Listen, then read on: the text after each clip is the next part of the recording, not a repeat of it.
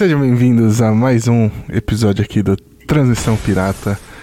Eu sou o Pedro e não sei se quem tá aqui comigo é um Screw ou se é o Gabriel. E aí, Gabriel? É, é o Gabriel, sei lá.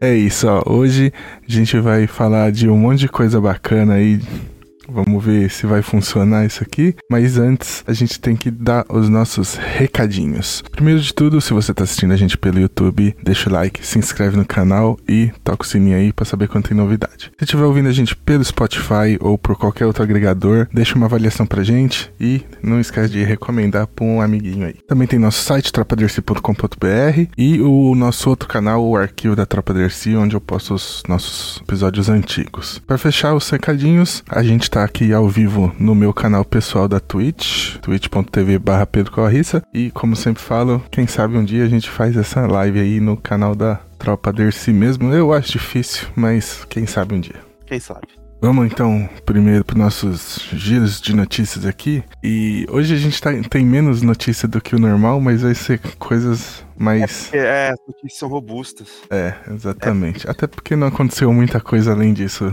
durante essa semana é. aí. Uhum. para começar, vamos, vamos começar falando de videogame hoje. E cadê minha vinhetinha de videogame? Eu nunca acho. Aqui. Falar de Nintendo exclusivamente é. hoje.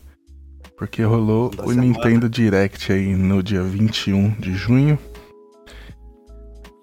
Vamos falar um pouquinho aí do que, que rolou nesse Direct, certo? Bastante novidade. E para quem, pra quem gosta aí da Nintendo, tem uns bagulho da hora. Bastante. Vamos, vamos lá então. Vamos. Então, eu perguntei pra você, você falou, vamos falar tudo, né? Em vez de só é, pincelar. Acho, acho legal, a gente faz um, uma pinceladinha tá. de tudo e a gente, quando a gente achar que tem alguma coisa que. Aí a gente comenta, né? É, tipo... Então vamos lá, ó. O Nintendo Direct aconteceu na quarta-feira, dia 21 de junho.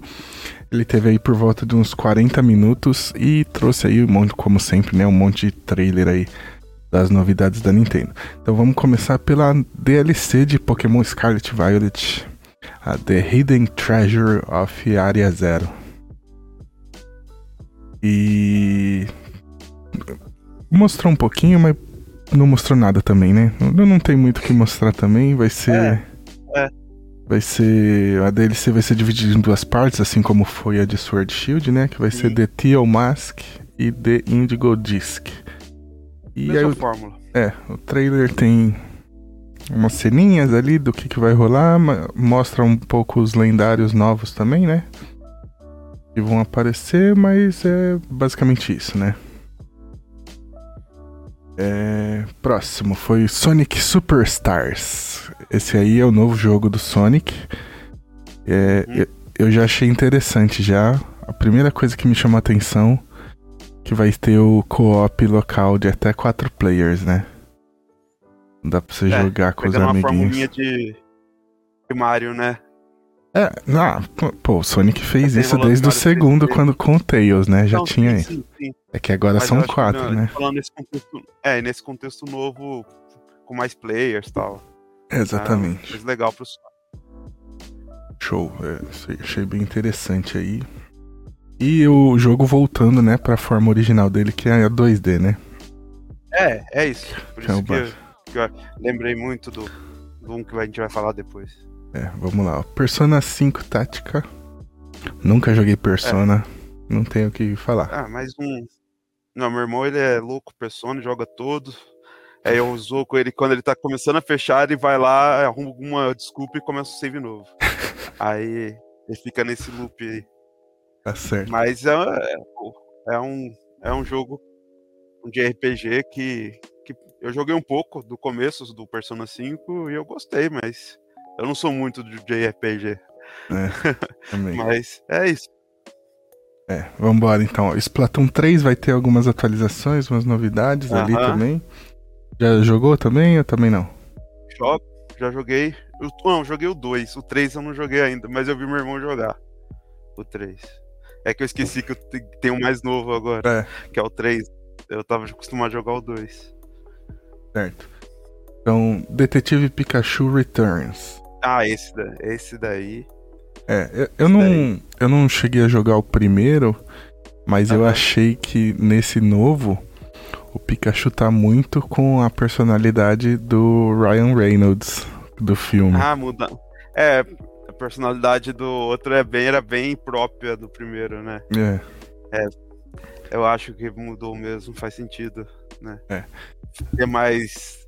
Como a gente fala, ele era mais canastrão antes, agora ele tá fazendo aquela piadinha do Ryan Reynolds com tudo, né? É.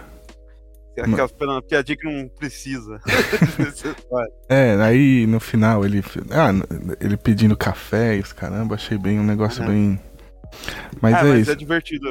Eu joguei um pouco do primeiro uhum. e eu gostei. Legal, legal. Não joguei tudo, não. E aí nós tivemos, acho que dá pra dizer que é a sensação da, da Direct, que é o Super Mario RPG, né? É. O remake é, do é, RPG. É, uma das grandes, eu acho que foi o que eu mais gostei também. É, eu vi a galera definindo como remaster, mas acho que é um remake, né? Ele tá totalmente hum, então, diferente. Então, que falam, querem falar remaster porque eles tão, vão tentar manter jogabilidade, tudo, vai ser. Mas refez o jogo também, inteiro, né? Mas é um remake. É. É porque às vezes eles podem falar isso que eles mantêm a, a linha de ação, né? Entendi, Essas coisas assim, entendi. o Crash fez.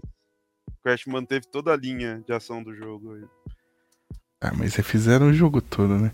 Mas enfim. É. É, eu, um detalhe que eu achei estranho é que o Yoshi não tá na capa.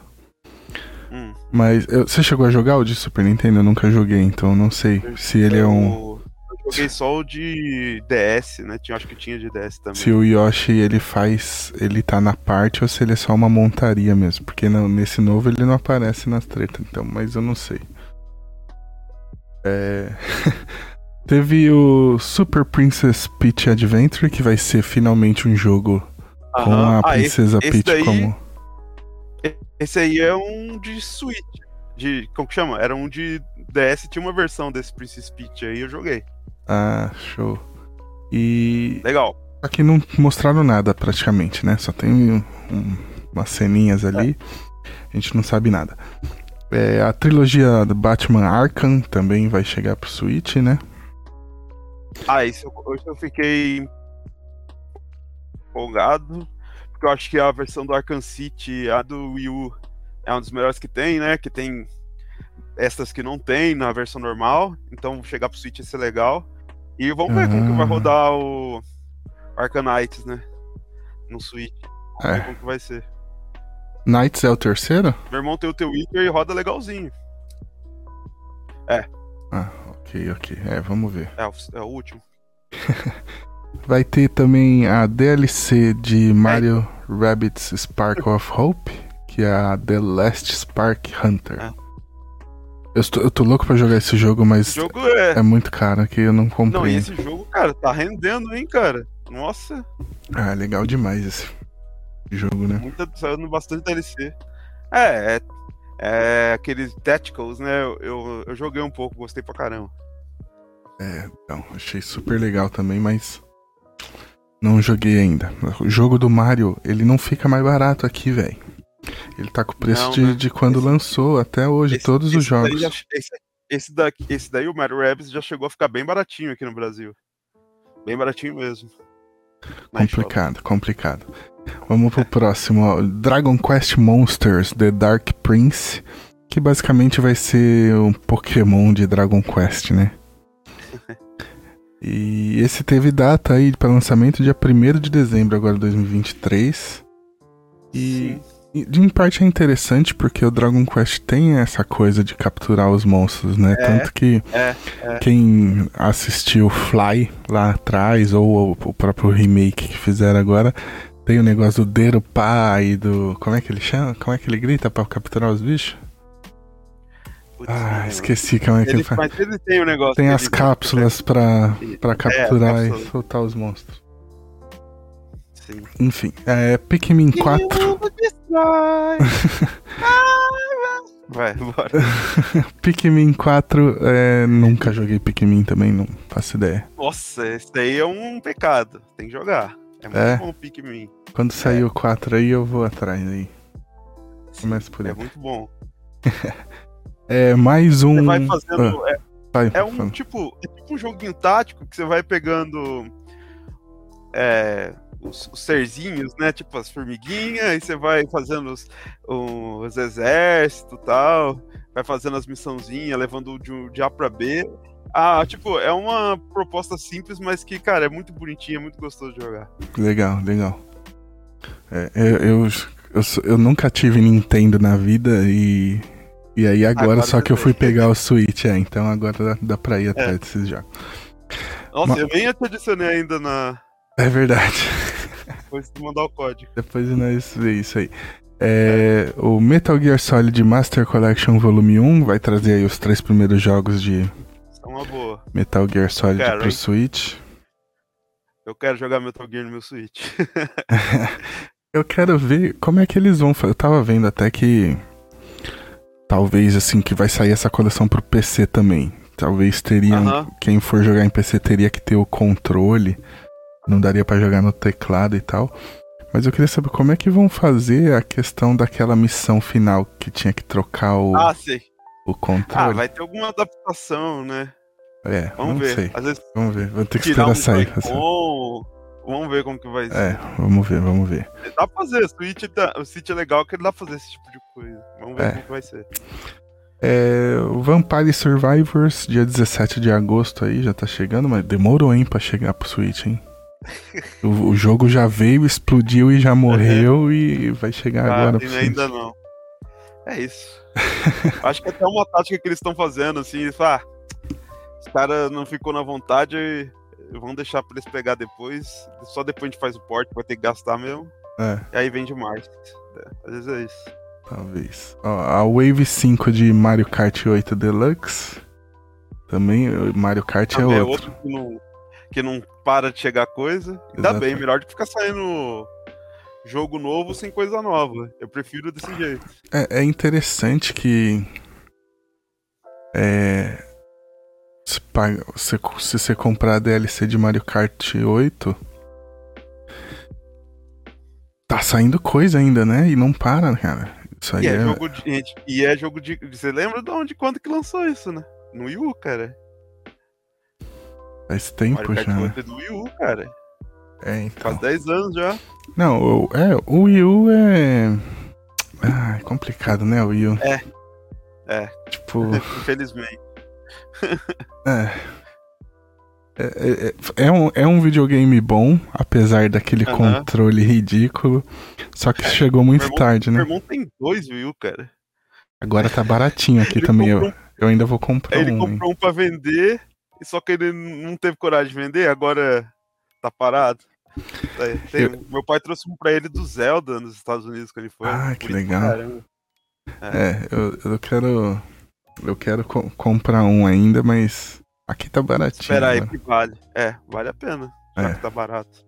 Vale Vamos a pena lá. sim. Vamos lá, próximo, ó, WarioWare Move It. O novo jogo aí do Wario. É, esse, esse eu adoro. Mas adoro esse. Esse. Mas é, é nessa é pegada versão. mesmo de vários minigames aleatórios, assim? Isso. Nunca joguei. Cara. É, WarioWare é isso. Parece. Vários, vários minigames aleatórios você vai jogando. É divertido pra caramba, Parece cara. em flash o bagulho. Muito doido. achei, achei aí interessante. Aí juntava aqui, aí ficava todo mundo jogando assim no, no Wii U, no, no DS até. Minhas, minhas irmãs adoram. Legal. É, desde pequenininha elas gostavam de ficar jogando com a gente. Show. E aí, para fechar, foi o trailer aí do mais novo jogo do Mario, né? O Super Mario Bros. Wonder. Sim. Que eu gostei muito do traço novo, achei muito bonito. Meu cara. irmão falou que. Falou pra mim que esse Mario aí, ele como um cogumelo diferente. Foi pra outro planeta, cara. Tá é, muito louco. É meio, meio psicodélico o bagulho, né? Oh, psicodélico total. Foda, gostei pra caramba, pô. É, achei, achei bem interessante também. Eu acho que é o Mario, o Mario assim, eu, eu, é o que eu mais me divirto, assim, porque é, é o casualzão, né? Aham. Uhum. Eu acho que assim, eu sempre, sempre quando sai 2D eu me empolgo. eu fico querendo jogar. É, é muito bom. E. É, eu, eu zerei o Odyssey, mas esse me empolgou mais que o Odyssey. Eu não joguei o Odyssey ainda. É muito bom. Enfim. Mas é que tem o problema que eu falei, que o jogo do Mario não fica é. barato é. aqui. Não fica barato. é, não consigo. Então, foi isso aí que rolou na, na Nintendo Direct aí do dia 21. Tem mais alguma observação pra fazer aí?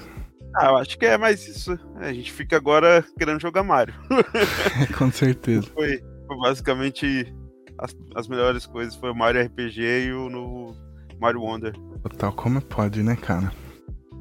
Ainda mais no hype do filme, né? Mas... É. Tudo Excelente. dando certo pro Mario. Ah, tá. Porque. Não, não dá pra falar que ele tava meio apagado, porque ele nunca. Não. Nunca chegou é, perto de. É, é porque a gente pode dizer que a Nintendo, pro público em geral, não tava tão. A gente, porque a gente é do público que é nicho, né? Não dá pra gente falar que não tá apagado porque a gente é nicho. Mas acho que pra todo mundo agora a Nintendo tá meio que ah, parecendo. Sim, não, é, com certeza, mas. mas... É. é que o Mario tava aquela coisa de tipo. Que nem Mario Odyssey.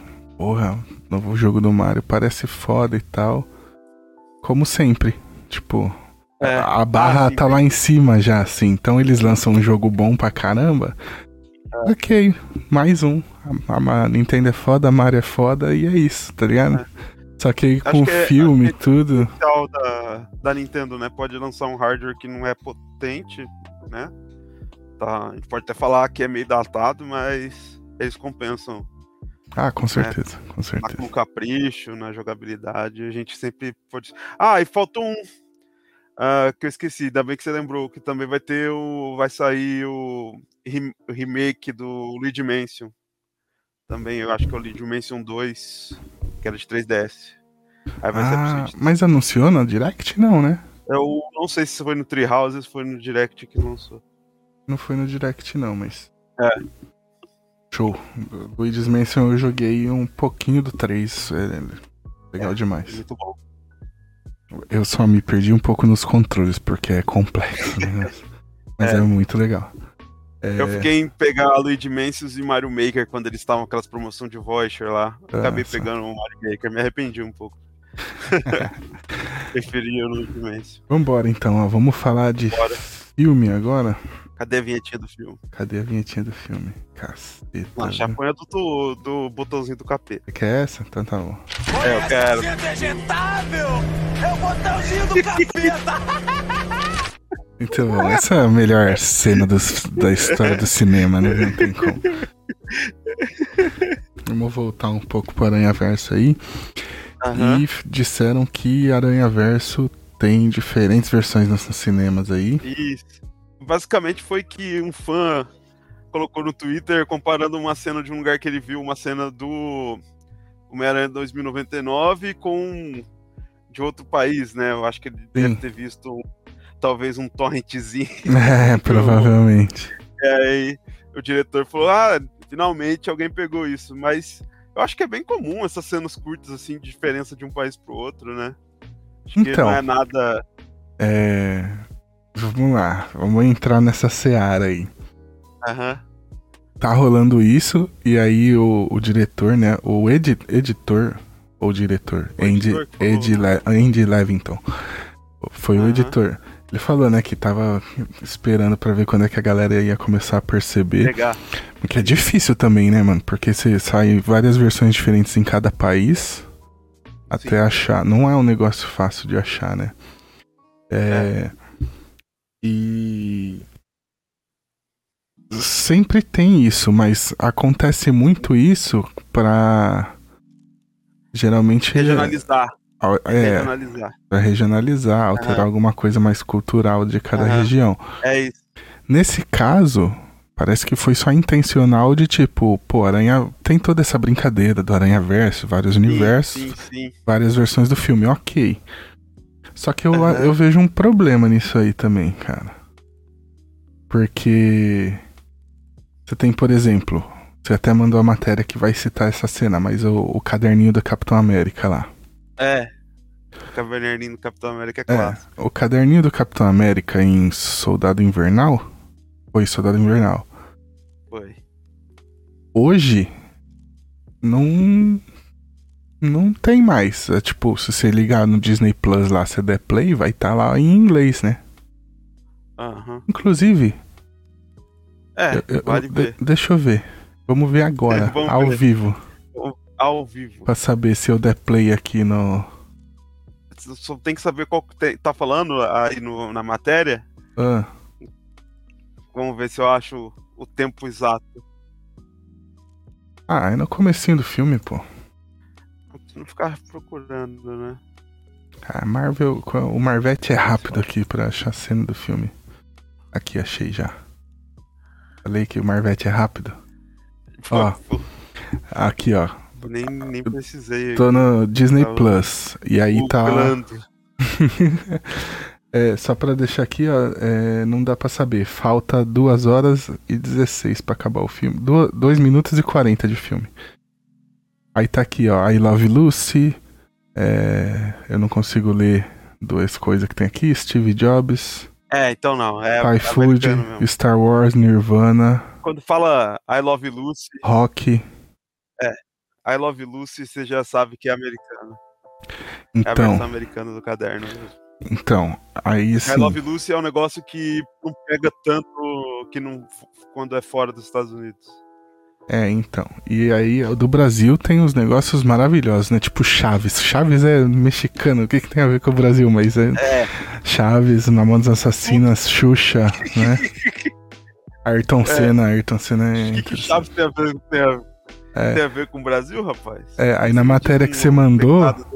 Na matéria que você mandou é interessante falando aqui, ó, na Coreia do Sul tem Old Boy, Dance Dance Revolution e o Park de Sangue, que é o jogador de futebol, né? É, o grande. Nossa, ele tem até uma rua com o nome dele na Coreia do Sul, Park de Sangue. É, então. Ó, e aqui falando do Reino Unido, tinha a Copa do Mundo de 66 e Beatles. Aham. Então, é. pô, isso foi muito legal na época. Eu lembro que eu vi o filme no cinema, eu achei incrível a hora que eu li o, o caderninho dele. Só que é algo que ficou para quem assistiu o filme no cinema, né? Aham. Porque depois que vai pro DVD, vai pro. Ah, eu achei legal também dos Utopia também. Dos âncoras diferentes pra. Eles pegaram um animal típico. É, é que do Brasil país. é meio bosta, porque. É. É, jaguar. É, é como, jaguar, né? Não que o jaguar seja um bom jaguar, é um bicho legal pra caramba. Mas como é. ele é um, um felino, assim, eles pegaram um modelo padrão de felino e só mudou a cor da pelagem, né? Uhum, então, cê, então, se você tinha outros países que eram felino também, era a mesma skin, só mudava a cor, assim, sabe? Parece que só uhum. trocou a, a roupinha nos jogos. E aí você tem algum, alguns países que são um negócio bem foda, né? Que é tipo o koala, acho que é um koala na Austrália, né? Por exemplo. É. No Japão é o tanuki, né? Que é o guaxinim. É, o tanuki. É, ele tá até com a folhinha verde na cabeça, assim. É. Que, que, é o bagulho da lenda aqui, que eles colocam a folhinha é. na, na cabeça e se transformam em. Enfim. Então.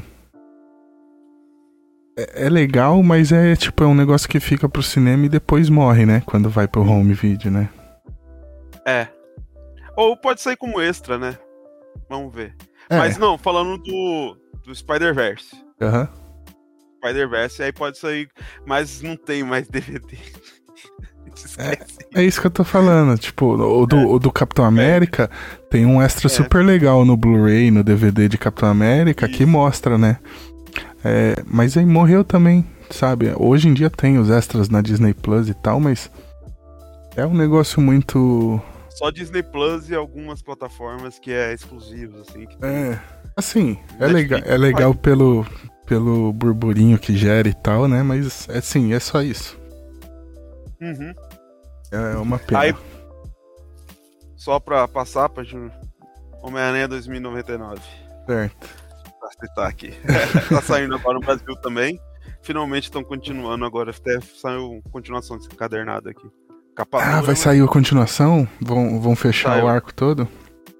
Bom, vão, não sei. Vamos ver. Vamos ver. A ideia, é grande, a ideia é essa, né? É, o Homem-Aranha 2099 é bastante coisa. É, eu só sinto muito que não tenha saído com aquela capa igual dos anos 90 da Abril. Que era metalizada. Era Nossa, sensacional. Uhum. Era um negócio bem anos 90? Era, mas era sensacional. Era. é, é isso, Aranha Verso, atra... Homem-Aranha através do Aranha Verso tá em cartaz nos cinemas. E a sequência Além do Aranha Verso vai chegar em 28 de março de 2024. E vambora agora, a gente vai falar de Avatar 2. E aí? Acabei de ver, terminei faz pouco tempo. Ok. Então, vamos falar um pouco de Avatar 2. E aí, oh. é, essa sessão aqui nossa vai ter spoilers, tá, gente? Acho é. que a gente não deve entrar muito em spoilers e tal, mas a é, gente... eu acho que dá pra fazer uma, a gente... um apanhadão geral sem falar é, tanto. Assim. Mas a gente vai acabar soltando algum spoiler pra, ah. pra ju justificar os pontos do que a gente tá falando, né? Isso. Então, se você. opinião é importante. Se você não quer tomar spoilers, eu indico que pule essa parte aqui do vídeo. Eu vou ver se eu consigo ah. pôr a minutagem aqui de quando começa e quando termina a gente falando uh -huh. de Avatar, certo? É... Beleza. Vambora então. É, a gente acabou de assistir Avatar, né? Que agora tá na Disney Plus. Isso. E vamos ver aí o que, que a gente achou do filme. Deixa eu começar, vou passar uma breve ficha técnica aqui, beleza? O Avatar 2 estreou nos cinemas em 15 de dezembro de 2022 no Brasil né? Já tá aí na Disney Plus para quem quiser assistir. Ele já fez em bilheteria 2 mil, 2 bilhões 320 mil 320 milhões.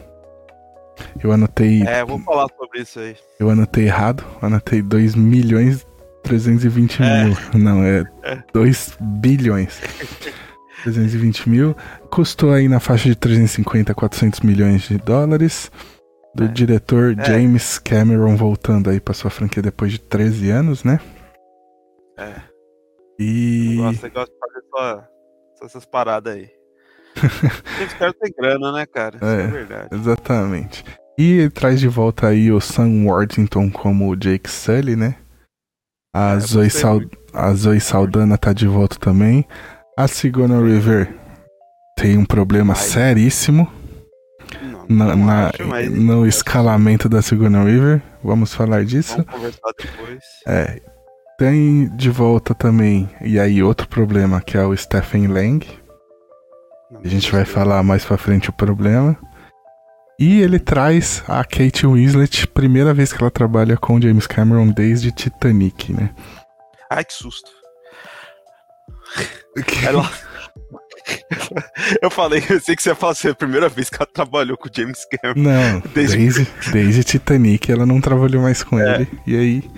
Provavelmente veio.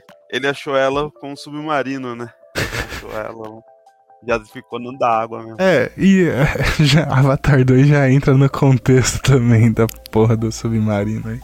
Então, né? Que puta que é. pariu. Vamos lá. Ele gosta. Ele gosta de fazer essa parada aí também. Gosta, gosta. Ele gosta, ele faz, né? Gosta, mas ele faz direito, né? Ele sabe o que tá é. fazendo, é. né?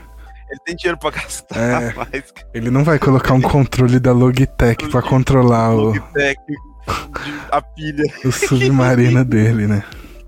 Tá merda. Absurdo. É... Olha, dá pra falar que tem tudo a ver, viu? A gente não tava jogando assunto, não, porque tem tudo a ver. É que tem tudo a ver. É um filme, ó, nossa, quem, quem assistiu nosso, nosso podcast da semana passada vai ver que eu já citei Avatar 2 lá atrás, né? Então, Meu irmão não... falou pra mim assim que ele leu que o povo tava falando igual aquela review do. Far, acho que era do Far Cry, que era Too Much Water, você lembra aquela review clássica da IGN? Da IGN é. Eles falaram que eles davam nota e falavam Too Much Water. E é isso, Too Much Water esse filme também. é, vamos lá, vamos lá. Aparentemente, você não gostou do filme, né? é. Cê, pera, você já você gostou do primeiro? vou falar assim. Você gostou do primeiro? Hum, também não. É, então ok. então, cês, quem não gostou do primeiro filme, não uhum. tem chance de gostar do segundo.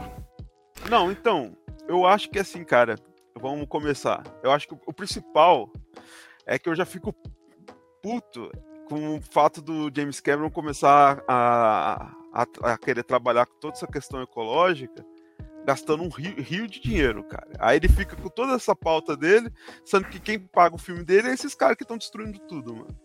Entendeu? Certo. Isso já me deixa puto já, entendeu? E ele continua batendo a mesma tecla. Agora ele foi pro assunto, né? Pode falar que o principal plot do, do filme é a pesca e caça às baleias. É, é claro. Certo. Primeiro foi, foi, foi a, a desmatamento das florestas.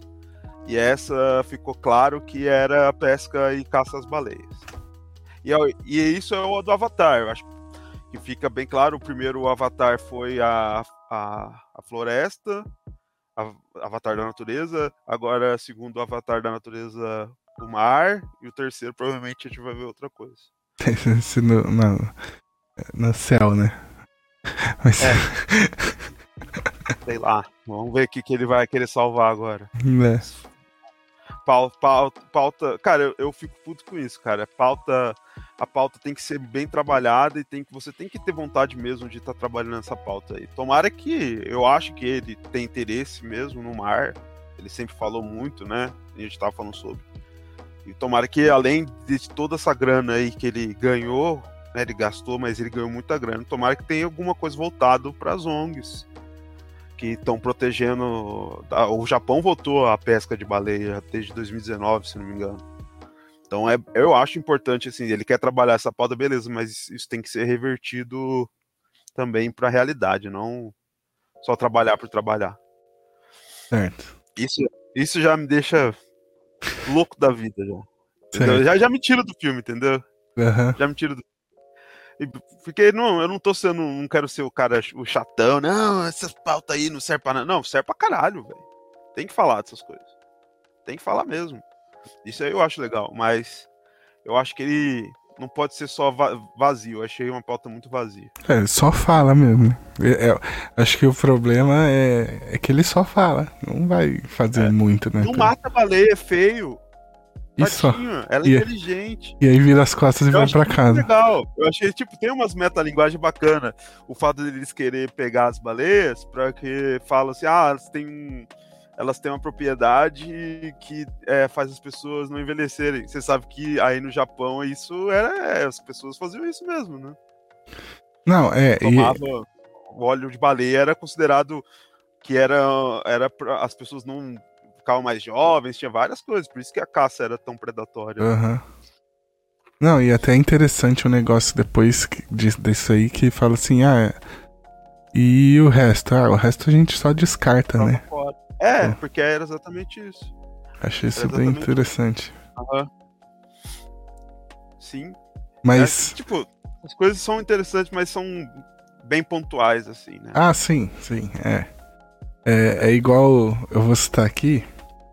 Igual o, o, Sam Wilson no Falcão e o Soldado Invernal, a série. Aham. Uhum. É. Ah, vamos, é. vamos ah. falar de racismo. O quadrinho, pô, o quadrinho de isso. Capitão América, é, é quando ele é o Capitão América, é um puta negócio, né? Uhum. E aí na série é tipo assim, ah, eu sei que eu sou odiado. E. Só, Parece e ele uma vez com a armadura. É. No final, passou por tudo entre aspas, que não é o tema que tá sendo trabalhado, ninguém tá puto com ele porque por causa da etnia dele. Não, não é então, aí tipo assim. Eles tentam ao máximo fugir. A, a, a, a ideia. A ideia de que ele é odiado e tal, só por ser quem é usando o manto é, do Capitão é. América é legal pra caramba. Tem que falar disso? Tem que falar disso. Mas aí é isso, na é série curioso. toda, ele é. só menciona, ah, eu sei que tem pessoas que me odeiam só por eu estar tá usando esse uniforme. É ok, curioso. mas acabou aí. E, e, uhum. e no Avatar, né, realmente. Não é, a, não é a Hydra que ia ficar querendo tirar o Capitão América, amigão. É. e, mas, eu, vamos parar aqui porque a gente vai falar muito forte disso lá na frente nesse é, podcast. Tem, isso, tem isso. tudo a ver. E, e realmente Avatar é isso, né? Tipo, é a propaganda contra a caça das baleias isso. e só. E só. a propaganda. E mais deixando essa parte de lado, uhum. que mais? Vamos aprofundar mais ah, no filme em si vamos agora. Falar, vamos falar então um aspecto, vamos começar então com o aspecto principal do filme, que é o cenário, a, o, a, a, a, adaptação que ele começou a fazer lá atrás, que é, era essa captura de movimentos. A gente tem que lembrar que o Avatar foi, foi é, um, tipo, um pilar, né? Um, foi, foi, foi o primeiro grande produção feita com captura de movimentos, foi o Avatar. E a gente vê evolução clara, nos fica tá bem, o que já era bom. Nesse ponto, já era bom no primeiro. Nesse eu ponto, gente... eu acho que Avatar é perfeito, assim. Acho que não é tem, é não tem momento é, não nenhum que você tá vendo um monte de gente azul na tela e você Isso. olha e fala assim, você puta... Não olha, você não acha que aquilo é, não, é um, não são seres de verdade. É, e nesse Isso ponto é excelente. Uhum, e é, eu, eu, diria que. Eu acho que a edição do filme é boa, o, filme, o ritmo do filme é muito bom, apesar de ser muito longo. É, é aí eu já ainda. tenho questões aí com o ritmo. É. Eu já não, acho. Sim. Eu acho que, eu acho que é, é, muito longo, não precisava ser tão longo assim, concordo com você. Mas eu acho que assim, o, o, o, o que eu, posso, eu tô querendo dizer assim, é ele não te deixa perdido durante a trama, pelo menos isso. E, e, a, e, apesar dele ser longo, ele tem alguns problemas assim, mas ele não é tão cansativo de ver. Não é igual, por exemplo, o irlandês exato. lá do Isso, exato. Scorsese, Isso. que ele chato. demais. Ele tenta te prender. Ele, tenta, ele consegue, pelo menos conseguiu ah. comigo. Eu assisti numa não, porrada só. É. Não, eu não vi na porrada. Demorei o dia inteiro pra ver essa merda. mas vamos, né? Mas, a, a, mas assim, tem questões. Por exemplo, é, acho que a maioria das a maioria das críticas que eu vi elas falam muito mal da montagem e é, então, eu não percebi eu não, eu não é, percebi então, eu não esse problema mas um detalhe que eu percebi que eu até comentei no no baú do tesouro da semana passada uhum. que eu acho estranha a série a série eu acho estranho o filme e ele tem, para mim, um clima de uma série, assim. Então você tá vendo o núcleo tal, do nada corta, você tá vendo o núcleo tal. Tipo uma novela que você tá vendo uhum. da, da Globo. Que acho que eu posso falar assim. O que, que eu posso falar da montagem? Eu acho que a montagem fica dentro do plot mesmo, cara, que desde o primeiro segundo do, do filme que você já sabe tudo que vai acontecer. Ou falar que você tomou alguma surpresa. Não, assim, é, mas aí isso não, é, não é questão da montagem, né? Isso eu mas, acho que é... Não, mas tem a ver. Mas claro que tem. A montagem, do jeito que você vai colocando as coisas durante o filme, não é, não é nem questão só do roteiro. Ah, é mas é, você vai encaixando as é cenas. É porque... Aí vai te dando a... muito forte do que vai Avatar, acontecer. Avatar, desde, desde o primeiro, ele já é tão clichê, cara. Tão é, óbvio. É, não, eu sei, eu sei. Não tem como você ficar esperando tanto. É. Mas pode ser isso que reclamaram toda a montagem, mas é um filme longo, então faz sentido. Não, mas uh, nem, acho que ninguém reclamou, da, da, pelo menos até onde eu vi, dessa questão do filme ser óbvio. Assim, não, que não, não é uma reclamação. Então. É, o, fi, o filme ser óbvio era meio óbvio, sabe? Porque o primeiro Avatar é assim, né? É, mas é, é, eu vou é reclamar é... porque é, é, muita, muita pipoca, então tem que reclamar assim. É, é, é muito. Então... É clichê, é clichê básico. Então, ele... Tem filme, tem filme que, que é. que, que, que é, é desse para entreter também, que, mas, pelo amor de Deus, cara, não precisa ser tão na cara de tudo que vai acontecer. O jeito é. que eles trabalham alguns personagens, você já sabe todo o desfecho dele, desde Exatamente. o primeiro começo. É, isso é... primeiro momento. Isso, isso, isso é meio tipo você vai ficar três horas vendo aquilo lá, entendeu? Uhum. Essa questão é, é, meio merda mesmo. É, cara. então, mas o que, o que mais me pega é realmente então... essa quebra do ritmo, assim, que é. para mim não ficou tão óbvio, mas eu fiquei com essa sensação, tanto que eu comentei lá atrás, de que funcionaria muito melhor se fosse uma série, porque aí na série ah, você. É um puta filme enxuto, mas trabalha... muito, eles queriam muito mostrar muita coisa do não, cenário. É porque a gente tem três histórias diferentes, basicamente, acontecendo ali, que é a história do Jake Sully com a esposa, a história das crianças e a história do, do vilão ali, basicamente.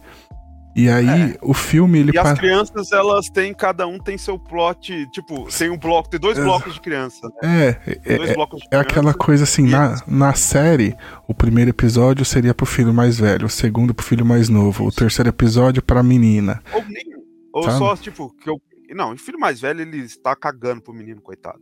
Era só a, a Sigourney Weaver e o segundo filho. É só isso. O resto, eles. Dá até medo que eles vão fazer com a menina mais nova até. Não tem serventia pra Ela é bonitinha, pô. O pessoal fica. Oh... É, o, é o kawaii. É, é, é, ela tá no lugar do pet, que geralmente é um pet. É um, Tipo, em Mulan é, o Mushu. É a menina nova. É isso. É isso. Não é nem o Mushu, acho que é o grilo. Também quando, quando as coisas ficam muito muito fácil, ela dá aquela atrasada, sabe, na turma. Tipo, é. Porra, tem a pirralha lá, caralho. É, mais é exatamente, como na cena que eles estão fugindo e por causa dela fode é tudo. É, é isso. É, ela é um plot device que a gente fala, né? É. Mais um, mais um ponto negativo aí pro Sr. Mas... Então, aí, aí, eu acho que é isso, assim. Saída fácil, cara. A, lá no. A questão da. Sim, acho que como uma série funcionaria muito mais. É. Mas como uma série, não teria feito 2 bilhões e meio de dólares, né? não. né? Não. Essa é a diferença. É o nome, pô. Ele vai fazer dinheiro com esse negócio. Exato. Essa é a minha crítica, entendeu? Pô, pô, o cara tem dinheiro pra caramba, por que, que ele não vai lá, compra um barco lá, um barco faz que nem os caras do Greenpeace faz, velho? Fica lá na região de pesca de baleia, fica lá montado, velho. Vai, vai lá, ô bonitão. Você não quer acabar com a pesca? Vai lá. Aí Enfim. Você não quer, né? é... Enfim, é, tem, é, tem esse problema. E o, o, segundo maior problema aí para mim é que realmente a história é muito básica, assim. Básica é, do é. clichê do clichê. O prime... Aí eu, eu até falei, o pr... primeiro Avatar é a cópia de, de Pocahontas, o segundo é o Rei Leão 2. Não, e, e tem também é, Tarzan, e tem Tarzan com, o que eu tava falando, Tarzan com Free Willy. é, é. Tarzan, tem Free Willy, Mas é que aí são momentos, né? Tarzan e Free Willy são momentos. O principal ali é o Rei Leão 2, que é o, o é. descendente do Jake Sully. Isso, isso. É o Rei Leão 2 total. É... Enfim, eu acho... Parece, Dos personagens. É, verdade. Exato. Mas é, esse acho que são os maiores problemas.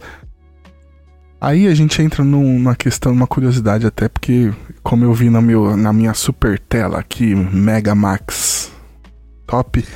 Eu tenho minha TVzinha de 19, de 20, 21 polegadas, quer dizer, mas eu preferi ver no notebook. Ah, de 21 você tá bem. Uh, enfim, é. mas que é a questão da variação da taxa de quadros, eu nem sabia, porque o filme ele é em 48 quadros, né? É. Eles e, variam, variam bastante. E aí tem momentos que varia para 24, né? Baixa para 24. Entendi. Só que eu não, consegui, eu, eu, não consegui perceber. Eu acho que dá pra perceber, pelo menos nas cenas de conexão.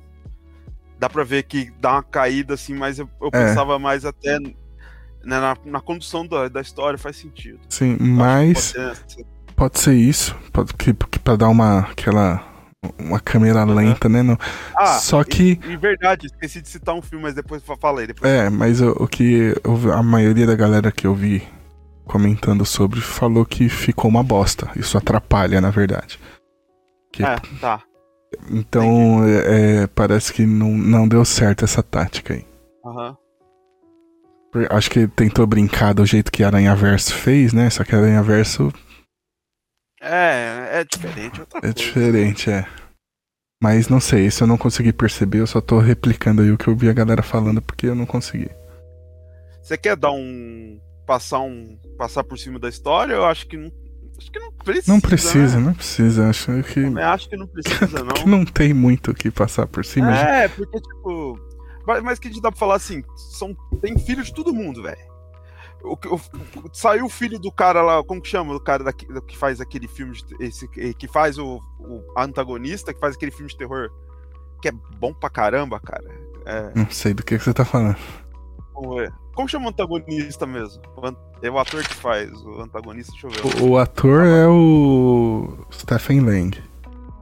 É, o Stephen Lang, ele faz um filme, cara, que eu gostei pra caramba. Só pra me citar o filme. Ele faz um personagem cego. Isso, Homem nas Trevas. Filmão bizarro, mas é bom, cara. Gostei. Então, vamos começar por alguns pontos aí que eu tenho para falar do filme. Trazer tá, o mesmo vilão de volta. É que você tá falando é, da Stephanie. É isso aí. Isso aí, cara, é, é, é, sem necessidade nenhuma, cara. Nossa. Não, é isso que eu ia falar. O, o, o, filho, o filho dele, que né, vamos falar, ele tem um filho no filme, já falei isso uns 5 minutos primeiro minuto. É. Ele tem um filme, o um filho do filme, e adivinha que o filho do filme, o filho dele vai ser? Vai querer ir pro time dos bonzinhos, lógico. Vai ser adotado por eles. Porque plot básico. Né? É, é isso que vai acontecer. É, vai ser bonzinho. É, o, o, filho dele só me incomoda é pelo Wars, fato. Caralho, é, é, é Star Wars. O, o, que me incomoda no filho dele é o fato de que para ter o filho teve que ter uma mãe. Isso que eu ia falar. Aí fala assim: ah, mas, pô, como que você ah, ia deixar a criança na câmera criogênica? Ela não pode. Mas, mano, aí você larga a criança sem mãe, mano? A mãe não ia poder ficar com o moleque, velho. Não, então, assim, primeiro que já é estranho porque o filme nem menciona a mãe do moleque. Em momento não, nenhum, foda-se. eu fiquei pensando assim, caralho, tinha algum envolvimento? Não. Eles ficaram um tempão lá, é, Aí... Só que o segundo ponto é, mano, um psicopata daquele, quem que ia querer ser mãe de um filho ah, daquele lá, né? tem, tem, de tudo, não, gente com Ah, não dá, mano. Não dá. não dá, não dá, não dá, não dá. Assim, né? Mas, cara, mesmo assim, cara, é, é, é muito ruim isso, cara. É. E é aí. Pô, o... Da Sigourney River faz sentido pra caralho. Porque a gente Calma. já sabe o que, é. Não, então, é Star Wars, cara. É, é Star é, Wars. É, o, o, o Messias, né? Mas. É, é o Anakin Skywalker. Como que é o Anakin Skywalker não tinha pai? Ela tem a força, velho. Ela tem a força, mano. Ela tem midi-chlorians é, ela, caralho, ela é filha dos midi-chlorians, é.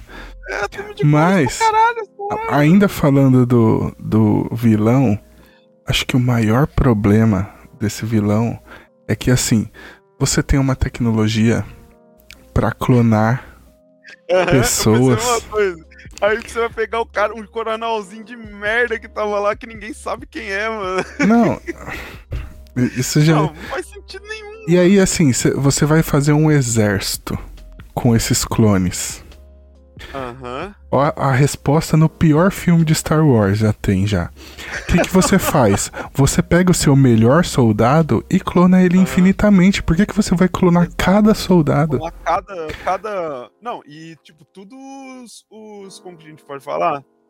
os caras que vai, vai morrer mesmo, mano. Aí você vai clonar os caras pra quê, mano? Não faz sentido, velho. Não, e é, e é isso, assim, você tem o soldado perfeito, o guerreiro perfeito, e aí você, uhum. em vez de clonar ele várias vezes, você faz clones de todos os seus outros soldados. Não. Mano, por quê, velho? Ah. E tipo, e tinha toda aquela questão lá que os caras que. No primeiro filme, não sei se você lembra, que pra você ter o corpo de, do avatar, né? Em si, seu avatar do, do, do planeta, era todo um processo lá que era mó difícil você ter a conexão, era só pessoas selecionadas tal. Ficou mó simples, era, né? Era o fato era o fato do, do, do, do Jake Sully ter ido, era porque Exato. o dele tinha morrido. Exato. E, ele era paraplégico e tal, aí tinha tudo isso. Cara, aí esqueceu. Só, só meter o pendrive ali já era. vilão lá, aquele vilão, não, aquele cara ali tem presença tal, vamos repetir ele mesmo, aí vai ter um plot aí. Não, o. Aí, o... tipo, plot merda, não precisava ter, não, não precisava, tipo, só o fato de, de um moleque às vezes ter encontrado um, um cara lá, uma pessoa que fosse começasse a ter uma visão paterna dele, assim, ele já podia criar uma, uma coisa de, de tensão. Não precisava ser o pai dele, literalmente, entendeu? É. E. Complicado, né? E, e outro. Outro problema disso aí é tipo. Eu acabei de esquecer do que, que eu tava falando. tá batendo tanto que o Pedro tá até perdendo a linha. Oh, caralho, do que, que eu ia falar, mano? Esse negócio de de ser muito fácil você recriar o que deu maior trampo pra, pra fazer no primeiro filme. Ah, lembrei. Ah, o momento que eles pegam a memória do, do coronel lá para fazer o clone. Uhum. É tipo assim. E o irmão do Jake Sully? É, não, é calma, é que é durante. é, é, que é durante. Não, mas o irmão do, não. irmão do Jake Sully tinha feito treinamento também. Não, mas é porque eh, ele lembrava do Jake Sully ter traído ele.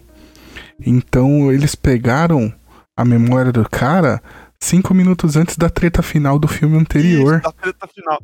Tipo, cara, você vai morrer aqui, velho. Tipo assim, a gente já sabe a merda que vai dar, então vamos pegar isso aqui. Mas eles não despacharam. E no filme parece isso. E no filme, tipo, parece que eles estavam totalmente é, descrente que aquele negócio ia, ia dar a merda que deu. É. Tanto que a batalha foi, foi épica pra caramba. Tinha que ser eles entrando para pegar o corpo dele de volta. Pra Não, e aí, tipo assim, eles venceram a luta e despacharam todos os humanos de volta e, e deixaram eles levar as pesquisas tudo junto? Uhum. Todos os arquivos junto? tinha cientista junto com ele, sem, sabendo que a merda que podia dar, entendeu? Não, é que. E, tipo... tipo... Não, é todo. Mas beleza. Já, naquela época já tinha nuvem, já, beleza. Tá bom, isso aí a gente pode relevar. Mas é é, é muito tosco eles não pensarem assim que, que, aquilo não ia ter. não ia ter volta, né? Se, é. se a empresa, entendeu? Tipo, é. Tudo é muito. É, tudo se você começa a pensar é muito fraco, entendeu, cara? É, é mas aí, isso, aí essa questão de mandar a galera embora já é um problema do, do final do primeiro filme, né? É, o primeiro, final do primeiro filme. É. Aí, tipo, no segundo. Tipo, mas era... se fosse mas se fosse pra terminar lá, a gente não ia ficar questionando tanto, tá? Mandou embora, nunca mais volta, acabou. Só que aí continua, é, né? Aí, um ponto que eu aí achei é interessante, que os humanos voltam, e eles voltam muito mais foda agora, né? Porque eles construíram uma fortaleza lá, agora, tipo... Eu gostei da primeira coisa que eu achei mais legal foi... Ah, é porque agora eles falam, tipo... Mano, é, é não dá, velho, não dá, não dá, desculpa, Pedro. Eles estão no futuro e eles não percebem que a Terra tá morrendo já naquela época, eles querem só explorar mineral. Em nenhum momento eles, eles, eles pensam em repopular outro lugar. Ah, é. tipo, é. Então, cara, é tudo muito merda, cara. Desculpa, mano. Não, é, é, é, é bobo, né? Sentido, é bobo, é super bobo, bobo, tudo, assim. A gente tava. O, eu vou agora citar, porque eu, eu, também, uma das coisas que me deu gatilho. O, o, o nosso amigo o Marcos tem um canal da Twitch, Conspiração TV, essa semana ele tá passando, tá passando bastante filme. Eu tava com ele, doente, e ele resolveu passar um filme chamado é, Abismo, que é um filme do James Cameron, também na mar, no mar, cara. E é um filme que no IMDB a nota é 7.2. E, é. cara, é muito parecido com o plot, cara. Sério? O filme é muito ruim também. O filme é muito ruim. E é, tipo, todos esses erros, assim, sabe? Sim. São são claros e bem parecidos.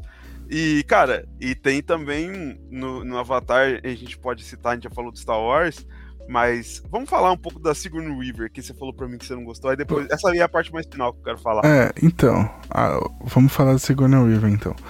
O problema para mim é você trazer outro personagem e a mesma atriz de volta, assim. É, é, Tipo, e ali é uma é, criança é ainda, sabe? Tipo, é esse negócio de tipo com que tanto reclamam da inteligência artificial, mas não precisa da inteligência artificial para para o ator perder o trampo dele. Só com o filha, né? É, ele já o, o ator já tá perdendo o trampo dele pra por deepfake lá, esqueci o nome da é. para captura de movimento, é. Porque não precisa de uma atriz jovem para fazer um personagem jovem. Vamos pegar a. Não, isso eu concordo. Tá. Entendeu? Tá, mas... Esse é o meu. É, fora do filme, não tem a ver com a história do filme. Eu adorei eu a personagem. Vou, tipo, é, a gente ama Sigourney Weaver também. É, né, sim. A, e a personagem dela, eu acho que é uma das melhores é coisas foda. desse filme. Aí ela virou, tá claro quem que vai ser. Vão, vão, vão dar uma franquia pra véia, mano. Merece, mas mesmo assim. Exato. Ela vai ser personagem principal, ela é Jedi, caralho. Exatamente. Ela é um Jedi, mano. É, mano. Mano, ela, ela é, é, ficou tipo. Por isso que eu falei. No primeiro segundo você já vê, você fala. Você, cara, se você viu o filme do primeiro, eu vi, cara, vi umas duas vezes.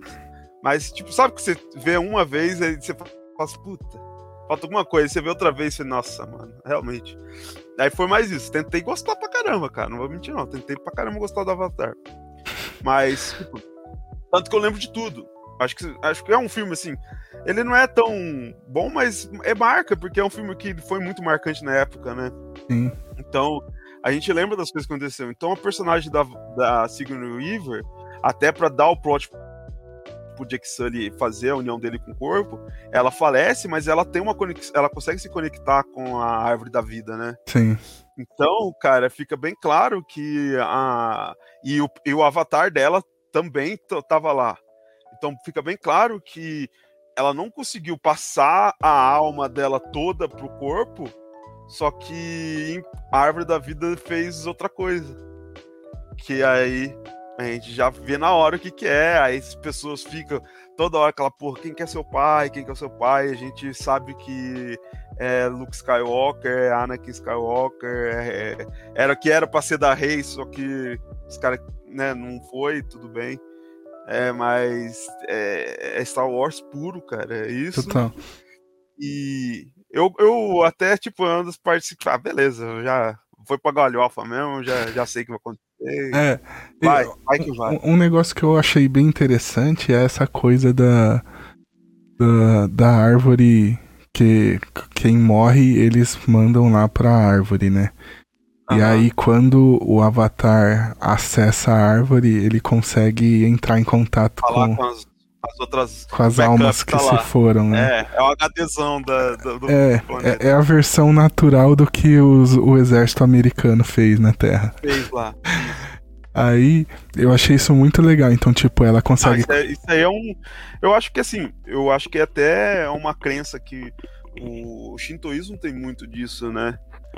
De, da natureza, é. do, do, do, jeito que se mantém. Eu acho, acho que isso é uma visão bem bacana de mundo do, do, do James Cameron, né? essa, essas coisas, essa mensagem assim, eu acho legal, porque isso aí mostra até um pouco da crença dele, mostrar, deixa é, como a natureza é, não, a gente só porque a gente somos pessoas inteligentes, não é. quer dizer que a natureza também não está vivendo em volta tal. É, isso mais, eu acho legal. Mais do que o, shin... o shintoísmo, isso é uma crença muito forte na, nos indígenas, né? Sim. De, de, de a, a sua alma. Não, não deve, eles não têm um conceito de alma, né? mas de isso. perpetuar na natureza, né? Perpetuar na natureza. Isso, isso é muito foda. Isso, isso é, é, isso, não, isso é da hora pra caramba, mesmo. É, então, tipo, por exemplo, o Jake Sully no final, né? Que ele vai lá e fica com o filho dele. Achei, puta, é, achei bonito, muito foda. Bonito. E. E aí, fa falando uma parte boa dessa personagem da Sigourney River é, a Jedi. A Jedi. Só que tem uma questão na aí agora a questão de história, de novo montagem e tal, roteiro, de que é muito in, in, instável como que ela é. cresce e aprende a controlar aquele poder, sabe? Uhum. Porque no, é no, tudo meio no é tudo meio tipo eles querem falar que é natural, mas não fica nada natural. É, no, no começo tá um negócio legal daquela. Quando ela uhum. chega no mar. Ela, é perdida, ela odeia aquele lugar, só que quando ela começa a mergulhar é. e, se, e entrar em contato com tudo. Ela, ela começa, né? ela começa a gostar e tal, e amar aquele lugar. E aí tem quando eles entram em contato com a árvore ancestral lá do mar. E ela tem o. A, convulsão. A convulsão. E aí fala, não, ela não vai poder mais fazer isso. Aí, puta, como assim? e em, em, nenhum momento. Pô, na hora que. Esqueceram, velho. Eles, esque... esqueceram, Esqueceu. Mano. Porque, assim, mano, o, o, o, bagulho é tão óbvio que na hora que o cara fala assim, ah, você não vai mais poder entrar em contato com a árvore, eu já vi na minha cabeça a cena dela indo lá é, sofrendo lá e, tal. E, tipo, quando o Jake, se ele uhum. contasse pra ela que ela não ia poder mais fazer, ela ia ficar sem chão, porque, puta, aquilo era a única coisa que era legal pra ela Pô, ali. Cara, é, é, é, isso da montagem. É isso, não, isso daí é verdade, cara. Isso é, esse é erro de montagem. Tá. É montagem. E aí depois. Total depois acontecendo alguma coisa, ela entra em contato e dá certo e é, ela aprende a controlar. É foi filmado, mas aí no corte não tem, tiraram. Não tem é, aí no corte tiraram e a gente fica perdido. Não tem o momento dela é. aprendendo a, a controlar isso.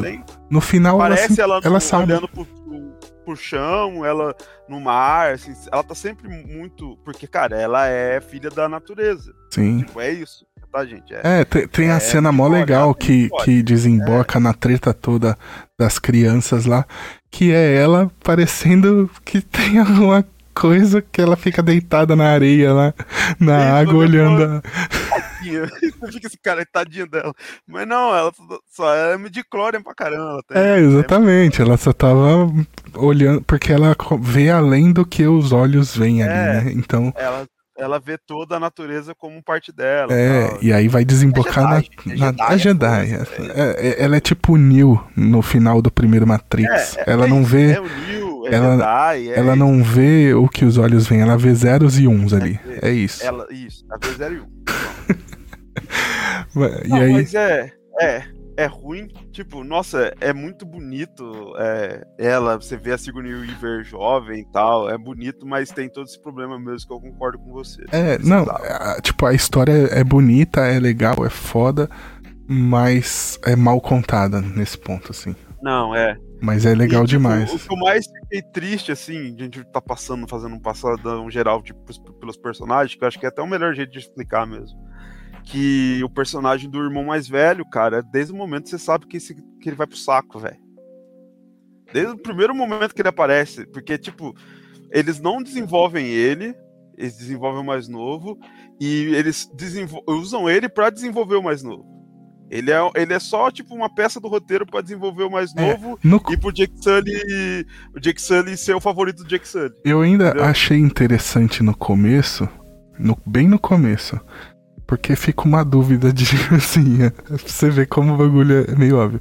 Mas no começo você fica com a dúvida assim: o mais novo vai morrer pro mais velho virar o guerreiro que eles precisam. Não, mas é muito rápido. Ou né? é não, é rápido. isso que eu tô falando no começo. É, é. Ou, ou o mais velho que vai morrer pro mais novo. Sabe que quando aparece quatro filhos, a gente já sabe, tipo, ó, um, um vai morrer, tá? Certeza, absoluta. É, no começo é, é, muito óbvio que vai morrer, mas fica essa dúvida ainda. Tipo, vai morrer o mais não, velho tipo, pro mais novo desenvolver, eles, ou o mais novo morrer pro. Deixam... E, tipo, Pedro, eles não deixam é, um negócio que eles começam a mostrar os casalzinhos e o moleque fica sozinho. Ninguém nunca apareceu pra ele, coitado. tipo, nem pra fazer nada. Né? Ah, relação homofetiva. Não, cara. Não tem nada. Não tem Nada, nada, nada. Ele, coitado, ele tá só lá de, de peça do roteiro mesmo. É, total. Ele, total. É só isso, cara. Coitado dele. É bucha, bucha de é canhão. Bucha de canhão, literalmente, cara. Total, cara. Coitado do menino, cara. Deu dó, velho. Eu sou mais velho, eu fiquei assim, puta, que merda, né, mano?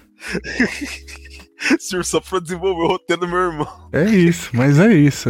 Eu tô é. eu aqui de escravo no Japão e minha irmã tá mal bem no Brasil. É, sua irmã lá é também. É isso. Isso aí. Mano, aí, irmão tipo, mais velho aí, é bucha de canhão, é isso. É bucha de canhão, velho. E aí tem um Spider, que tipo, é o Tarzan, né? É o Tarzan total, não tentam nem me, me, é, esconder tá com o cabelo de Tarzan, roupa de Tarzan, falando que nem Tarzan. Se mexendo que nem Tarzan. Tarzan. As meninas chamam ele de menino macaco. É o Tarzan, velho. É, é, o Tarzan, Tarzan, e tem o plot, o plot do filho do filho do vilão, mais uma referência a Star Wars. Que aí, eu, pelo menos eu achei legalzinho no finalzinho que ele fala assim, é um filho por um filho. Aí você mais ou menos deixa é, porque a a, a, a Zoe Saldana ela claramente ela vai ser a. Vai, vai, vai rejeitar o moleque sempre, né? E a gente sabe que já tem até tudo. Nossa, tá tudo pronto já, velho. Já tá tudo falado já. Mano. É muito óbvio. Não, é muito óbvio. Pronto. Inclusive, eu já sei. Eu vou falar mais pra frente como é que vai terminar. Mas. É. É, é, muito óbvio, por exemplo, a hora que o, o vilão lá, não, a gente esqueceu o nome do personagem, né? Mas quando ele chega, o coronel lá, e ele fica pro moleque assim: Eu não sou ele. Ele não é meu filho. Você não é meu filho. É. primeira hora, primeira vez. Primeira coisa que acontece. Ah, toma, toma sua filha, toma, me devolve meu filho. É, dá meu filho aqui, cara. Não, e tipo, e, e, até é óbvio, mas, mano, quando o Jackson tá lutando. Mano, é foda, cara. Aí os caras. É muito. Mano, é muito sem vergonha, por isso que dá raiva, entendeu, mano? É, é mano, é bonito, ó. Fala pra você, cara. É bonito pra caramba. Mas é três horas, velho. Vai vendo aos poucos, dá uma respirada. É. Se você tiver de boa, faz que no Pedrão vê, mas vê, tipo, cara, na galhofão mesmo, velho. É, então. Vamos, vamos. A gente tá aqui massacrando o filme. Mas é que eu só falando só que quando a cena do Jake Sully, quando ele vai lá, ele sufoca o cara, ele fica 5 segundos, cara. 5 segundos sufocando o cara e larga o cara. Mano. Não, o pior é largar. é largar o cara e, tipo assim, na hora que ele não, larga. Ele aparece cara... atrás. Tipo, não foi, não foi preguiçoso, pelo menos. Ele aparece, tipo, sabe aquele negócio que é o plot óbvio? Os caras falam assim: não, mano, não vamos deixar furo aqui, não. Vamos, vamos deixar furo aqui, não. Aí, tipo, parece. Mano, pelo menos faz uma expectativa, velho. Faz de quando o cara morreu. Não, eles aparecem e aparecem lá atrás as, as bolinhas saindo da boca dele, velho. Tava óbvio que ele não ia morrer, mano. Não, esse, assim, no, no momento que o Jake Sully larga ele. E, é. eu, e ele afasta do Jake Sully, eu falei assim: ah, não vai morrer é, ainda, exato, momento, esse é o momento. É, é ah, da raiva, velho. Tipo, é aquela coisa que John Wick faz direito, que é tipo assim, ele dá três é. tiros no peito do cara e dá um na cabeça não, pra ter certeza que acabou. É, Porra! Isso não, foi. não, e falar. Não, falar. Jake Sully tá bem merdinho nesse filme, hein, mano. Puta que pariu, cara. Pai merda Jake Sully, hein? Enfim, mas vamos, vamos sair um é pouco foda, aqui da gente. A é foda. Amanhã é foda. Pronto, vamos. Sair um pouco disso que a gente tá reclamando da história do filme. Mas o. Tem que falar, né? Que você mencionou, mas assim, que o filme é bonito. Mas é tipo assim, é bonito numa escala superior, não, é... assim. Não, não tem isso, não tem que falar, velho. Como não... eu vou falar que não é, mano? É, velho, é muito bonito, velho. E, e, é, e, é, e é isso. Isso é 80% do filme. Porque 99 se... pra mim. Você tira essa parte, cai muito, assim. Não, é porque, assim, Nossa, apesar da história ser muito fraca. Filme, ô, Pedro, você imagina esse filme dos anos 80, cara. Sei lá, com Patrick Swayze de, de, de Xane, velho. Entendeu, mano? Véi, era os filmes que a gente vê aqui, né, que a gente junta a galera pra ver filme, aqueles filmes que a gente ia cascar o bico vendo, velho. É, total, total. Ele é, ele é realmente, a parte da história, ela é muito fraca, mano. Mas, uh, mas eu, eu gostei muito, eu gosto muito dos personagens, principalmente das crianças, assim, eu gostei, de é, verdade, assim. Gostei. Eu gostei também do, do aspecto evolucionário dentro das raças tal, mas. É, Isso é, é legal demais. Legal. Os Caissara, né? Tem os Caissara ali. Que... É, os Caissara, pô. Vai lá pra você ver o, o tamanho da batata da perna do Caissara se for na praia, velho. Essas coisas assim, eu achei legal, pô. Achei bacana. Mas tirando Total. isso, cara. É... Hum, é difícil, viu, cara? É bem difícil. Free Willy, essas coisinhas. Assim, uhum. Levar na galhofa.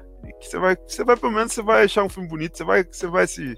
Acho que esse que é o ponto. Acho que o pessoal saiu satisfeito por o filme ser bonito, assim. Você sai pelo menos satisfeito. É. Total, total. Eu não saí, mas tudo bem. respeito quem eu. Ai, ai, que mais? Ó, vamos lá, falar mais algumas coisas aí. A gente tem todo o problema Bora. de Avatar com o cinema 3D, né? É. Que ele que criou essa desgraça aí. Ele. Ele criou essa desgraça que durou dois anos, só que continua vendendo até hoje. Não, é- Dois é... anos os caras explorou isso. Não, Depois... explorou, explorou porcamente, né? Porque tirando o próprio Avatar. Não, exato, é. Que outro é, filme, exato, né? Dizer, é. Eu lembro que na época, eu lembro que eu fui ver. Olha, olha pra você ver o nível. Um filme que eu lembro que exploraram legal, que eu achei que eu curti, foi o filme do Besouro Verde. Uhum. Seth Rogen com, com, com Kata, né? Que era o Jet, Jet, e, cara, o Bruce Lee, né? Que era o Kata antigamente do, da série. Uhum. E aí eu vi o filme do Seth Rogen e eu lembro que, nossa, eles usavam 3D legal. Foi, foi isso. nossa, o pior exemplo possível, né? É, porque não tem, caramba. É, não, aí a gente tem o fato do James Cameron ter atrasado o filme 13 anos aí para esperar é. os caras criar a câmera que ele queria para filmar debaixo d'água. Ah, chato pra caralho. Mas. assim. Porra, cara, ele, ele sabe por que ele. Sabe por que me. É isso, cara. Ele é o. Sabe aquele o, o filantropo? Ele tem, cara, é o filantropo. É, ele, cara, se, se ele não tivesse tanta grana, ele tá, ia ter o submarino do, do, fudido lá também, cara. Então, cara mala do cara. Mas é, esse negócio, tipo assim. O que, que, que, que essa câmera faz de tão diferente, né? Do que as outras. Que uma GoPro não faria. Como a GoPro não faz.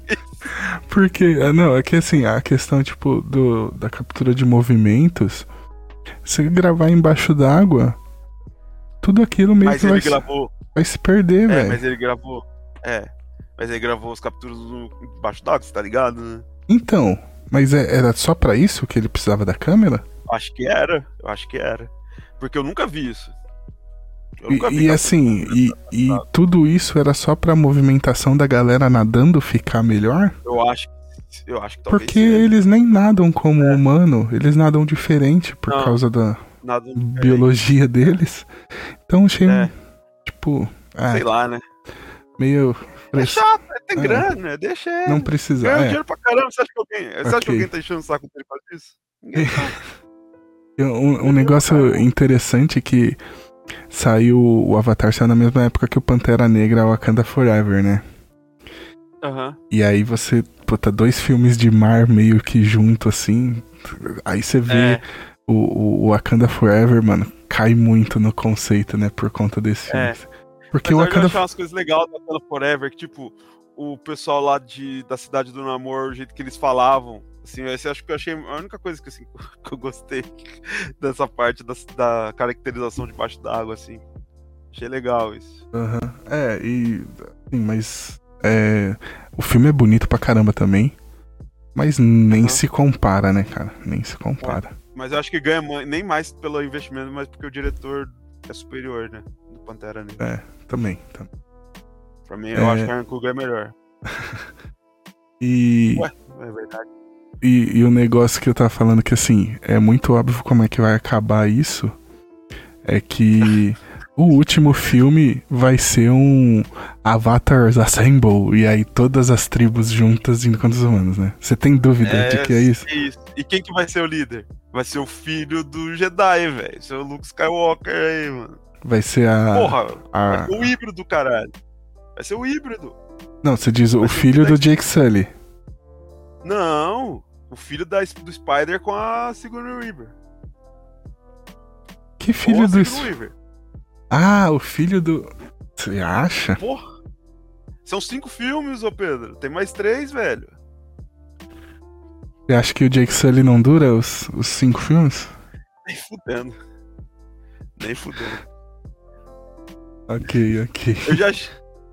Quem que eu, eu. Eu acho que a Zoe já. Ele. ele eu, pode ser até que o Jake Zoe dure mais que a Zoe, que eu acho que ele deu uma apagada na Zoe nesse filme. E ela tava muito bem, viu? Toda hora que ela É. tem que aparecer, nossa, Bem ela é demais. muito mais foda que ele, velho. Ela é muito mais foda que o Jake Sully. O Jake Sully é muito bundão, velho. Ela já tá. Toda hora ela tá decidida, toda hora ela dá a cal certa pra ele. É. Ele sempre vai pro lado errado. Ah, aquele é o Toru que maquitou, né? Porra! E aí, tipo, e como que acaba o filme? No que ela falou pra ele, velho. Pra ele não fazer, ele faz, perde um filho, pra depois escutar a mulher. Filha da puta. É, vamos, vamos ver aí, sei lá. Fica, eu fiquei puto, cara. Mano, é muito.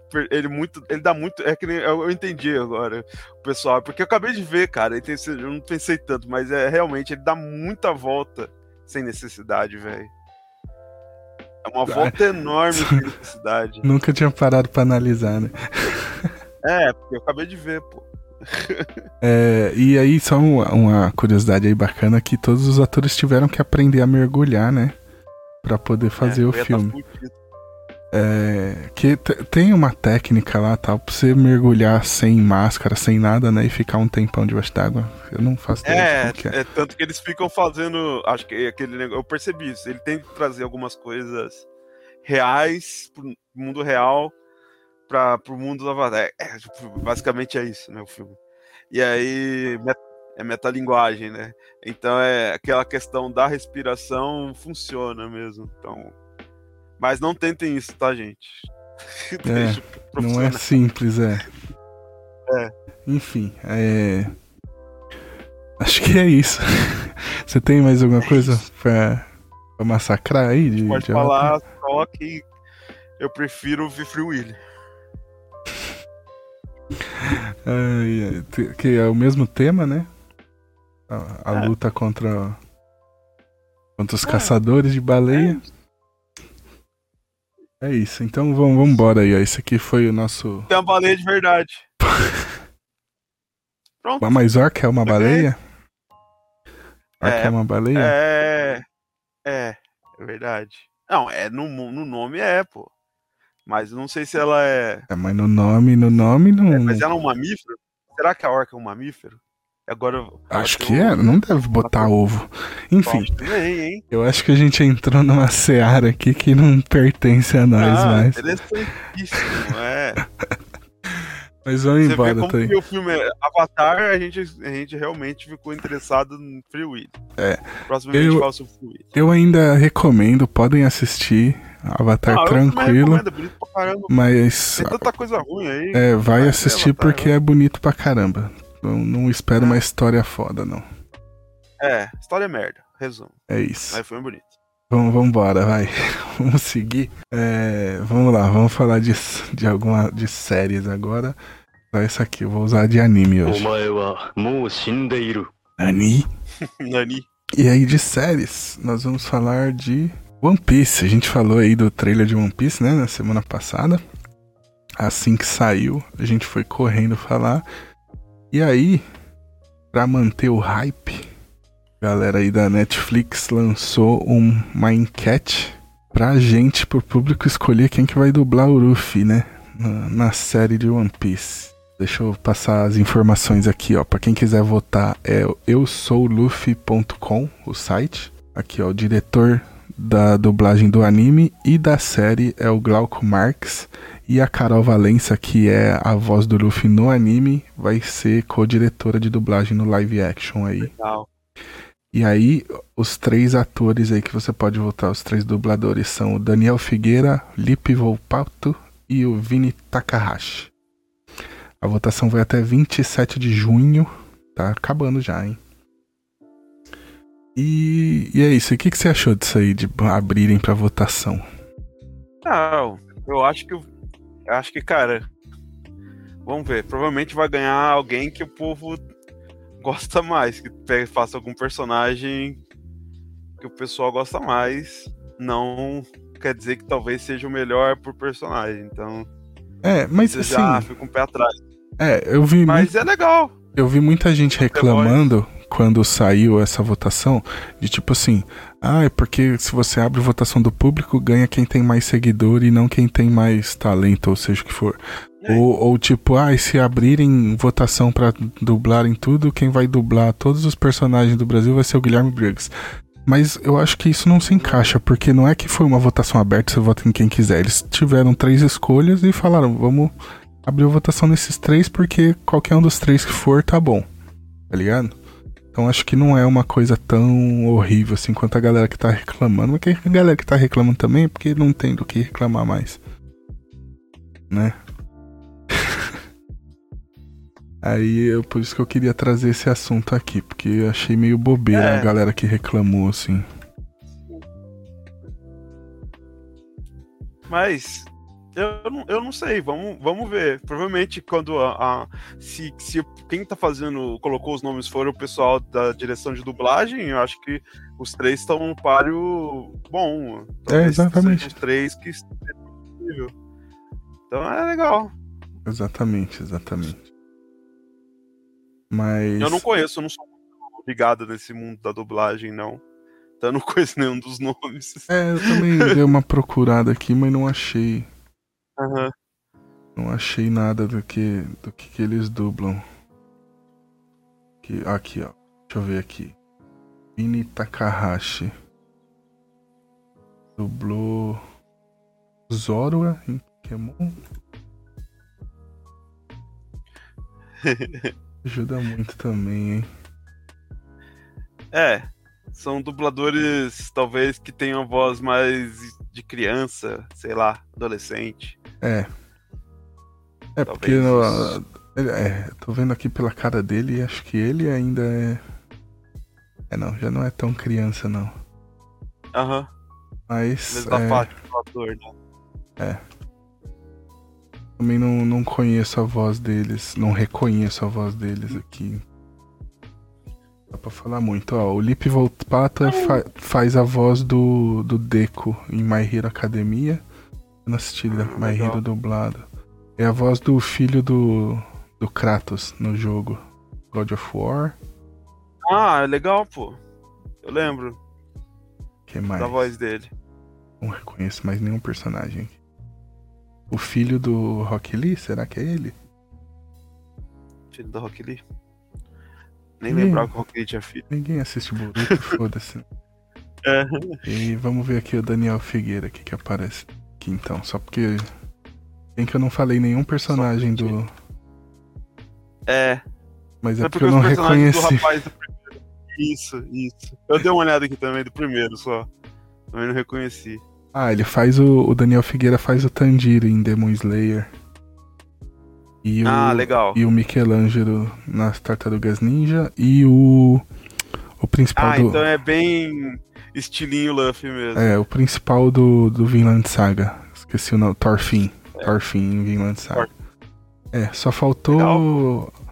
eu achar algum personagem. Acho que o Daniel, esse é o que tem mais currículo, né? É, o, Vi, o, o, Vini Takahashi aqui que. É o que tem, tá mais. Tem a, ele é a segunda voz do Dudu na turma da Mônica. Porra, não, não ajudou nada. Ah, o Dudu, Dudu, Dudu na animação da, da turma da Mônica é chato pra caramba. Então é pegar uma personalidade. Tudo uma personalidade parecida. legal, legal, legal. É...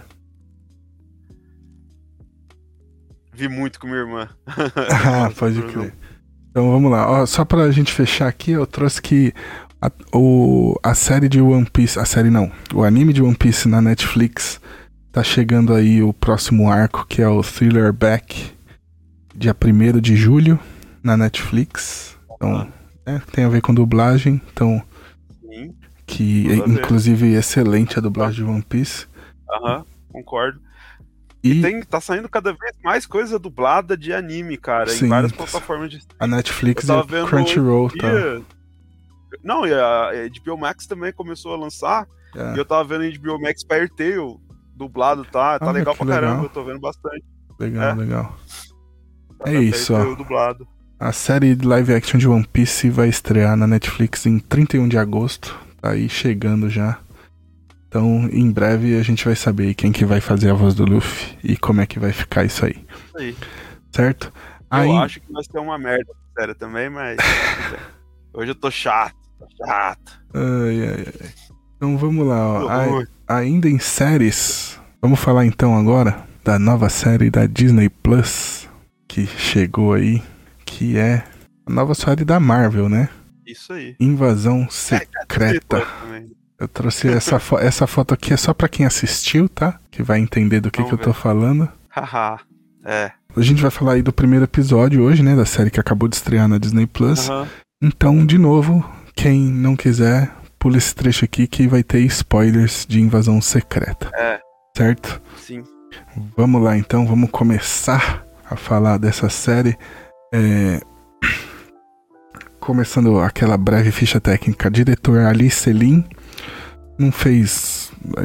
Dirigiu vários episódios de várias séries, nada muito uhum. grande assim. E a série vai trazer aí finalmente Samuel L. Jackson de volta pro MCU. Vai ter Isso. o Ben Mendelssohn como o Talos, que é o Screw. Muito bem. Gostei pra caramba dele, né? Temos, bem, nesse primeiro episódio temos Olivia Colman também. Bem, muito bem também. É que ah, é vencedora de Oscar, não tem. Excelente certo? É, tem outros elencos, tem aí a, a Colby Smulders como Maria Hill de volta também, mas a gente vai falar mais disso lá pra frente. Uhum. Vamos começar aí que a série já começa. Faltou uma, hein? Fala. Dracarys. É, Emilia Clarke, eu anotei aqui, mas eu deixei mais pra baixo. É isso, Emilia Clarke também. É, mas vamos lá, a série ela já vai começar naquele clima de desconfiança. A gente mencionou a cena inicial que eles liberaram naquele esqueminha com senha secreta. A gente falou um tempo atrás disso. Sim. E aquela é a cena inicial da série, né? Já começa naquilo. É. Do. O personagem do Martin Freeman, como é que chama? Isso, é o. Caramba, Ross. Ross, é o agente Ross encontrando um informante. E aí eles começam a discussão, né? O, o informante passa todo todo o problema da invasão da, e tal. Da invasão. E aí para mim é um problema. Porque, cara, beleza, é uma região uh, onde, onde é abandonada, porque tinha um, um reator nuclear inativo. Uh, beleza. Eu, como cientista, eu faço, só para as pessoas saberem, meu mestrado é em tecnologia nuclear. então eu vou pegar problema já. Não é assim que funciona, tá, gente? Não é total. As pessoas, nada fica desse jeito largado assim. É. Tá? Isso é, requer acompanhamento. Mas, sempre. mas. Quer, aí é que tem um pouquinho daquela propagandinha que os americanos gostam, que é na Rússia. Na Rússia eles deixam desse É. jeito. Largado. Na Rússia é largado. É. É. Porque Beleza. existem várias usinas nucleares na Rússia abandonadas que nem estão no Aham. mapa, que ninguém sabe onde é porque não Ninguém tem sabe. Eles registro. falam exatamente isso. Não tem registro. É. Beleza. É assim mesmo que funciona. É assim que funciona, é, exatamente. Então, é, é- esse aí é o probleminha aí já. tem organização é reguladora, nada funciona. Nada, nada, jeito. nada. Não é organizado, não. Beleza. Bora. Vamos pular É, isso aí. tá? aí passando por É, cima disso. Liberdade poética. Liberdade Liberdade poética, né? Não é, É. nada a ver com propaganda anticomunista, não, não. Não, não, é liberdade não, poética. Tanto que a Rússia hoje mostra quanto comunista eles são hoje em dia, né? Pra começar, já Tanto- começa isso, né? Mas É. americano é foda. né? Não importa, né? A, a propaganda não é, mais forte. Mas vamos lá, vamos deixar isso de lado. Não, mas é importante falar porque é. Não, tem lógico, com certeza. Com Externa, isso. Aí já começa, né, com é, a volta do Samuel Jackson, depois dessa cena, né? Tem a perseguição. A perseguição, aí a Cobb Smulders, ela. Que é a. Como chama a personagem da Maria Hill, Maria Hill. a Maria Hill. E a, Ma- a Maria Hill, pô, cara, é- beleza. é, isso- é tipo, eu gosto muito do personagem, do personagem dela nos quadrinhos, cara. Eu acho que eles trabalham muito É, bem. na- no, no MCU ela é só a sidekick do Nick Fury, né? Isso. Era. Era na época, cara, eu- vamos ser sinceros, porque a gente hoje tá num mundo totalmente diferente. Eles, eles queriam só aquele personagem que fizesse aquela referência muito rápida, que, que os fãs falaram, ah, se ela fosse aquele personagem ia ser muito legal. Aí pegaram a Cobb Smulders, que tava, tipo, muito em alta, e ela lembra a Maria Hill e colocaram lá. E coitada, Exato. ela teve que ficar, sei lá, 20 anos só aparecendo de vez em quando. Exatamente. E, tipo, aí ela. Mas é, eu só gosto porque eu adoro a Kobe Smulders aí, por causa de How I Met Your Mother. Não, lógico. Então toda vez que ela aparece em Mar- na É, Marvel, a eu gente- fico feliz. A gente tinha que dar aquele sorrisinho, É, né? exatamente. E é, é exatamente, tipo, cara, a gente gosta dela por causa do talento dela. Mundo mudou muito. É, porque quem tá fazendo meio que o papel da Maria Hill dos quadrinhos nas séries é a Val, né? Agora. É, agora é a Val. E, e cara, e aí, o, aí quando ele tá se perseguindo, o, o Screw, o Screw não, o Ross tenta pular de um prédio, ele bate a cabeça, cai, morre e vê que é, que é um Screw. E aí aparece o personagem do, como chama o ator que tá fazendo o Screw, O Talos. é, o Talos, e a Maria Hill aparecem, né, na perseguição. E aí já faz um corte, né, que eles falam tal, que, que era um, era um Screw que, procurado tal, que tava insurgido. E que, não sei se você lembra daquele filme O Contato Imediato de Terceiro Grau. Ah, provavelmente a- não vi. Aí quando a aeronave pousa, né, que eles vão mostrar os ETs assim pela primeira vez, aparece bem assim a, a luz Sim, sim, abrindo. assim. sim. Você pegou essa referência? De quando Sim, o Samuel Jackson.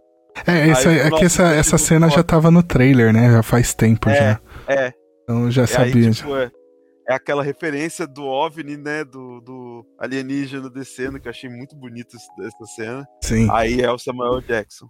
Aí ele vai, e por que que ele desceu? Porque é, o personagem o Talos ch- chamou ele. Tá precisando de ajuda, e ele tava afastadão porque bateu, né? Bateu a vibe do Ele- Thanos que bateu. O, o, o Nick Fury, o Nick Fury pós-Thanos, ele tá da mesma forma que o Tony Stark tava em Homem de Ferro 3. Exato. É o, Ah, é o trauma. Como que é? O. Trauma pós-traumático. Não, não é lá, trauma pós-traumático, é, Caralho. é alguma coisa pós-traumático, esqueci. É, alguma coisa pós- estresse pós-traumático. Estresse pós-traumático, isso, obrigado. Isso. E aí, a mesma coisa que o Tony Stark viu quando eles viu os, aquela raça Shuri, Shuri, né? Não lembro o nome. E, Chitauri. Ele... Chitauri. Chitauri. Chitauri. É, vamos é, falar certo. O Chitauris, ele ficou totalmente, foi puta, a gente não tá sozinho aqui e tal. Ele ficou quando ele viu que ele não tinha controle de tudo, né? Exatamente. o Samuel Jackson tá sempre no controle de tudo e apareceu um cara do nada e tirou tudo, tirou tudo dele. E aí bateu nele aquela crise, né? Só que ele já é mais velho, é até legal, até uma fala que ele fala do Talos, que ele fala, ah, mas eu. Você tem 136 anos, mas não, eu tenho menos de 40 na minha, na minha idade. Aí ele fala assim, mas daqui a pouco eu vou fazer 50. Aí vai chegar a crise da meia idade. O que você fez na sua crise da meia idade? Os Avengers. Aí, ah, esses Vingadores. Aí você já vê assim, que, tipo, não é um negócio que é só trivial, sabe? Que tá acontecendo uhum. com ele. É um negócio pesado mesmo, porque é, ele brinca com isso. Quando eu tive. Quando minha crise de meia idade foi fazer os Vingadores. Agora é, é um negócio que então você vê que ele não tá bem mesmo, não. E, hum. tipo, no começo, aí a gente fica meio tipo, ah, mano, tá nada, ele tá de boa. Ele tá fazendo. Porque tanto ele fala quando fala que tá acontecendo os insurgentes, tal, o Talos fala porque ele chamou ele, e porque a filha do Talos sumiu, né? Uhum. Aí ele explica tudo o que tá acontecendo por cima.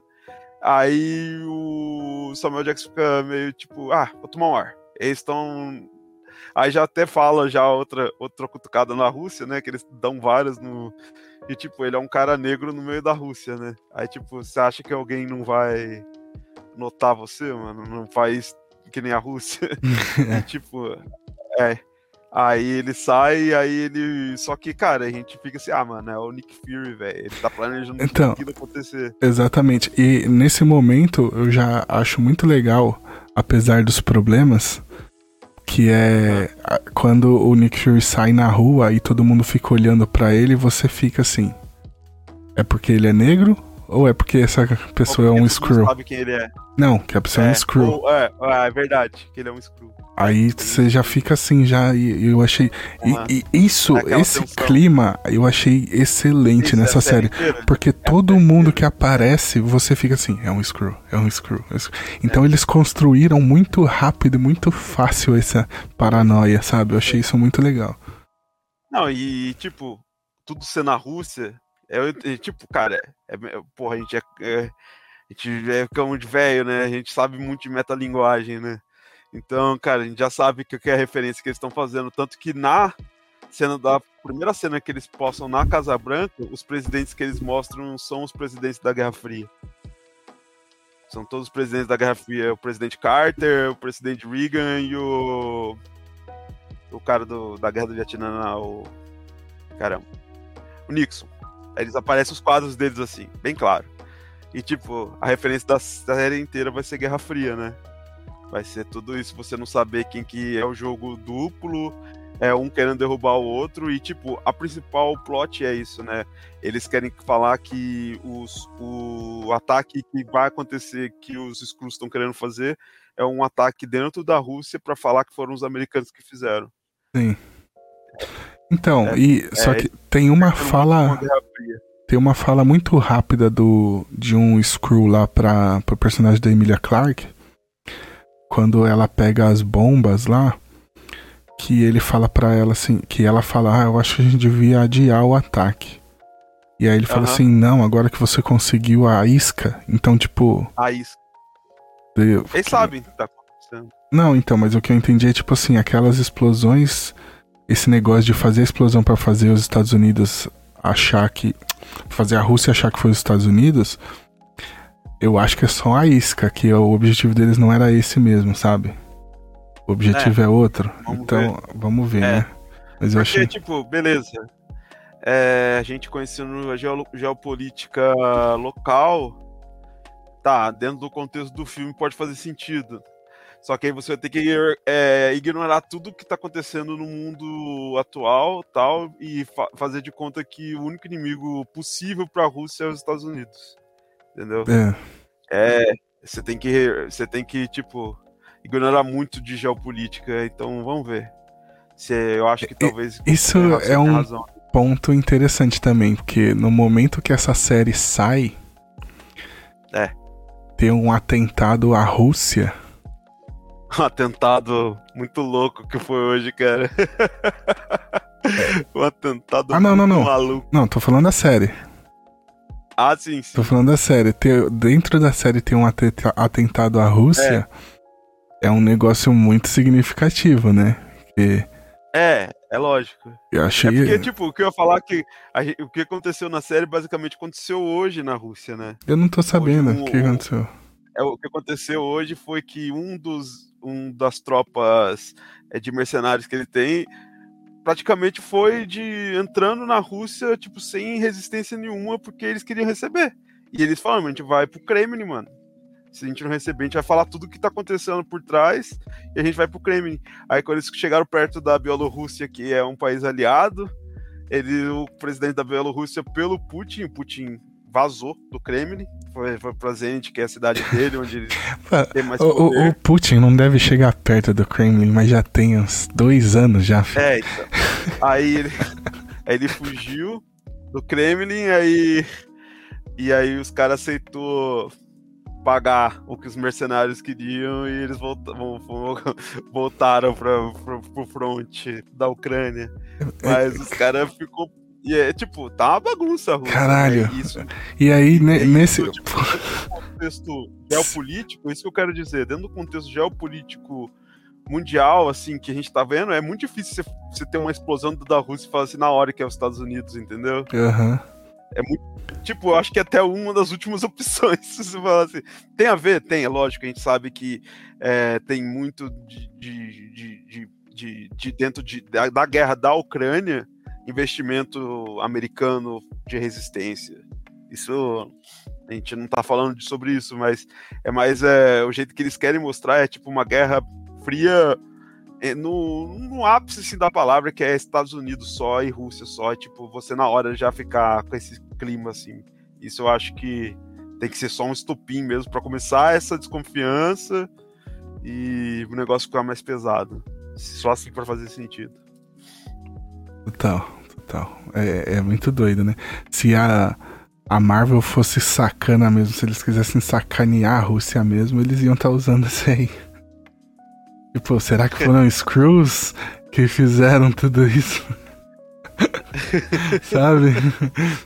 Uhum. Isso seria. Maluco, maluco seria, cara. Maluco seria doido. É. Seria doido. Não, ia ser legal. ia ser Mas legal. Aí tem, aí tem tudo, é, entre aspas, só num lore, né, gente? Pelo amor de Deus. Mas aí você vê tudo. Isso é até, tipo, eu acho que mostra que até que fica bem difícil você contornar tudo isso dentro de um universo que já tá durando 10 anos, entendeu? Então você tem que fazer muito jogo assim para fazer tipo as coisas encaixarem, mas tá bom. Tá é, bom. é, tipo o contexto que... de que. Uma, é, é, o universo já tá lá. É, e... mas é, o que eu ia falar é que é o, abrir... é o contexto de você ter um blip e que tem toda a merda que dá em cinco anos dentro do universo. E aí fora, no mundo real, acontece uma pandemia que dá uma merda muito parecida do que aconteceu com o blip, é. sabe? É, é muito doido isso, mano. É, tem umas coisas assim que, que é bizarro. Dá pra dizer que é. o blip foi a pandemia de dentro do universo Marvel, Não, sabe? A pandemia foi, foi um blip total, cara. Então, é, isso é, é muito, muito, doido. É muito bizarro. Mas cara. vamos voltar um pouquinho pra, pra série. Que tem um, o negócio da amizade entre o Nick Fury e o Talos. Eu achei um bagulho muito foda. Nossa, foi muito bonito. Funciona né? muito foi. bem. Não, e você vê que, tipo, os caras nem fala, já sabe o que um tá pensando. O já. que é. E deixa um negócio. E deixou o que o, o jovenzinho da internet tão gosta de falar, né? Deixa meio aberto o, o trisal. Ah, não, é porque... para. Não, tô brincando. É porque, tipo. É... Chegaram a cogitar isso? Não, não, é ah, porque, ah, tá. tipo, o jeito que ele fala, mais ou menos, ele fala. É, a, a Maria Rio fala que pode até ter tido, tipo, um envolvimento dele com a, a, a ex-esposa do, do Talos, sabe? Mas, tipo, coisa que só que a Maria Rio e o, ele ficaram sabendo. Eles deixam mais ou menos aberto, assim, a gente, ah, vai, tá. a gente tá. vai saber mais ou menos qual que foi o nível de envolvimento dele com a, os Screws durante a série. Mas Entendi. isso deixei aberto sim. Ah, é. tá, cá. Vamos falar disso. Entendeu? Vamos, a gente é. vai falar disso. Mas assim, isso é uma pena pra Colby Smulders, né? Pra Maria Hill. porque no final do episódio ela é descartada total, porque, mano, não Nossa, precisa é. dela. O é, Talos é... faz o trampo muito melhor, né? Faz, coitada. é tipo, a gente adorou realmente a moda, mas é que eu falei, é um produto da época, porque total, ela total. não é mesmo uma grande atriz, né? Infelizmente, assim, mais que a gente gosta dela. É, não, mas aí tem a questão da personagem, de como ela foi escrita também, não é pra ela destacar em momento nenhum ali, né? Não, mas, mas, mas em cinco minutos o, o ator é muito bom mesmo. Tem, ah, não, mas é... O Talos é mais importante, eu sei disso, só que o ator, ele... Ah, sim, não. É muito, muito melhor. Mas, cara, eu achei muito bonito já, tipo, constrói já de primeira. É. E é. A, assim que eles constroem esse laço instantaneamente, eles também já abalam isso quando eles vão perseguir o outro Screw e o Fury mata o Screw lá. Uhum. Na frente do Talos, é. né? E, o ta e aí mostra esse conflito de que o Nick Fury, mano, vai fazer o que é necessário e o Talos uhum. quer conversar com os Screws, que são os rebeldes, né? Ele tá meio Jake Sully, o Talos lá. Jake Total Jake Sully. É. Tipo, ele quer resolver na, na conversa. É. Só que tem coisa que é foda. Exatamente. É, a gente vai falar disso mais pra frente também, lá no, no nosso quadrinho de hoje. Mas é, eu achei, puta, achei excelente, assim, já que já cria, já em é, cinco minutos eles, a, eles estabelecem a, a, amizade dos dois e em seguida já, já mas quebra. Eu já. falar, cara, se, se, fosse ator ruim, às vezes a gente não ia pegar essa, velho. Pode ser, Os pode ser. Mesmo, pode ser. Os caras são bons. Não, é, é instantâneo. E. É. E aí tem também um outro momento excelente que a gente tava falando disso e aí a gente acabou saindo, que é o momento da Olivia Colman com o. Samuel, é. O Samuel Jackson tá muito bem, né, velho, na série. Tipo, porque a química é. dele com a galera é foda. Tirando, tirando aquela barba fake feia pra caralho que eles colocaram nele. Que Sabe que... Parece ver toda hora a cola da barba. Sabe o que, que eu, eu gostei? Que tem um momento que ele é. aparece assim, aí você vê a pancinha do Nick Fury, e aí você pensa assim, pô, nos é, quadrinhos. Nos quadrinhos, ele o Nick Fury, ele vai ser um gigante forte até a morte. É. E aqui não, mano. Ele tá velho, ele ficou não sei quantos não, ele, anos no é, espaço. É, espaço. E aí eu achei excelente, ele levanta e a pancinha ah, do Nick cara, Fury, assim. Como você vai exigir isso do cara da idade do Samuel Jackson? Né, não, e mano, então, é com legal. pancinha, sem pancinha, eu quero Samuel Jackson na série. Samuel Jackson. É o cara que chegou e falou: Eu quero um sabre de luz rosa, os caras fizeram pra ele, porque é o Samuel Jackson. Exatamente. É isso. Exatamente. O cara, o cara mudou Star Wars, né? Mudou na fonte, total, na fonte. na fonte, ele mudou. Na fonte, velho. Tá nem aí, velho. Excelente. Nossa, Samuel Jackson é foda. E, Não, e aí a gente tem é, o diálogo dele, a cena dele com a Olivia Colman, que é. Não, é legal. Demais. No começo eu fiquei meio perdido. Porque o nome dela parece um nome russo, né? É Lúcia? Não lembro. Não lembro. Mas, tipo, mas ela é uma agente da MI6, porque a Olivia Colman é uma atriz britânica, né? Uhum. E faz todo sentido dentro desse cenário de espião, de troca de, de, de agências tal. Você ter um agente da MI6 no meio de uma série de espionagem. Tem que ter, né? Não, bom demais, bom demais, velho. Gostei muito. Esse negócio de tipo. Vai, fica ali, dá aquela passeada que todo espião faz e deixa a câmera ali, né, pra pegar depois. Uhum. Porra, bom demais, né? Já, tipo, já começa assim, já tipo, ó, é, é espião mesmo, e, tá? E, e, a, é, e a série deixa dúbio desde o começo, porque tá todo mundo falando, o Nick Fury, é você tá velho demais é. pra isso, você tá velho demais e, pra então, isso. Então, a gente, a, gente a gente pulou, aí eu ia falar exatamente isso, porque essa cena que ele sai pra passear, você fica dúbio, você fica assim, caralho, mano, será que realmente. Não, mas é o Nick Fury. Mas será mesmo que os caras pegou ele fácil demais? Aí você fica assim, não, até a hora que ele vai lá e cola a câmerazinha lá. É. Não, e, já, e... já morre, já cai por. Já não, mas terra, é já. que ele chega a externar isso, né? Que a personagem uhum. da Olivia Colman fala assim: o Nick Fury que eu conheço jamais seria pego pelos meus homens. E aí ele fala assim, eu não, deixei ele assim, ah, eles me pegarem. É. E ele falou, e ela fala assim, ele fala assim, nossa, eles são bons agentes. Aí ela vira. Não, e ela tá bem pra caramba, né? Ela fala, não, esses aqui são, são, são os piores, são muito ruins. Você deixou eles pegar você ainda. Eles não são bons agentes nem ferrando. Ela fala. É muito bom, muito bom. Isso aí tá, tá excelente. É. Pô, é, é um detalhe que aparece nos créditos do episódio que é o Martin Freeman e a Colby Smolder são estrelas convidadas. É, guest, guest starring, eu, eu percebi isso também. É, então provavelmente eles não devem aparecer mais, né? Mais, isso. Foi hum. só um veículo do Martin Freeman pra já, já introduzir. Pra dar... que a gente sabe que ele tá totalmente. Ele é um. Ele é personagem do núcleo de Wakanda, né? É. Não faz sentido ele não aparecer. É, dá, dá aquela, ele tá ali só pra dar aquela liga só, né? Com tipo, Isso, ó, estamos no mesmo universo. É, exato. Mas tem um negócio que eu fiquei pensando depois, porque assim que o episódio acaba com a morte da Maria, e eu fiquei triste. Spoiler. Não, eu já avisei que ia ter spoiler na frente. Uhum. E eu fiquei triste nesse momento. Ah, eu também, pô. Aí eu, eu fiquei assim, depois que eu dei uma digerida. Porque sabe que é o triste? Eu não eu, tipo, a gente, eu vejo que você também não é. A gente não é o cara radical que estragou a minha infância. A gente não, não é assim. Ah, a gente não é assim. É, não, não. Só pra deixar claro. De forma é nenhuma. Jeito. E, tipo, só que, cara, a gente ficou tanto tempo com essa menina aparecendo todo é... filme. E aí, do nada, tipo, ela toma um tiro, velho. Aí eu fiquei assim, não, mano. Será que é um screw? Será que não? É só. Eu tô nessa não, esper... Eu tô na esperança de no final. tipo, no e final. Ela morreu, tipo, na calçada, sozinha.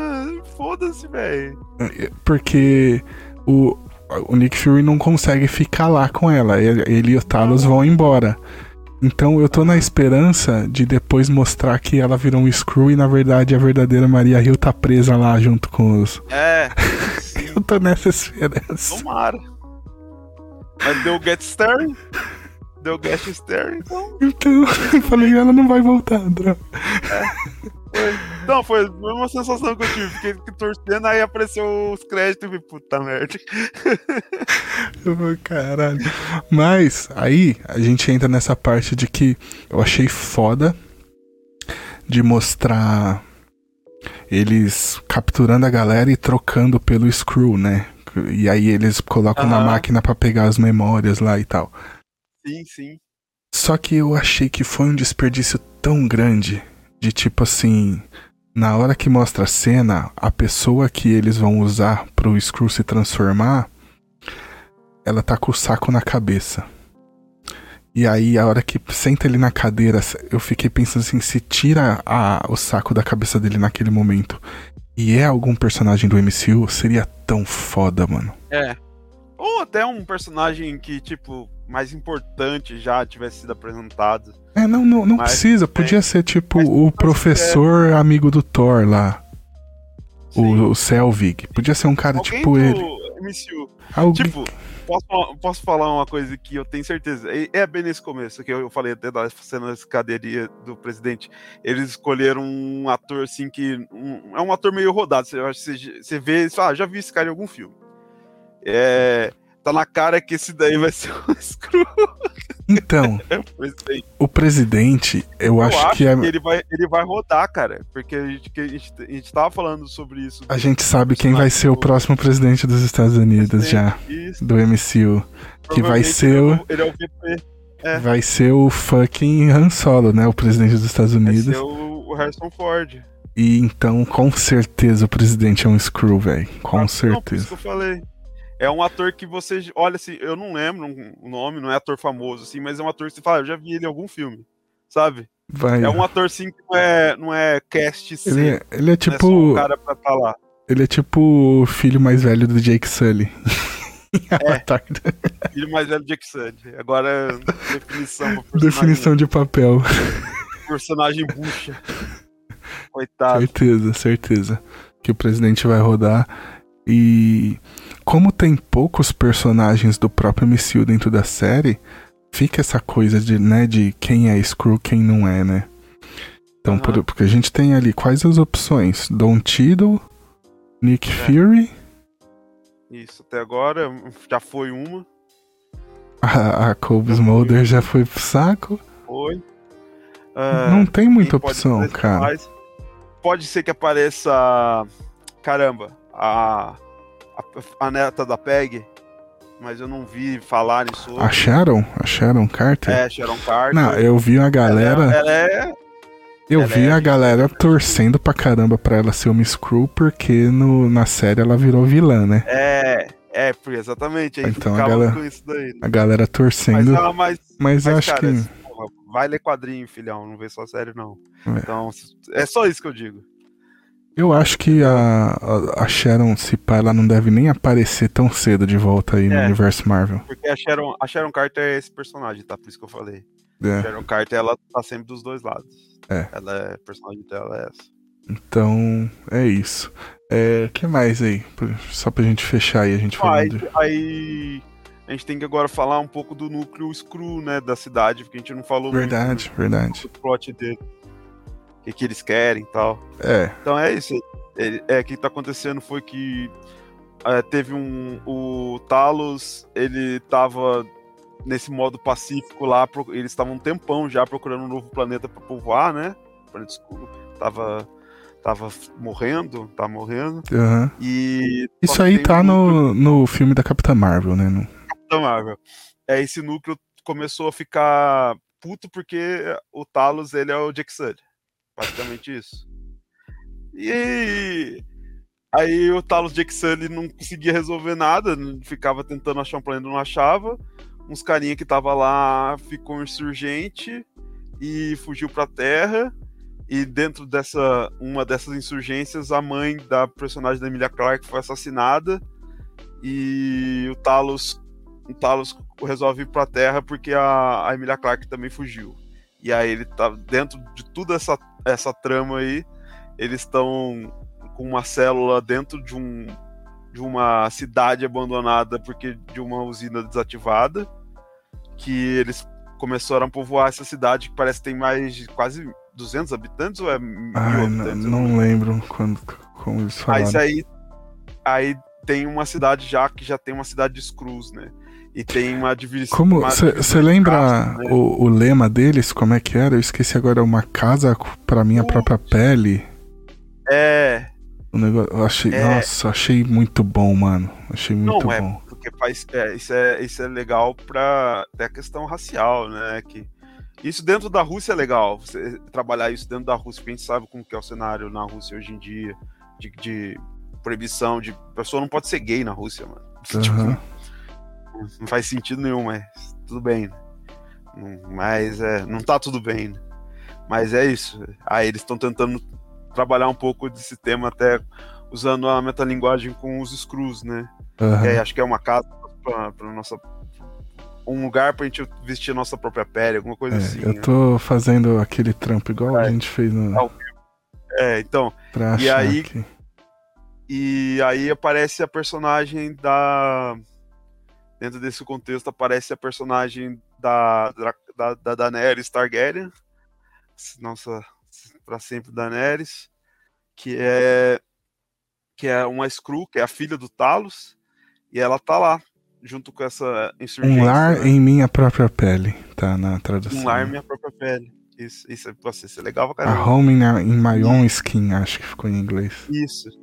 E eu, ach, eu achei legal eh, eles pegarem um personagem, o, o, o cara que querer entrar ser um, ser um personagem negro, né? Que quer entrar lá tal, eles trabalhando. Eu achei uhum. bacana pra caramba. Porque, cara, por dentro é, todo mundo é screw. E isso trabalha muito com, com racismo que tem muito aqui no mundo, porque a gente não consegue ver que a gente é tudo ser humano. A gente vai até falar isso, viu? Hoje, é, hoje tá, essa pauta tá forte, só que a gente tá segurando porque o assunto vai ficar mais legal. É. E, e cara, e aí ela, ela mostra tudo, e dentro tem divisões de castas, né?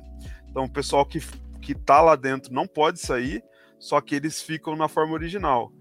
E quem e são os personagens que são os guerreiros, né? Que estão na causa, que eles falam, que é tomar a terra, porque eles têm a população inteira que tá lá no planeta Screw, só que eles estão procurando um lugar novo porque o planeta tá praticamente morto.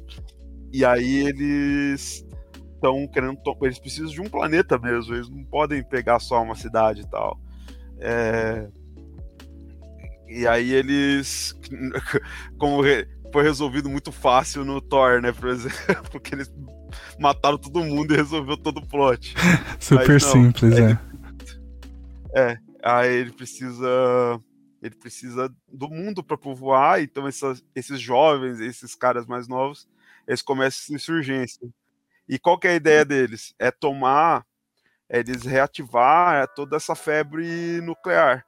Aí a série pega um caminho legal, que é tudo isso é, pega todo esse caminho que está acontecendo agora da guerra da Ucrânia, as tensões políticas, por isso que a gente fica meio assim, eu estava falando pro Pedro, como que é analisar o cenário geopolítico de hoje, sendo que você tem um mundo que começou em 2000 e 2008, que as coisas mudaram muito, né? Sim. Então eles tentam meio que equilibrar isso, né? Mostrando que tipo tem coisa muito parecida, só que tem coisa diferente. Por exemplo, que eu falei, é, você associar diretamente já no primeiro ataque que é culpa dos Estados Unidos. Uhum. Então eles tentam trabalhar com o cerne da Guerra Fria mais do conceito dos anos, dos anos 40 para frente, depois da Segunda Guerra Mundial, né? Sim. Então eles tentam pegar o conceito bem, bem frio mesmo de Estados Unidos versus Rússia, e aí eles querem trabalhar isso, eles querem fazer incursões, né? Eles, eles acham que tem uma incursão que eles vão conseguir de cara já falar que começar uma guerra, e aí eles, eles querem fazer a população se auto-exterminar. É né? Porque fica bem claro que eles são imunes à radiação. Não, eles é, falam é, isso, né? Eles não, falam isso. E, que aí... por isso tanto que é por isso que eles é, vivem nessas nessas usinas abandonadas, né? Isso. A ideia é essa, então é fazer um todo esse clima de, de 007 dos anos dos anos 70, é. de filme do 007 raiz. e fazer essa, essa, essa, essa tensão política. Aí eles têm um líder, né?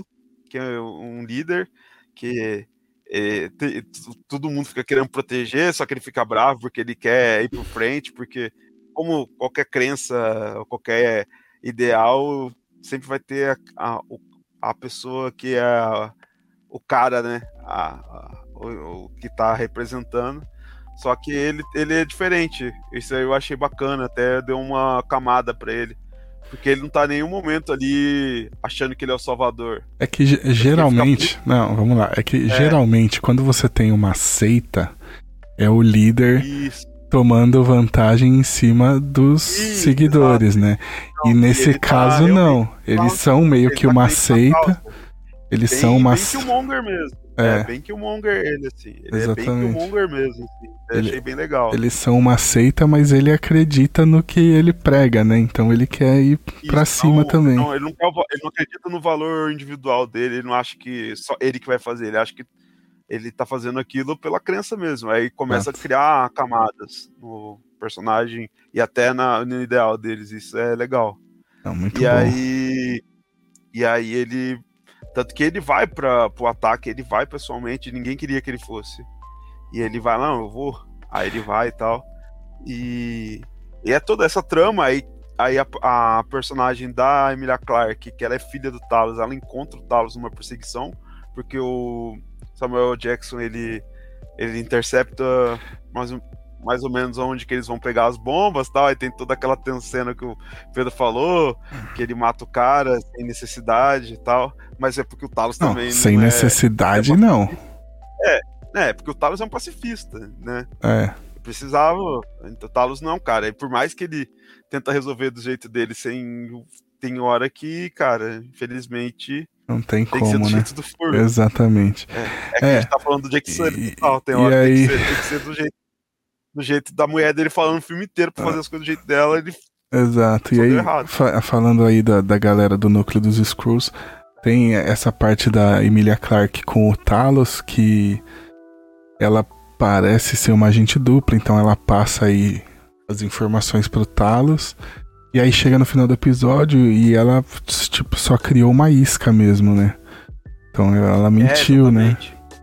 Só ela, que, realmente ela... É aliás, tem a questão de que fica uma questão também do, do líder dos Screws lá, de que só ele que sabe de tudo. Uma coisa meio Nick Fury também, que tipo assim, o líder sabe de uhum. tudo e o resto da galera só sabe fragmentos. Então pode ser que a informação é. Pode ser que a informação das três mochilas fosse verdadeira, só que nem ela, nem a Emilia Clarke, vou chamar ela de Emilia Clarke, nem ela sabia disso tal, é. mas porque é, acho que acho que até acho que é, acho que tá mais pra esse lado mesmo, viu? Mas então, tá mais... mas então, vamos... tem a, porque a ela, minha... ela fraqueja legal, viu? Ela, eu acho que ela fraqueja de verdade mesmo. Não, mas é porque sabe mais... por que eu fico na dúvida? Porque é assim, tá legal, né? assim que o assim que eles é. pegam a mochila, por exemplo, a hora que o Talos e a Maria Hill estão perseguindo os caras, Isso. e assim que eles pegam a mochila, eles já veem que tá vazia e joga fora. Uhum, então, tá. e, e, a Emilia Clarke que tava carregando essas mochilas, então ela devia saber que tava vazia. É, exato. Então, exato. então acho que não foi, ela não Vamos ver qual que vai ser a, a saída, né? É, Vamos mas eu, eu acho que ela não não tá do lado do é Talos não, acho que ela enganou mesmo.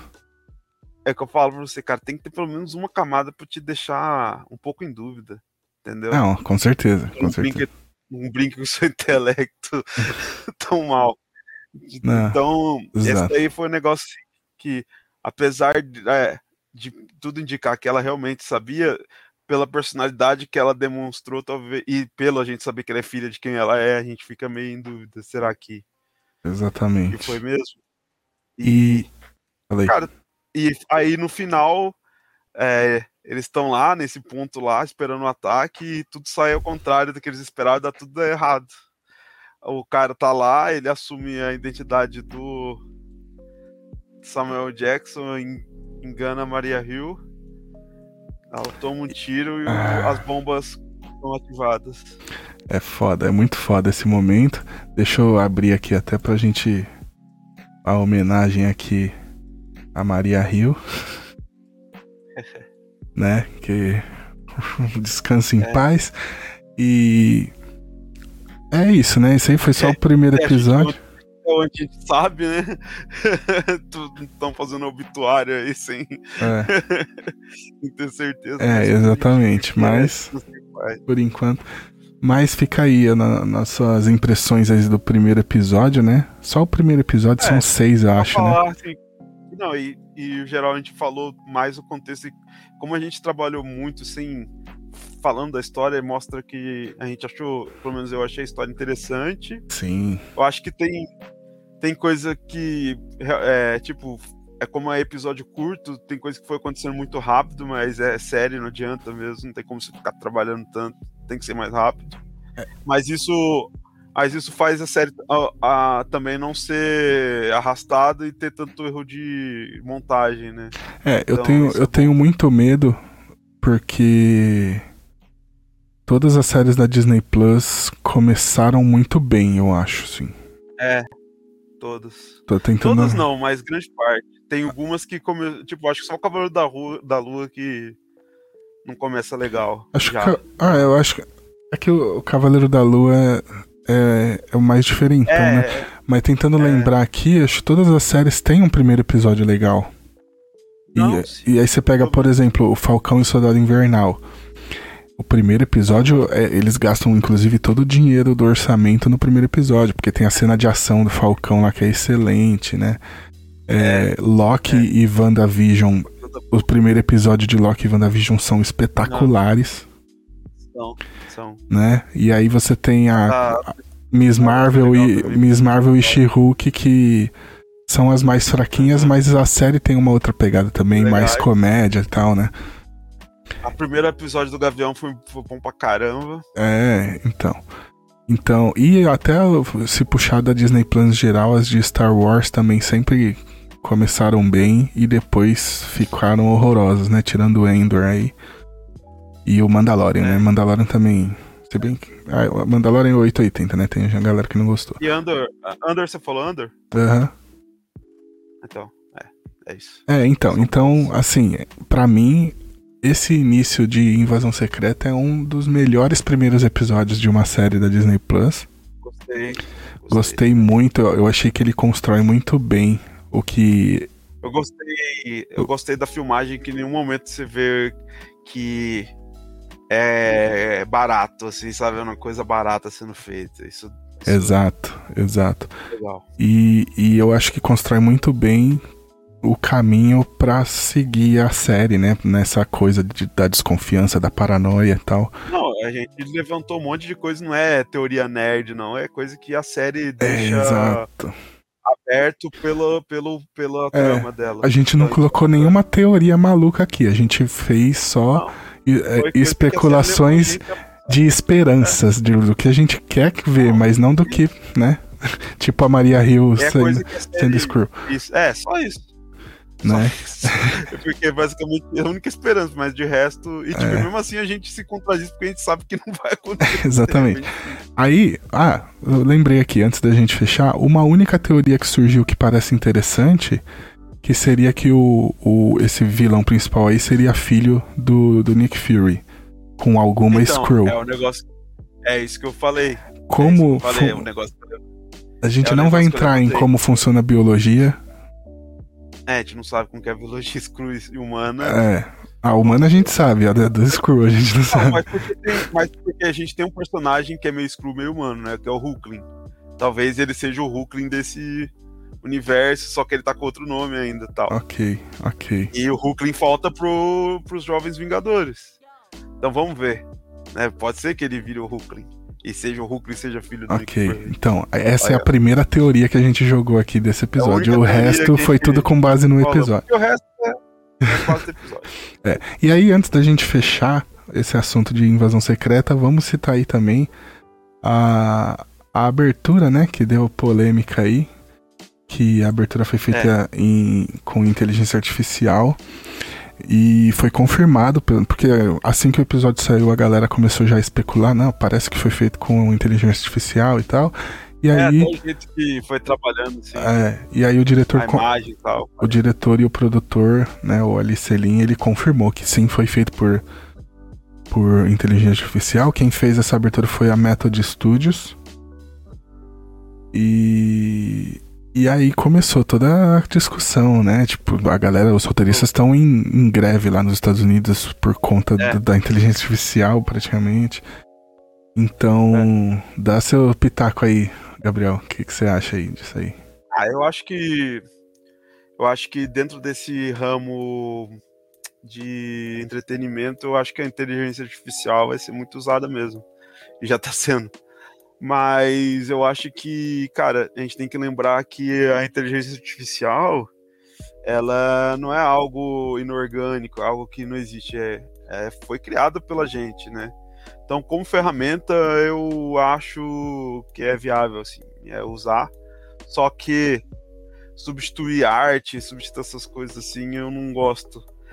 Então, eu, eu acho, não achei de bom tom, ainda mais por que tá passando. Eu, eu, eu achei, Mas, nesse, nesse ponto, eu, é, eu achei. Fazer, assim. uhum. eu, eu achei interessante. Tipo, é, é, economia, tempo tal, fica Sim. legal, mas. É. Não, né, nesse vezes, ponto. O, tipo, o mesmo resultado que você queria sai. Uma rápido, pessoa entendeu? podia fazer. É mas uh, uh, o que eu achei é, interessante é, é que, assim, esse contexto de ter feito essa abertura com inteligência artificial entra na mesma questão das versões diferentes de Aranha Verso. Exatamente. Igual a questão é. do Aranha Verso ter várias é. versões. Isso aí, porque, por exemplo, né? se a gente fala assim, o filme do Flash tem várias versões, é esquisito. Por que, que o filme do Flash tem várias versões? Apesar do filme é. ter o mesmo contexto, a gente sabe que as versões foram feitas porque acho que isso aqui vai ser ruim, vamos testar outra aqui para ver se é melhor, né? É isso. Tanto que a própria DC escondeu o fato aí de que, de que foram lançou várias versões diferentes. É, isso que a gente tá é. Quando a gente falou, a gente não, nem citou, porque isso aí não é nem. Isso aí foi desonestidade. Exato, agora no Aranha Verso foi feito de propósito por conta da questão do, isso da, dos multi-universos. Uhum. Ok, meu. É legal pra caramba. A gente, eu só questionei porque esse é um negócio que vai se perder quando sair do cinema, né? Mas é Exato. é legal pra caramba Exato. fazerem isso. E, e aí, nesse contexto da série, de ser uma coisa de que substitui os humanos e tal, eu achei é, ok. Achei que funciona. Que, e aí tem muita gente falando assim que ah, eles fizeram isso pra, pra economizar dinheiro tal. Eu acho que não vai ah. para essa linha nesse momento, nesse caso. Foi, eu acho que foi a linha contextual. Né? É, ah, nesse legal. caso específico, eu acho que não tem a ver com baratear o custo da série. E o principal é o burburinho que isso faz, porque tá todo mundo não, é só fala é disso, lógico. só fala disso. Trend, trend. Exato, exato. É, quer irritar no Twitter, é isso. E, e, é basicamente isso. Acho que não tem nada a ver com, com fazer menos. com gastar menos dinheiro. Tem a ver com fazer mais dinheiro, é o contrário. É. então, acho que. E, e é isso. É. E antes da gente terminar o assunto, ah. você quer falar mais uma coisa? Vou, vou, vou falar só uma última coisa sobre ah. inteligência artificial. Eu não acho ruim usar essas inteligências artificiais e tal, até pô, vai acabar substituindo artista. Não vai. Em vai. certos aspectos é vai, fala, mas não vai. É... O problema para mim. É, é, o problema para mim é que essa inteligência artificial, ela não cria nada. Ela usa o, um banco de dados como base Isso. e mistura Isso. tudo que ela tem no banco de dados e lança o negócio. Então, assim, Isso. Se ela paga essa base de dados que ela tá usando, ok. Para mim tá ok. Essa é a questão para mim. Uhum. Se o, a inteligência artificial paga o banco de dados que ela tá? usa. Pra falar, já deu problema. A, o Pepe Larraz, que é o desenhista principal de, de X-Men, bateu meio-dia. Bateu meio-dia. que, é o, que é o principal desenhista de X-Men, capista de X-Men, ele, estavam, ele falou que a Marvel tá usando inteligência artificial para copiar a arte dele. Pra, tipo, gerar mar, é, produto de marketing é, e outras coisas. Então, e provavelmente ele não é pago para isso, né? Esse é o pro problema. Para você fazer é, coisa para trabalhar com isso, a inteligência artificial vai ser muito útil, né? Mas o artista tem que ser pago, que a arte é dele. Vai falando aí que aqui tá tocando sinal, hein? É. Ou não tem mais ah, nada, ah, papá? Não, é, eu vou falar que eu vou dar uma, uma dica, né? Que é uma recomendação de um quadrinho que fala muito do assunto, só que não é da Marvel. É da britânica, que é da 2000, da que saiu na revista 2000 AD, né? Da, e essa aqui é a Área Cinzenta. É Essa Área Cinzenta é muito legal. legal saiu pela Midos, e acho que tem muito a ver da invasão secreta, que é tipo, hum. é uma é uma região onde de tipo você recebe as pessoas e elas não podem ficar até ter um visto para entrar na Terra. É, é, é a, é, tipo, a alfândega. Uma área de migração. É a alfândega, alfândega do, do, do, espaço. E é. dentro e aí dentro vai criando vai criando tudo situações que lembram muito da invasão secreta, alguns, alguns com os alienígenas querem entrar na Terra para fazer o, o, o é, incursões ou insurções, então é lembra muito esse clima, cara. E eu achei mais legal do que recomendar qualquer quadrinho assim da Marvel que fala, ah, não, esse aqui Show. tem Nick Fury, não. Esse aqui tem bem mais a ver com, com a série do que muito quadrinho da muito Marvel. Muito bom, muito bom. É, é, isso, né? É só a questão de pagar os seus artistas mesmo. É, é não, isso. não vejo problema Porque, em não, utilizar cara, a ferramenta. Gente, gente, não é Skynet, tá? É inteligência artificial. É isso que eu fico puto quando eu começo a ler notícia. Tipo, Exato. cara, ninguém faz nada sozinho, velho. Prende isso, gente. Pelo Exatamente. amor de Deus. E é isso, gente. Invasão Secreta aí, o primeiro episódio já tá disponível na Disney Plus. E a série sai o episódio novo todas as quartas-feiras. Certo? E é agora, mano, vamos falar de royalty. vamos continuar falando vamos falar de, royalty. de royalty. A gente tava falando é. da inteligência artificial aí da que a Disney usou para fazer a abertura da série do da Invasão Secreta. E agora a gente vai continuar falando desse problema de pagar royalties aos artistas dessa, e ainda com a Marvel também né? Primeiro, é. nossa vinheta para nossa sessão de quadrinhos. É isso. E vamos falar aí que a gente falou há pouco tempo atrás também, da, do documentário do, do Stan Lee que saiu na Disney Plus. Vi o primeiro terço do, Viu? do documentário. Então, foi depois mais, que saiu o documentário, o filho do Jack Kirby, né, um dos. Artistas lendários aí, foi o, o criador da Marvel. É, foi foi no Twitter aí e meteu o pau no documentário, Primeiro né? foi o filho, depois o Instituto Jack Kirby também. Ah, do Instituto teve também? Eu não vi do Instituto. É, meio que reforçou os pontos dele, né? É. Então, ele, ele, ah, eu li, eu falei. li também a frase. Então, eu, eu li a, na íntegra e, cara, e eu vi esse primeiro terço, assim, que fala bem desse período de criação e, cara, é, é triste, meu. É, o, o, documentário, ele, ele é focado nessa questão do Stan Lee ter inventado tudo que a Marvel fez. É porque, assim, como que funciona o documentário, Pedro? Pelo que eu, eu vi, né, do primeiro terço que eu vi, assim. Eu assisti inteiro, é, eu assisti pegam... inteiro. Você assistiu também, né? Uhum. Então, beleza. Então a gente pode falar, porque a gente, a gente. Eu vi o primeiro terço e não consegui ver mais porque eu achei nojento pra caralho. Eu acho que você também achou. E, tipo, e é, eles pegam frases soltas do Stan Lee e vão encaixando e fazem uma montagem. É isso. É isso. É muito. To... E aí tem até um, umas animaçõezinhas dramatizando um pouco é, o que ele tá falando. Stop, stop motion, assim, que ficou bonitinho, vamos ser é, sinceros. Não, é legal, mas é assiste o, os créditos de Homem-Formiga, que é mais legal, que é isso, dos dois primeiros filmes. Do segundo filme, é. pra ser mais exato. É. Que é a mesma pegada e é muito mais bonito. Mesma pegada. E, assim, vendo o, o, document, o documentário, ele, você tinha falado que o documentário ia ser. Você lembra que eu falei como que Chapa branca? Não, e, não mano, você lembra como que eu falei que ia começar? Tá no tá, vídeo. Né? A, galera, a galera pode ver o vídeo. Pode Antes voltar. de lançar o documentário, você comentou que ia começar falando de que ele viu a aranha e aí pensou num homem-aranha, não sei o quê. Viu, viu, viu, a mosca e pensou. O documentário ah, abre com essa frase, cara. A hora que eu vi isso, eu falei, não é possível, mano. O Gabriel acertou. Produtor, cara, da é. Marvel. E, e aí você tinha. Só que aí você comenta que o documentário ia ser chapa branca e porra nenhuma. O documentário ele tá ali só pra defender o Stan Lee. Foda-se os artistas. Branca, é só, é só é. uma. Não, cara, e tipo, a, par, a parte que eu deixei é, é quando ele conhece a Joan Lee, né? Que é a esposa uhum. dele. E você lembra que ele fala que ela, ela tinha. Ela, ela era uma pessoa que, tipo, ela era uma modelo tal. E, tipo, provavelmente ele era o velho da lancha. Ele deve ter prometido os mundos pra ela, né, velho?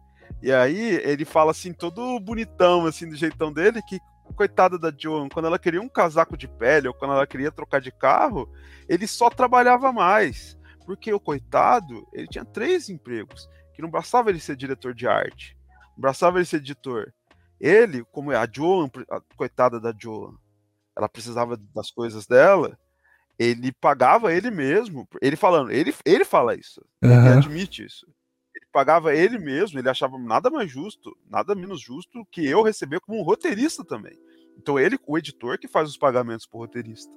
Então ele, editor, aprovava os pagamentos dele como roteirista e ele recebia porque a Joan queria novos casacos de pele. E se você pegar a história do Jack Kirby, o que, que ele estava passando na época, o que, que o Steve Ditko, que não morreu sem dignidade nenhuma, passou na época, cara, isso me deixou revoltado e eu parei o documentário. É, então, e tem mais, tem mais um caso aqui recente, que é o Peter David, o criador do Homem-Aranha 2099. David, Peter David, ele tá com crowdfunding, eu não posso ajudar, infelizmente, não queria é. poder ajudar mais, mas ele, porque ele tá passando por hemodiálise diária, ele faz hemodiálise diariamente, tanto que ele não tá conseguindo nem dormir mais na casa dele, ele desistiu de, de passar as noites na casa dele ele para é, agilizar a hemodiálise, ele não perder metade do dia dele no hospital, ele dorme no hospital fazendo hemodiálise, entendeu? É, e. Então ele passa todas as noites dele no hospital. Enquanto isso, o Aranha Verso no cinema, usando o personagem que ele criou como protagonista, ganhando criou... milhões e milhões, centenas de milhões. Peter David, ele é um principal roteirista do Hulk, da história do Hulk, ele foi o principal roteirista do Hulk. Ele fez trama do Hulk do. Ele criou o Tesouro Tiratema, o, o Hulk Cinza, que depois voltou do primeiro, do, dos, das três primeiras edições lá. Que foi. Foi só na primeira edição, se não me engano, apareceu o Hulk Cinza. E aí ele, ele coloca o Hulk Cinza de volta, ele cria todo. Uh, junto com ele, ele, junto com outros roteiristas, ele começou a colocar todo o conceito da, do Hulk ter a dupla personalidade. Então, ele é um cara importante e esse cara não tá numa situação igual o Jorge Pérez, que foi talvez dentro do top 10 de criadores e desenhistas. Jorge Pérez tá lá, o cara só desenhou Crise nas Infinitas Terras, só isso. O maior crossover de todos os tempos. Redefiniu a DC.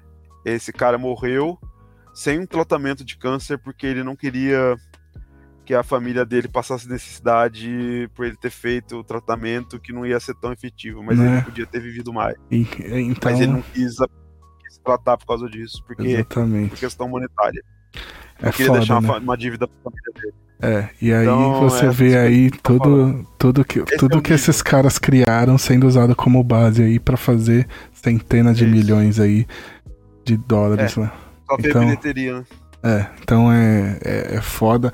E aí tem, tem um negócio que me pegou muito, que você até comentou de, de, de negócio de destruir a infância, que a gente não tem isso, mas a carta do Neil Kirby destruiu minha infância. Porque no final da carta ele manda lá. Eu vou até pegar a carta aqui para ler. Quer ver?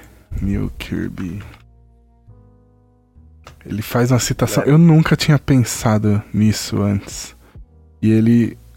Porque sempre que entrava nesse assunto de. Ah, o. O, o Stanley criou, não criou. Né, os personagens e tal eu ficava naquela coisa assim de, ah, tipo, ele tem a participaçãozinha dele ali e tal, não dá pra ignorar e dar aquela, né? Quer dar aquela passadinha de pano assim, é. assim no nosso ladinho. E aí, uhum. ele mandou, mano, o Neil Kirby mandou uma que destruiu minha infância, porque para mim o Stanley é um bosta inacreditável agora. E eu tô procurando aqui a carta, porque eu achei muito foda o que ele fala. Deixa eu achar aqui. Aqui, ó. Que em 1501, a ó, The Opera del Domo comissionou o Michelangelo de 26 anos de idade para esculpir a estátua de Davi para a Catedral de Florença. A ideia e o dinheiro da, da Ópera del Domo e a estátua é chamada de Davi de Michelangelo. Ninguém fala que é Michelangelo e a Ópera del Domo que criou a estátua. E aí, na hora que eu li isso, quando eu vi a carta, eu falei, puta, é isso, mano. É isso mesmo. É, é isso, isso. velho. É tipo, nossa, acabou é com a minha infância essa carta. É, mas é. Mas é, eu entendo. Faz, porque, mesmo, porque né? é isso, toda vez que via esse embate de ah, o Stan Lee ajudou a criar todos os personagens da Marvel e tal, eu, eu ficava na cabeça assim, é, ele ajudou a criar, a ideia foi dele e tal, então ele tem crédito pela ideia. Na hora que eu li essa carta, tipo, esse negócio de. ninguém chama. Né? Ninguém é. chama de. É, é, é, o Davi de Michelangelo, não é o Davi da, da ópera e do Michelangelo. Tá eu falei, é. cara, é, isso, velho. Stan... Ah. Ceia, tudo isso daí foi feito tudo pra alguém. Que pariu, mano. Analisa com um retrato. Exatamente. falei, caralho, velho. É foda, é foda. Acabou com a minha infância essa carta. Exato. Mas é. E tipo, o Kirby, cara, mesmo assim, ele. Eu peguei isso aqui, ó. Não sou de. Vou dar uma, uma ostentada, hoje vou, vou mostrar ônibus. É, ele fez isso aqui, cara, que eu gosto muito, que é os Eternos do Jack Kirby, isso aqui é dele inteiro. Tá, essa é a criação dele inteiro. Eu acho que o Stan Lee já, já tinha ganhado, já tava de saco cheio. Foi quando ele voltou da DC. Aí eu acho que o Stanley falou, eu acho que é melhor segurar um pouco aqui, não ficar falando que eu ajudei, não. Aí, então essa aqui é a criação dele mesmo, só do Jack Kirby, não tem essa de Stanley, não. E a gente viu no cinema, e aqui tem tudo que ele fez dos Eternos. O começo é bem divertido, mas depois dá uma caída porque eles cancelaram a revista, mas todo o conceito que a gente vê no filme aqui, ó, ó com a cabeça saindo assim que tal, ah, dos celestiais e tal. Tudo que tá no filme tá aqui. Isso Legal. é bacana pra caramba. Legal. É, eu, eu nunca então, li é, Eter... O único álbum de Eternos que eu li foi aquele do Neil Gaiman. Do que, Gaiman. que é um é, porre. Com Romitinha. Horrível, horroroso, horroroso, horroroso. e aí eu falei assim, é, eu acho que... O, Marveco fica maluco, ficou maluco, mas não deu certo. É, eu já não gosto muito do Neil Gaiman. E eu não gosto muito da. Tá, eu entendo quem não gosta. É. Eu entendo quem muito. Eu gosto muito do New Gamer, mas eu, eu, eu, eu entendo. Eu entendo bem quem não gosta tanto do New é. Porque eu sei os pontos que eles são levantados. É, exato. E, e eu já e eu não gosto muito da área cósmica também. Tanto da Marvel quanto da DC. Ah, cósmico. ah isso, aí, isso é o contrário. Eu não Acho curto que é o que muito. eu mais gosto da, do, acho que o Jim Starlin é um gênio. É, então, mas. Verdade. Aí... Esse, esse, ele escrevia e desenhava. Aí eu posso chamar de gente. O, o, o Starman, Starman é do, é do Jim Starlin, aquele arco famoso? Não é, né? É. Do Starman? É, da DC. Da DC? Não, acho que não. Acho que tem nada a ver, é né? do James Robbins. Ah, não, não, é não. O... James, o... Eu tô confundindo. O Jim Starlin é o do Desafio Infinito, né? Ou não? Também. Isso, ah, tá. É, é. Achei que eu tava ficando muito doido. É. Tá, tá. É, não, essa, essa área cósmica não é minha, não é minha praia na Marvel. É, eu gosto. Então, é uma das coisas que eu mais gosto da Marvel. Então, Eternos. Eu gosto de Quasar, cara. Quem, quem, sabe, quem sabe o que é Quasar? Eu sou, deve ser o único cara que gosta de Quasar. É, então, Eternos. É o nível dos Marvel. Desculpa, desculpa que a gente vai ser xingado, mas você vê o nível dos caras aqui de Marvel. Né? É, Eternos. Quasar, Eternos não é pra mim, não. Enfim, vamos fechar esse assunto. Eu queria comentar isso eu queria comentar muito isso por conta dessa frase da, da carta do Neil, do Neil Kirby que é. me pegou muito, assim. Pegou. É, Foi pegou bonito, demais. Né? Foda, foda. E ele fala que ele. As pessoas falam tanto, ele mostra toda uma área de artistas, né? Que, e aí o Neil Kirby fala, cara, é, os artistas. Ele mostra tudo isso, só que os artistas na época eles trabalhavam em casa. Quem ficava lá era editor, editorial, roteirista e tal. Os artistas trabalhavam em casa. Eu vi meu pai, eu vi pelos ombros do meu pai o universo inteiro Marvel ser criado. Que ele então, criou, né? Eu não tô falando de boca pra fora. Eu é, vi. é muito foda. Eu ficava fazendo companhia pro meu pai quando chegava na escola e via ele fazendo tudo isso. Mano, é, é quem puder, vai atrás dessa carta aí.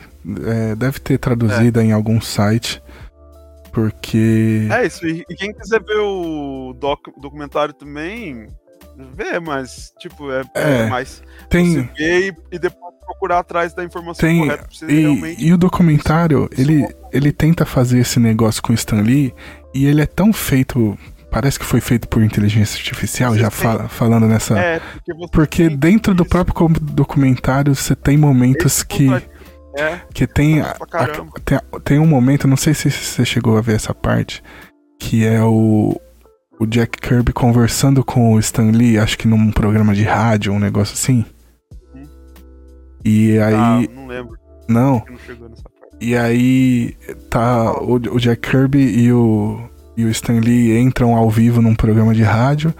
E aí fica aquela coisa, o Stan Lee fala, não, porque o Jack Kirby é, o Kirby é incrível, não sei, o Jack é incrível, não sei o que, não sei o que.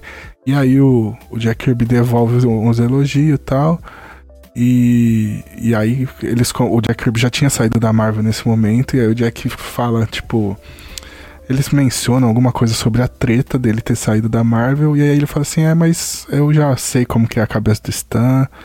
Eu sei que não vai ser convencido do contrário, então vamos deixar disso, vamos ficar de boa aqui e tal". E o Stan Lee começa a puxar assim, não, porque você tá falando isso, que, mas é porque eu falo que se, se, a ideia foi minha, fui eu que criei, e começa a bater, e aí você vê o ego do maluco, sabe, explodindo. E é. esse documentário que era para ser a defesa do Stan Lee, você mostra que ele solta essa parte aí, você vê o ego do Stan Lee é. inflamada pra caralho, tá ligado? Querendo uhum. convencer de que os personagens são ah, dele porque sabe, ele que né, teve né, a ideia. Se ele defender a parada, a Joe não vai poder comprar casaco de pé. É. E, e aí, nesse momento, contrasta esse momento de, dessa cena do documentário com a carta do Neil Adams. Do Neil Kirby, Neil Adams.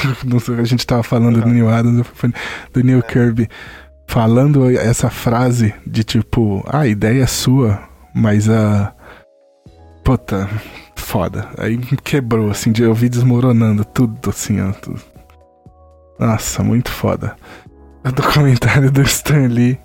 É. Tá na Disney Plus, quem quiser vai lá ver. Quem não quiser Boa não sorte. vai perder nada. Não vai lá, não vai lá ver. E o Twitter, o tweet, né, do Neil Kirby, ele soltou aí no sábado, dia 17 de junho.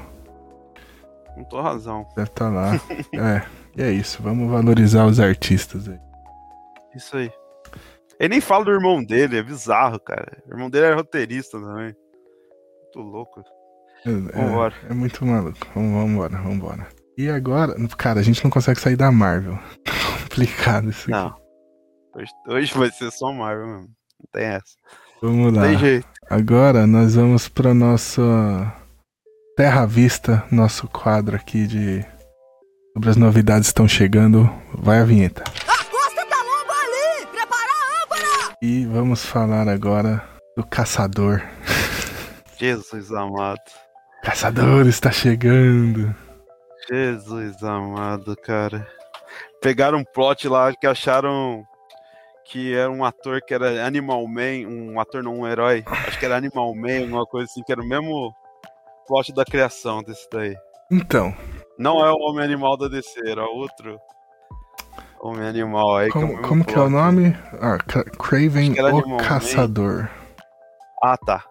Ah lá, hum. Russell Crowe, atores gabaritados. É. Que, pelo amor de Deus, deve estar tá todo mundo precisando de dinheiro, né? Tá osso.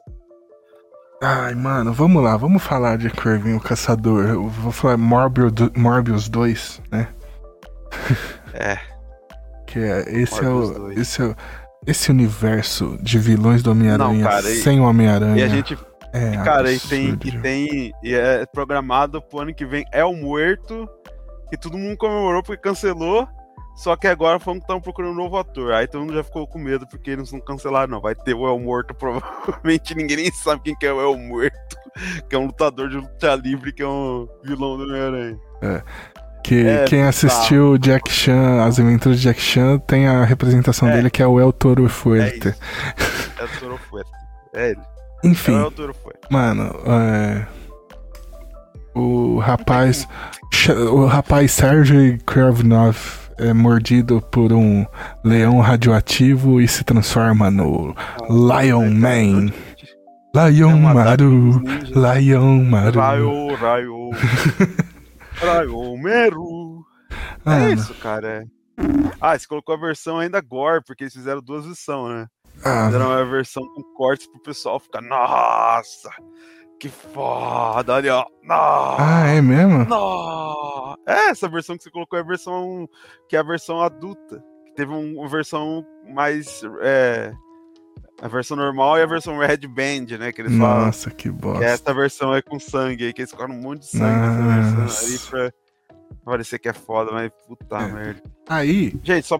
Se você depois puder abrir a descrição do Craven eu vou... normal personagem, pra gente fazer um paralelo. Eu vou tirar é... aqui, eu não vou deixar cenas.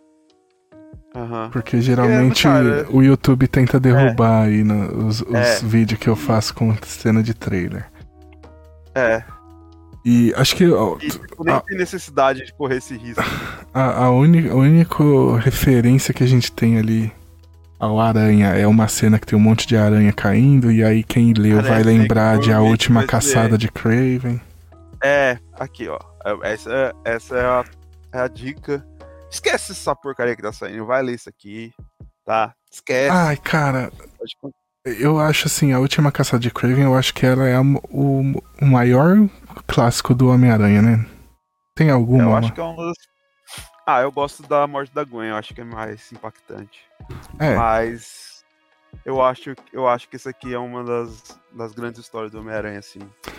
O Homem-Aranha é... nunca mais é legal, mas eu acho que, é que a... a morte da Gwen é o ponto alto, talvez, dos quadrinhos Marvel. É porque, assim, a morte da Gwen, o Homem-Aranha Nunca Mais, são momentos que ficaram marcados para a história dos quadrinhos. Mas, mas a gente pode falar, porque isso aqui também não é. É mensal, entendeu? Não, é mas é o que eu tô falando assim: a, a, a última é... caçada do Craven é um arco que ficou é marcado. Um arco, é. A, a, morte da morte Gwen. Também é uma história, tá, eu entendo. Mas ela teve um começo já com o Norman voltando. É que, mas é que depois... o que ficou marcante não é a história da morte da Gwen, é só o acontecimento da é, morte da Gwen. Entendeu? Entendi o que você quis dizer.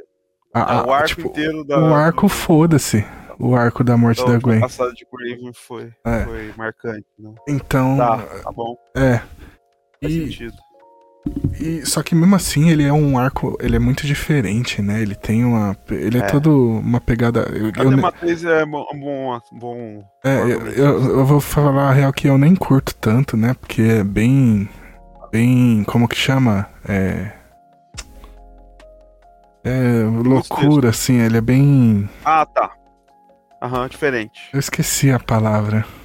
É, não é. Não é lúdico. Tá, na minha cabeça tava vindo lúcido. É o contrário, né? Lúdico. Não, é lúdico. Então é um quadrinho é. bem lúdico, né? Tipo, fica aquele ah, monte ah, de, de, de, imagens aleatórias de aranha enchendo o quadrinho e uma caixa de texto descrevendo tudo que tá acontecendo. É. E na verdade, é, nem descrevendo o que tá acontecendo, mas só frases soltas que no final vão fazer sentido sim. pra loucura Isso. do personagem.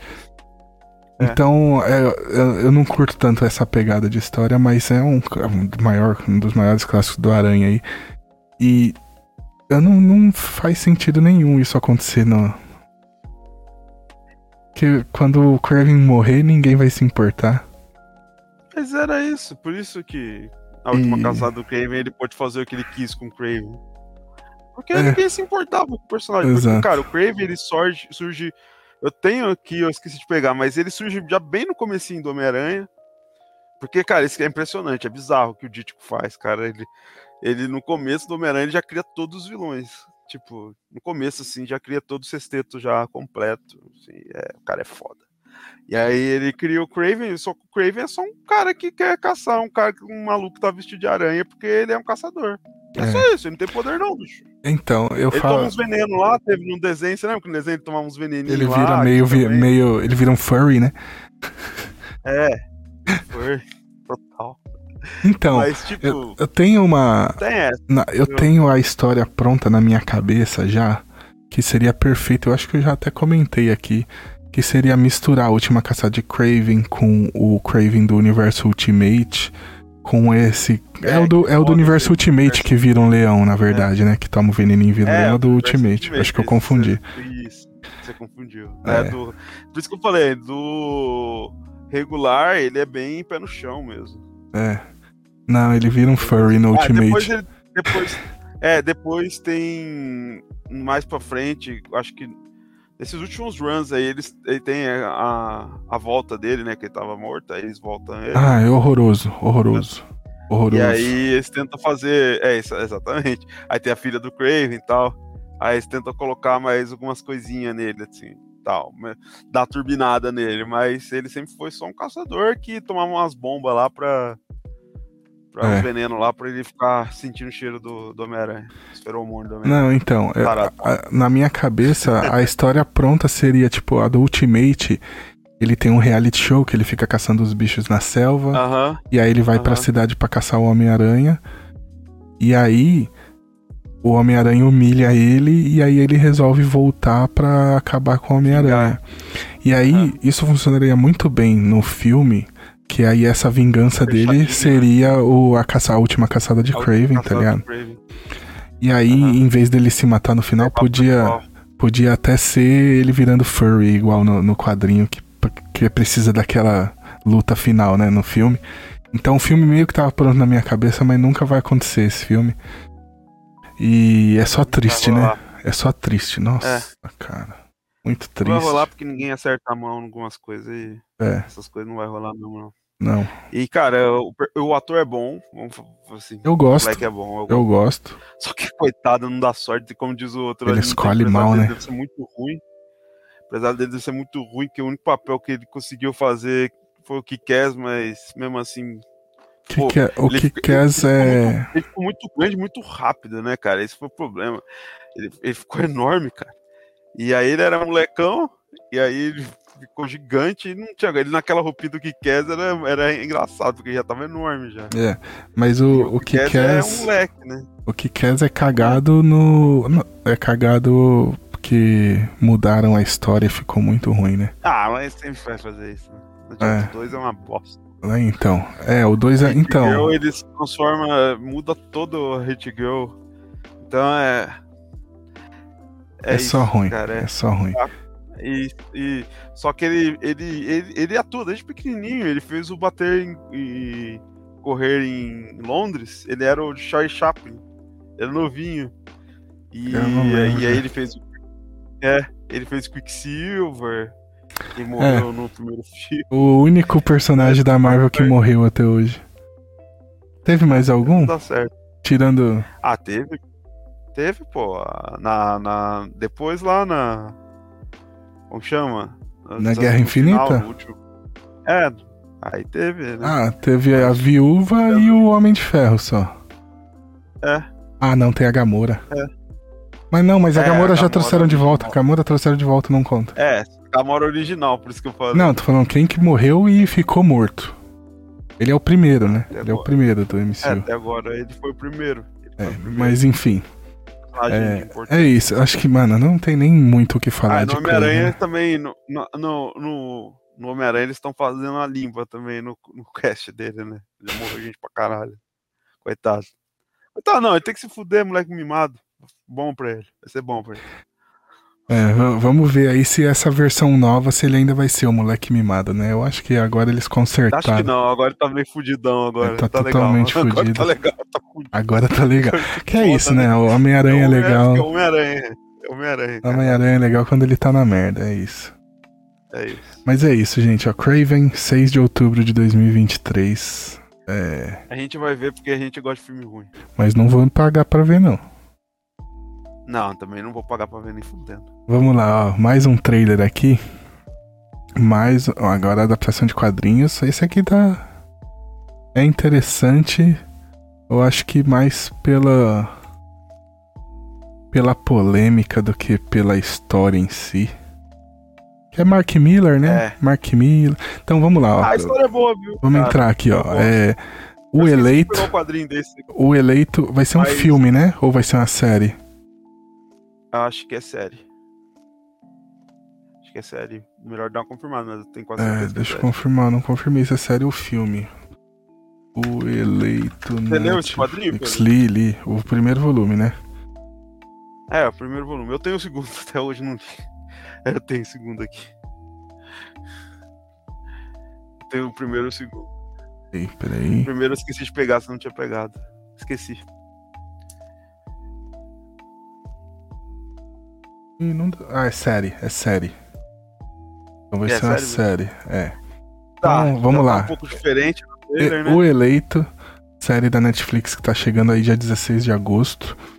Baseado no quadrinho American Jesus. Já achei que começaram errado a série mudando o nome. Mas eu acho que a. Não, acho que aqui é o eleito também. É, não, em nenhum lugar vai ter American Jesus, com certeza. É. Em nenhum lugar Mas vão eu usar. acho que a versão da Mythos também era o eleito, se não me engano. Ah, sim, sim, verdade. No quadrinho saiu como o eleito em algum lugar. Uhum. É, provavelmente para evitar e... a polêmica, um, né? Como quadrinho, cara, desses do Miller aí, quando ele começou a fazer as coisas a toca de caixa, é um dos melhores, viu? Não, é, é, ele, é, eu acho assim, o Miller, eu acho. Ah. A gente falou. É foda tanto... falar do Miller. Não, não, não. É que a gente é. falou tanto disso, mas assim, eu acho o Miller um cara muito bom para ter ideias. tá é. vendo onde eu tô indo mas com isso? Acho, mas, mas eu acho que ele, como. Como roteirista. Ele é bom para fazer pipocão. Ele, é, ele sabe fazer ação, ele sabe fazer um quadrinho que te que é fluido, sabe? Então, é, exato. O quadrinho dele é, é truncado. Exato. Eu acho que até quando ele fazia quadrinho com Grant Morrison, Grant Morrison é totalmente o contrário. Ele é. trunca pra caramba, fica perdidão. E... e aí quando ele fazia, os quadrinhos do Grant Morrison ficavam bom nisso daí. E o, ficava fluido. É, ele é bom disso. E o, o Mark Miller, ele é muito bom na, nesse desenvolvimento de fazer um negócio meio, é, meio cinematográfico, é. né? Ele é fluido o quadrinho dele. É, e, é, e, e ele é muito bom na concepção das ideias. Então, as é, ideias dos quadrinhos tem, dele muito louca, são muito é. boas.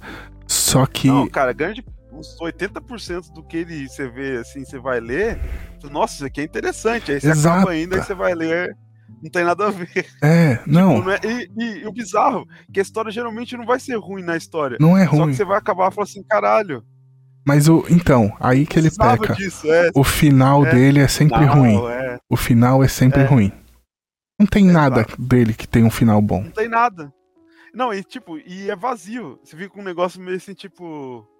Tá bom, fez diferença na minha vida. Beleza. Exatamente. É o arroz Exatamente. feijão arrozão com feijão mesmo. Exatamente. E aí. Só que o cara deu uma sorte do caralho com o Kikaz e com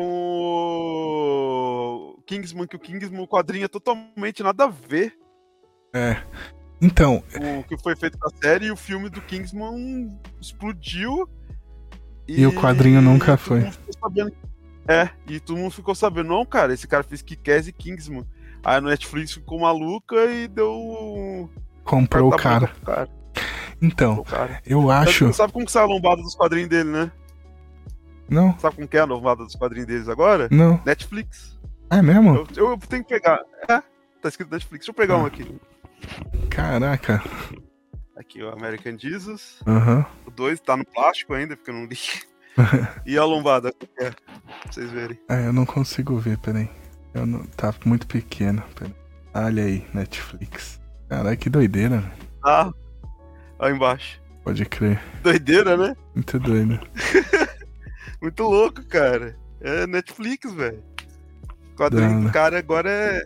Ele é da Netflix. Ele é da Netflix. pela Icon, né? Que era da Marvel. O seu da Marvel. Aí ele publicou, o American Jesus ele publicou na Dark Horse, e aí como a Dark Horse é o cara é independente, o título continua sendo dele, a Dark Horse só, só distribui e edita. Ele colocou depois que ele vendeu, ele pegou tudo que era dele e vendeu pra Netflix e tudo que é só dele é da Netflix agora. Ah, legal. O cara é. faz os toques de caixa dele pra é, ganhar royalty. É, eu acho que ele funciona muito bem, mas aí é desejar muito o mal do cara, né? Mas eu acho que ele funciona muito bem, por exemplo, dentro da Marvel. Porque. É, aí. Ele era o cara, um dos caras da Marvel. O fato de estar tá lá, por exemplo, a Marvel dá uma segurada porque ele dá umas extrapoladas nas séries dele, que às vezes é legal, mas na maioria das vezes é só aquele choque ele, pelo ele, choque. É, é, exato. Ele gosta de fazer isso. É, sabe aquele é. meme da Peppa que é assim, eu gosto disso, é muito adulto. É isso. É isso. O quadrinho dele, é né? Mark Miller é. E, dele, assim. e aí dentro da Marvel segurava ele um pouco pra ele ficar no limite ali disso, né? É. Então tem muitos arcos dele. Ele conseguiu fazer Authority, né? Authority Exatamente. Exatamente. E aí esses títulos assim dele, ele conseguia sair bem. O Red Sun também, ele não era ligado nada. Ele é. conseguia é. soltar bem. Mas... Do Universo Ultimate também, ninguém ficava, tipo, querendo que fosse tão fiel tal. Exato. Público, era um público mais diferente. Assim, e aí, e aí eu acho que ele funciona bem, porque aí além disso, fica alguém. Porque vamos, vamos ser sinceros, ele como independente, chega um editor para ele e fala assim, eu não gostei disso, ele vai falar, foda-se, tá despedido ah, e vem outro. Exato. Cada um contrato editor bom pra mim. É, dentro da é, Marvel, a voz do editor vai ser a definitiva. Então, esses final mais merda que ele faz não passaria, tipo, com um editor. Não, exatamente. Com um editor é, ali, é, sabe?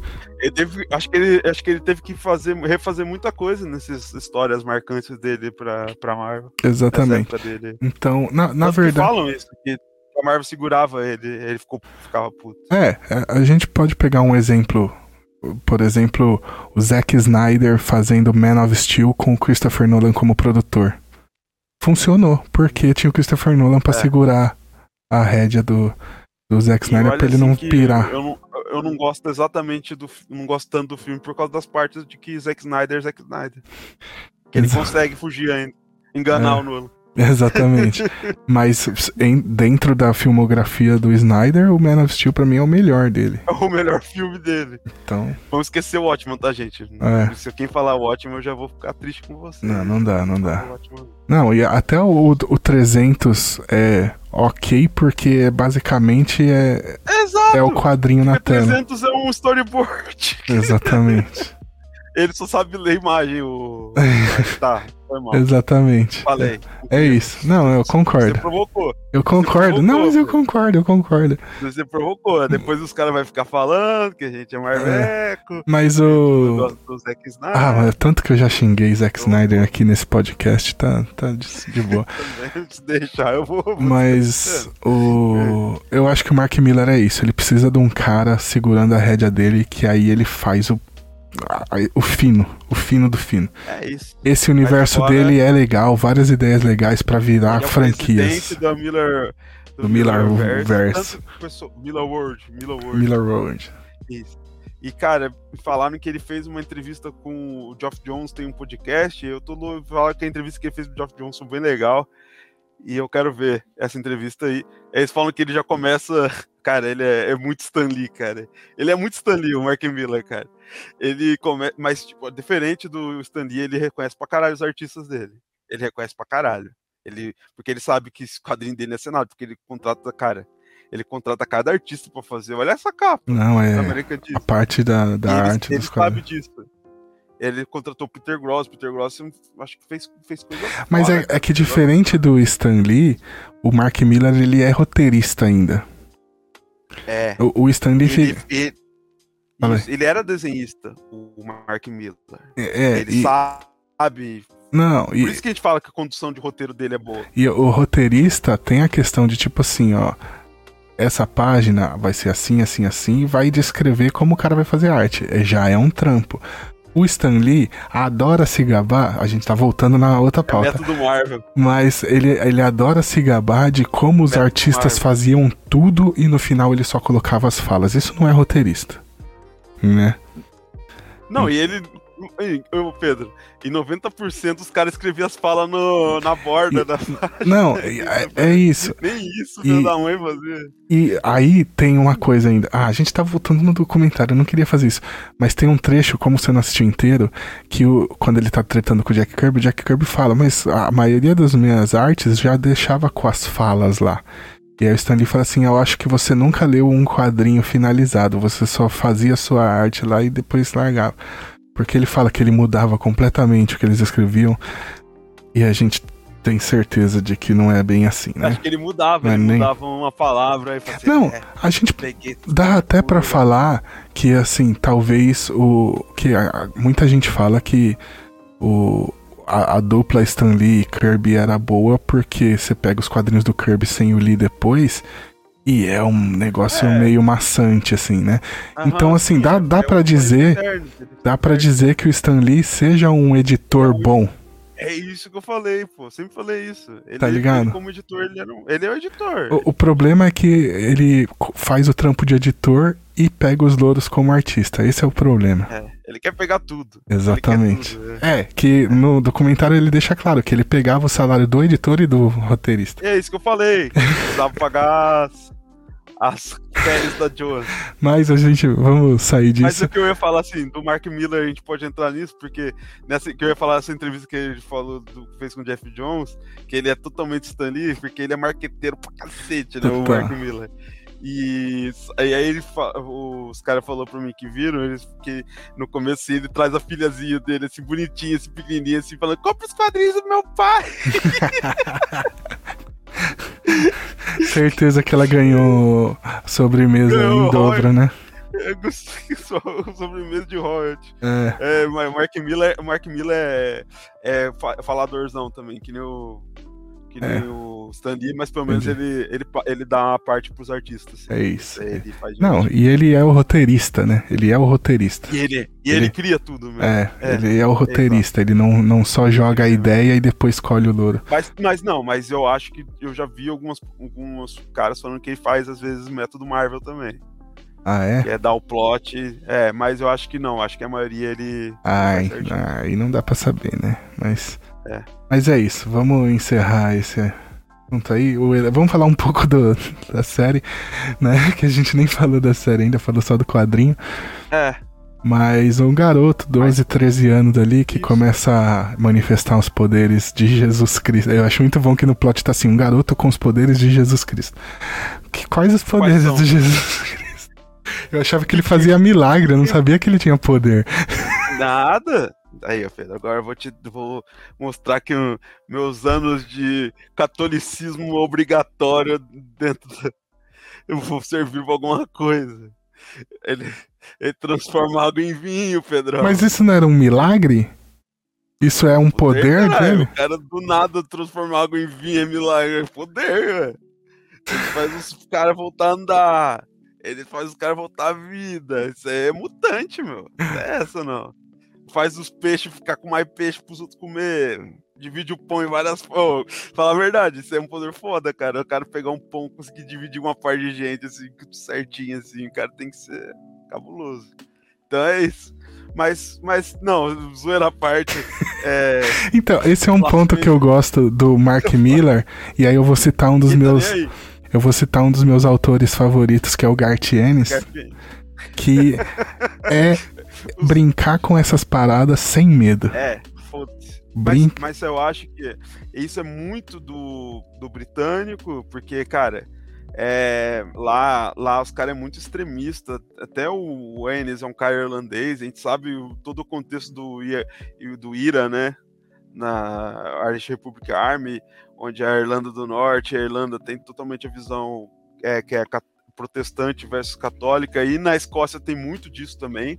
Tanto que tem o Celtic e o Rangers que é os dois times de futebol é, mais famosos lá da, da Escócia, né? Os dois de. Eu acho que o Celtic é de Edimburgo, eu acho que o Rangers também. E um é católico e o outro é protestante. O Celtic, o Celtic eu acho que é protestante e o Rangers é católico, ou ao contrário. E tudo dentro desse contexto deles, né, de, da infância deles, da história deles, é, é muito extremo, né? Então eles foram para esse lado assim de, do, do, do britânico que é o lado do humor britânico que quer ser sarcástico com tudo, né? Uhum. Eles, cara, eles trabalham isso genialmente em tudo que eles fazem. É esse sarcasmo aí, eles não levam a sério, eles tentam não se levar a sério e eles tentam levar isso de um lado que, tipo, mano, porque as pessoas se matam por isso, velho? Aí eles ficam mais ou menos isso, tipo, mano, por que vocês se matam por isso? Ah, eu vou é. zoar com vocês por causa disso. É isso. Ele faz isso. E, e aí fica o questionamento, né? Que será que a série vai trazer tudo isso que, a, que o quadrinho faz, né? Porque... É, mas tem que fazer, senão não vai ter graça. Mas é que, por exemplo, aí você fala assim, ah, mas o tema do, do, da série não tem como não fazer. Pô, eles pegaram Preacher e eles destruíram Preacher na série, né? É, é. Então mas tem como que... fazer sem... Sim. Mas eu acho que, tipo, o contexto do Preacher, a gente tem que lembrar que não tinha T-Boys antes. Eu acho que se tivesse um T-Boys antes de um Preacher, teria sido melhor. Ma ah, mas Porque não. T-Boys não tem como você fazer. Mas The Boys tá brincando com super-herói, não tá brincando com religião, essa é, é a questão. Não, mas, mas eu acho que, tipo, que, quebrou, quebrou uma barreira, entendeu? E aí ah, eu acho que acho. talvez o Preacher fosse, fosse, a, fosse a barreira que faltava ainda. Eu Só não que, acho. Cara, é... é, não sei. Ainda mais que essas produções são tudo americana, né? A gente sabe como que americano é conservador. Então, é, então, eu não sei. Eu não sei se ele em American Diesel eles vão fazer o plot final que é igual do quadrinho, mas tem que ter. Tem que ser. Exato. oh, esse é o final do quadrinho. Eu tenho é certeza. Eu, é o que eu ia falar. Eu tenho certeza cara. que não foi o Mark Miller que escreveu esse final. Esse Voltando na nossa conversa ali, ele não consegue fazer um final é. desse. Ele não consegue. Foi alguém que fez é para ele. O plot é foda, né? É foda. É foda. E... É um dos melhores plots que eu já li, assim, de, de, pegando uma história, assim, que essa é 96 páginas, você lê de uma vez, aquelas histórias que você faz de uma sentada, você tá lendo, você fica, uhum. caralho, mano. E subverte mano, totalmente, né, o jogo. A gente é. não vai dar esse spoiler aqui, tá, gente? Não, Quem quiser vai não, atrás do quadrinho. É trailer, aí vai perder, vai perder a chance Exato. De, de ver a série, porque é o que vale, é o que vale. É muito bem é muito bem conduzida o quadrinho. É um quadrinho muito bom, cara, esse. Acho um dos melhores mesmo do Miller. Mas o plot é o, é o principal. Exatamente. Então vamos ver, vai ficar nessa dúvida. Até sair, tá chegando já, ó, 16 de agosto é, tá aí. Eu já. acho que a gente vê uma diferença que eu acho que eles colocam uma região mais ligada ao México. Acho que na série, no quadrinho não era isso, era uma região mais perto de Nova York, era, uma, mais era, assim, era neutra, era um lugar neutro dos Estados Unidos. É, né? mais neutro, bem, bem centrão, assim, dos Estados Unidos, sabe? E aí parece mais uma região ligada ao México, que é onde tem mais fanatismo religioso. Acho que é. foi, foi mais é. isso que eles quiseram levar. É, esse eu, eu acho que. Aí tem o deserto também, tem tudo isso. Tem, o, o quadrinho tem um ponto isso. que é interessante de que assim. O moleque começa a ser visto como o novo Jesus e tal. Só que ele não tem uma criação religiosa no quadrinho, né? Ele não. é um moleque comum. Não Aí são pais que não se amam, tem problemas conjugais, ah. ele é um moleque normalzão, enorme pra caralho. E, e até, aí tem a questão da brincadeira de que ele começa a transformar a água em vinho com os amigos dele pra eles chapar o coco, a molecada. Então, é, não sei. Quer fazer, vamos... quer fazer a dele pra, meni, pra, pra menininha que ele Exato. gosta. Exato. Então, vamos ver como é que vai ficar isso aí jovem, na série. É Só que aí ele parece ser muito novinho, né? pra colocar todas essas coisas assim, o moleque. Vamos ver como que vai é, ser. Vamos ver. A gente Ele parece ser novinho, o vamos artista. Ficar de olho aí. Mas sei lá, eu vi. O Circo de, o Legado de Júpiter foi uma, uma bomba, né? Não tem o que falar. Mas a animação do. Como chama? Overcrooked? Overcrooked? É, Super Crooks. Super Crooks. É legal pra caramba, pô. Ah, eu não assisti ainda, preciso assistir. Então, a animação é legal. Mas a série do. É bom ficar com o pé atrás com a da série do. Mas vamos lá, vamos embora então? Bora. Pro nosso baú do tesouro aqui. Que agora a gente vai falar de uns negocinho bacana. Primeiro, preciso de uma vinheta. Cadê? É. Tá parado! Sei lá, totalmente aleatório. Sai! Sai! Sai! Sai que é sua! Pronto. Tafarel pra fazer Chega, chega. É, não, vamos, pode falar mesmo. Foi mó longe. Deixa eu fechar isso aqui. Opa, esse foi sem querer. Essa aí foi legal também. É, mas vamos lá, vamos falar agora. Qual, qual que é a pauta mesmo? Vamos pro reprisada. Bora. Ah, não precisava. É, não. A vinheta da reprisada é outra coisa. Aí. Então vamos pro reprisado agora, o nosso quadro sobre nostalgia. E antes eu vou gravar o trechinho que vai virar o trailer do Reprisada no canal do Reprisada, para quem gostava do Reprisada saber que agora tá rolando Reprisada aqui. Então, Uhum. O Reprisada tá de casa nova. Agora a gente tá fazendo Reprisada dentro do meu outro podcast, que é o Transmissão Pirata Podcast. Então você que gosta do Reprisada e tá aqui no nosso canal procurando por episódio novo, cola lá no Transmissão Pirata Podcast que vai estar tá lá o reprisada toda semana a gente tá fazendo agora, beleza? É isso, segue a gente em todas as redes e vambora para falar de nostalgia. E hoje a gente vai falar que esse reprisada aqui é para você que leu o seu gibi pelo lado contrário, você que viu a saga de Hades e como o Goku derrotou o tal Pai Pai pela Conrad, para você que pintou o seu gibi achando que era para colorir ele, certo? Hoje a gente vai falar de mangazinhos e vou perguntar para você aqui, Gabriel, que qual foi o primeiro mangá que você leu?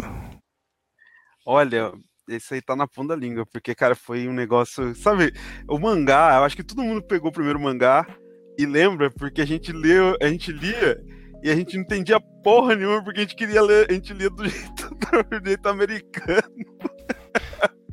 a gente lia tudo ao contrário. E a gente fala, que porra é essa que eu acabei de ler? Eu não entendi nada. E aí, eu já citei algumas vezes, na minha escola, que eu estudava no SESI da cidade de Caçapava, que é a cidade que fica aqui do lado de São José. E, e, lá eles faziam festa junina e tinha prenda. E na prenda eles davam revista. Eu não sei se existia alguma, algum distribuidor que da, eh, dava lote para eles, ah, sabe? Ah, provavelmente. E, e, nessa nesse lote assim que eles davam de prenda tinha um volumes que eram sempre os mesmos volumes de Evangelion, de Dragon Ball Z e Cavaleiro Zodíaco. E aí eu lembro que o primeiro que eu peguei para ler já na hora, assim, quando eu peguei na prenda, eu falei assim, nossa, negócio foda, cara, eu vou ler. Eu já tinha visto os mangás na banca, isso devia ser 2001, 2002, por aí, que eu peguei esse mangá aí. E eu acho que era o volume 6 de Evangelion, se eu não me engano. E eu comecei do contrário, cara. E aí eu não entendi nada, só que, cara, era, era Evangelion e, cara, eu, eu vi aquele desenho do, dos mecha do Evangelho lá, aquele negócio absurdo e aquilo me impactou.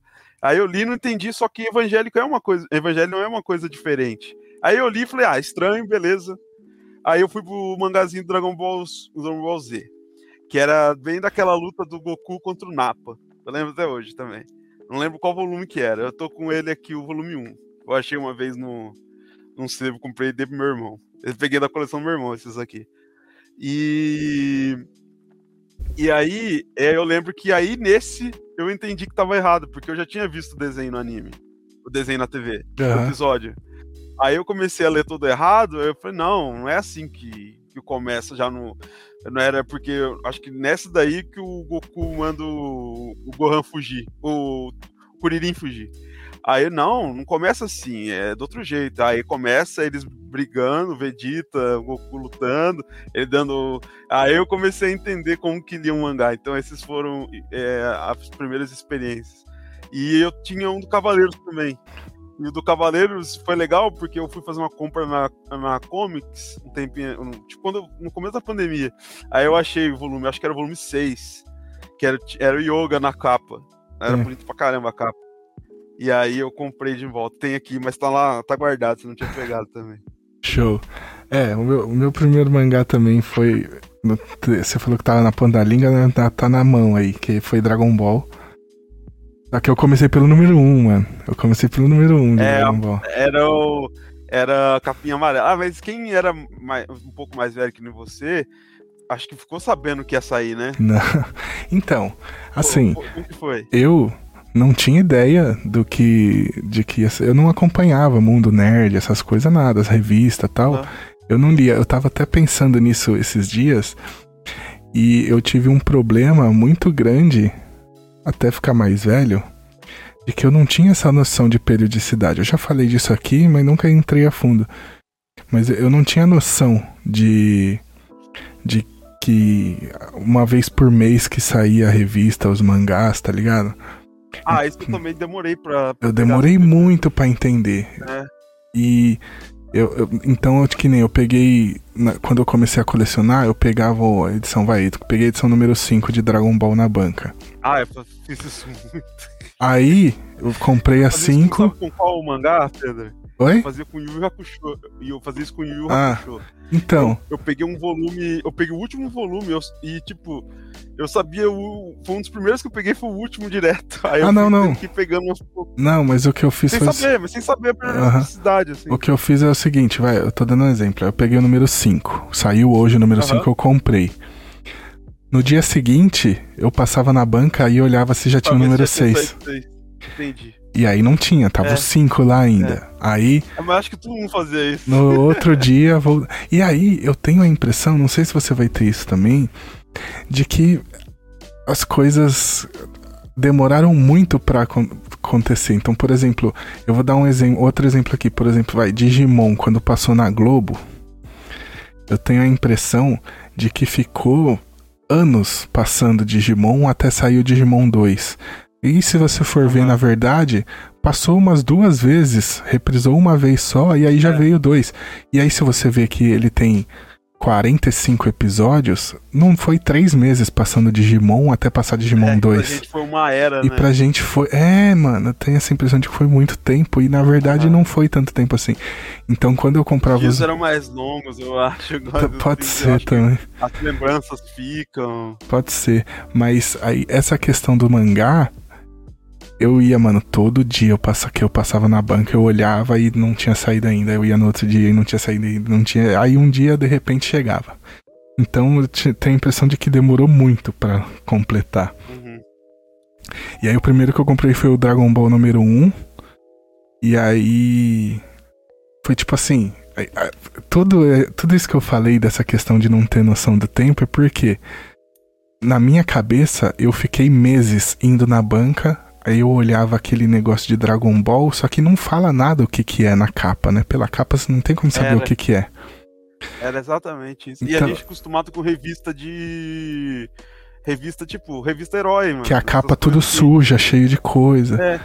E aí. E, tipo, e, e super-herói era super-herói, a gente sabia que era, mas personagem de anime. Não, não, mas Dragon Ball eu já conhecia porque eu assisti na, no SBT quando passou. Não, mas saber o que era o mangá não. mesmo. É, então. Aí eu ia na é banca esse, esse e olhava o setor de revistas lá que tinha a Herói, tinha Anime Do, eu não lembro qual, qual época que foi. Eu acho que era da Anime Do já. Não, porque os animes não tava estouradaço.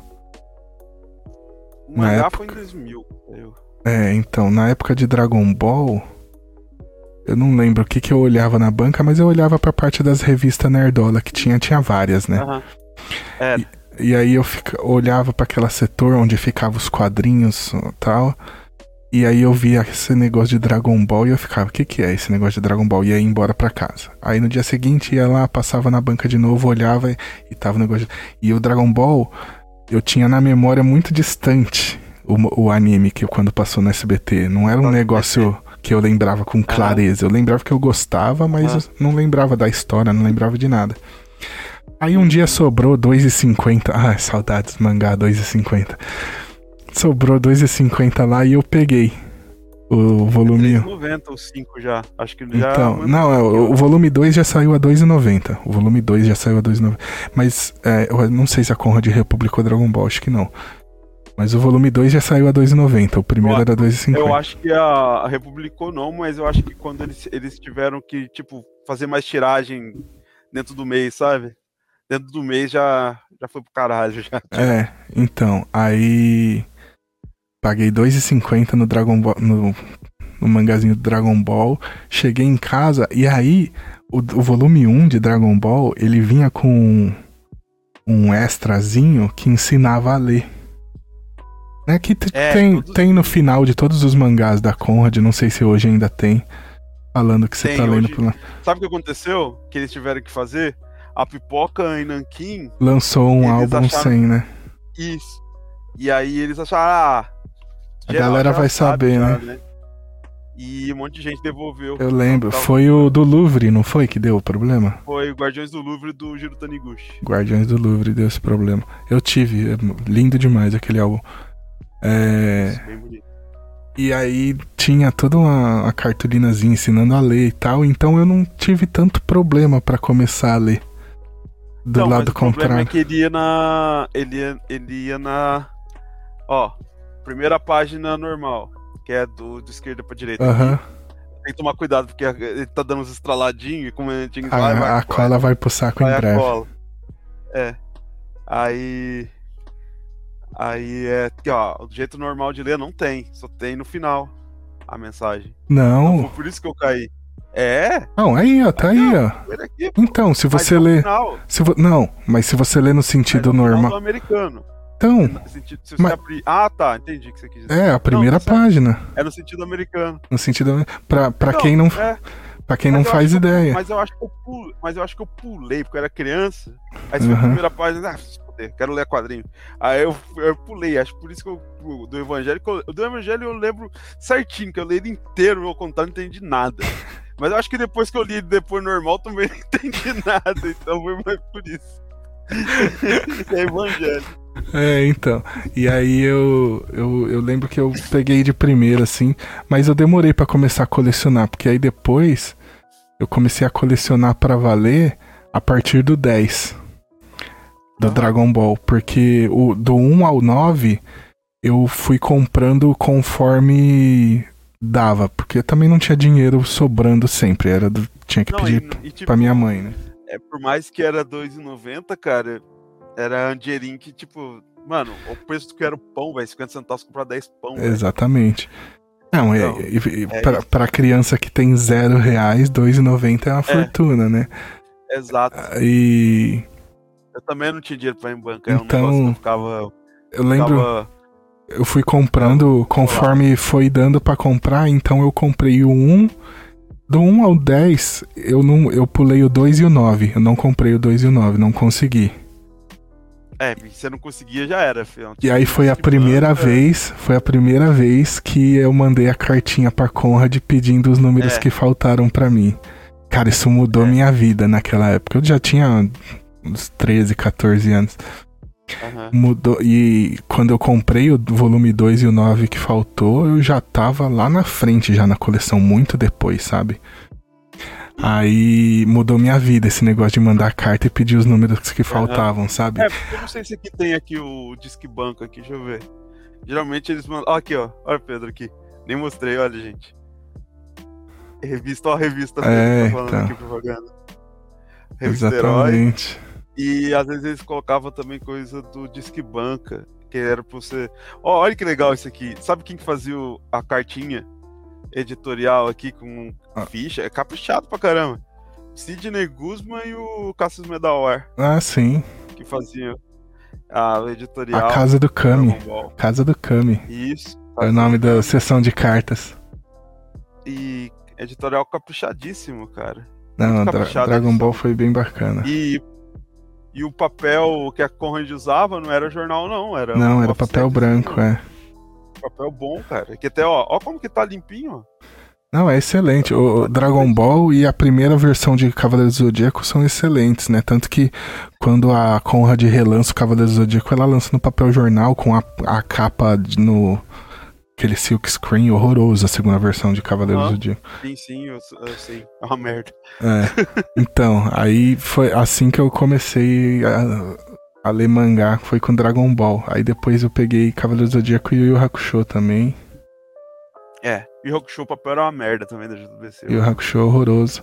E o Hakusho, você pegou conforme foi saindo Yu Hakusho? Não. É, o Yu Hakusho foi bem na época que saiu, foi ah. bem na época que começou a repassar na Cartoon. Aí eu fiquei maluco com o anime. E aí, quando eu ia na banca, eu lembro que até que meu pai, nossa, meu pai ele não gostava que eu gostava dessas coisas, sabe? Era aquela coisa de preconceito, né? Não, essas coisas não servem. E aí ele achava, toda vez que eu ia comprar um mangá do isso que era o problema. Que eu lembro que ele era 5 reais, eu acho. Ele era um no final, não, no final só. É, no final, no final mesmo. E aí eu fui, ia pegar uma edição, ele fechava a cara. Aí eu lembro que uma que eu consegui pegar, eu peguei acho que duas edições na época. Eu tinha que eu relia toda hora, porque eu sabia do anime, mas o final eu não sabia, porque era a parte que eu cortava na Cartoon, não chegou a passar o final. E eu peguei a última edição, então eu sabia porque eu tinha um mangá que aconteceu na última edição. Só que eu lembro que meu pai embaçava comigo. Toda vez que eu ia na banca eu queria comprar mangá, ele não gostava, não. Achava ruim. É, mas o anime é bem diferente do mangá, viu? De Yu Hakusho. É. O, o é. mangá é. Assim, narrativamente é muito fraco, porque o Togashi tem os problemas dele lá. Mas. Mas. Pra história, o, o mangá é infinitamente superior. é muito é. melhor. Não tem. Não tem. Que ele fecha a história, né? No, no anime é. não faz nem sentido. É, enfim, é, que mais? Quer falar de mais algum mangá aí? Eu, eu então, o que eu acho ah, interessante um que eu, eu peguei os, formatos, né? eu peguei os mangás conforme eles foram saindo, então isso foi muito legal. Aham, então você pegou a linha histórica é... dos mangás que saíram no Brasil. E aí é você pega E o Yu Hakusho teve um problema, acho que na edição 12, que ela ficou muito tempo sem sem sair. Eu não sei que problema que teve na, na, na JBC. A Conrad, a, Con, a Conrad era.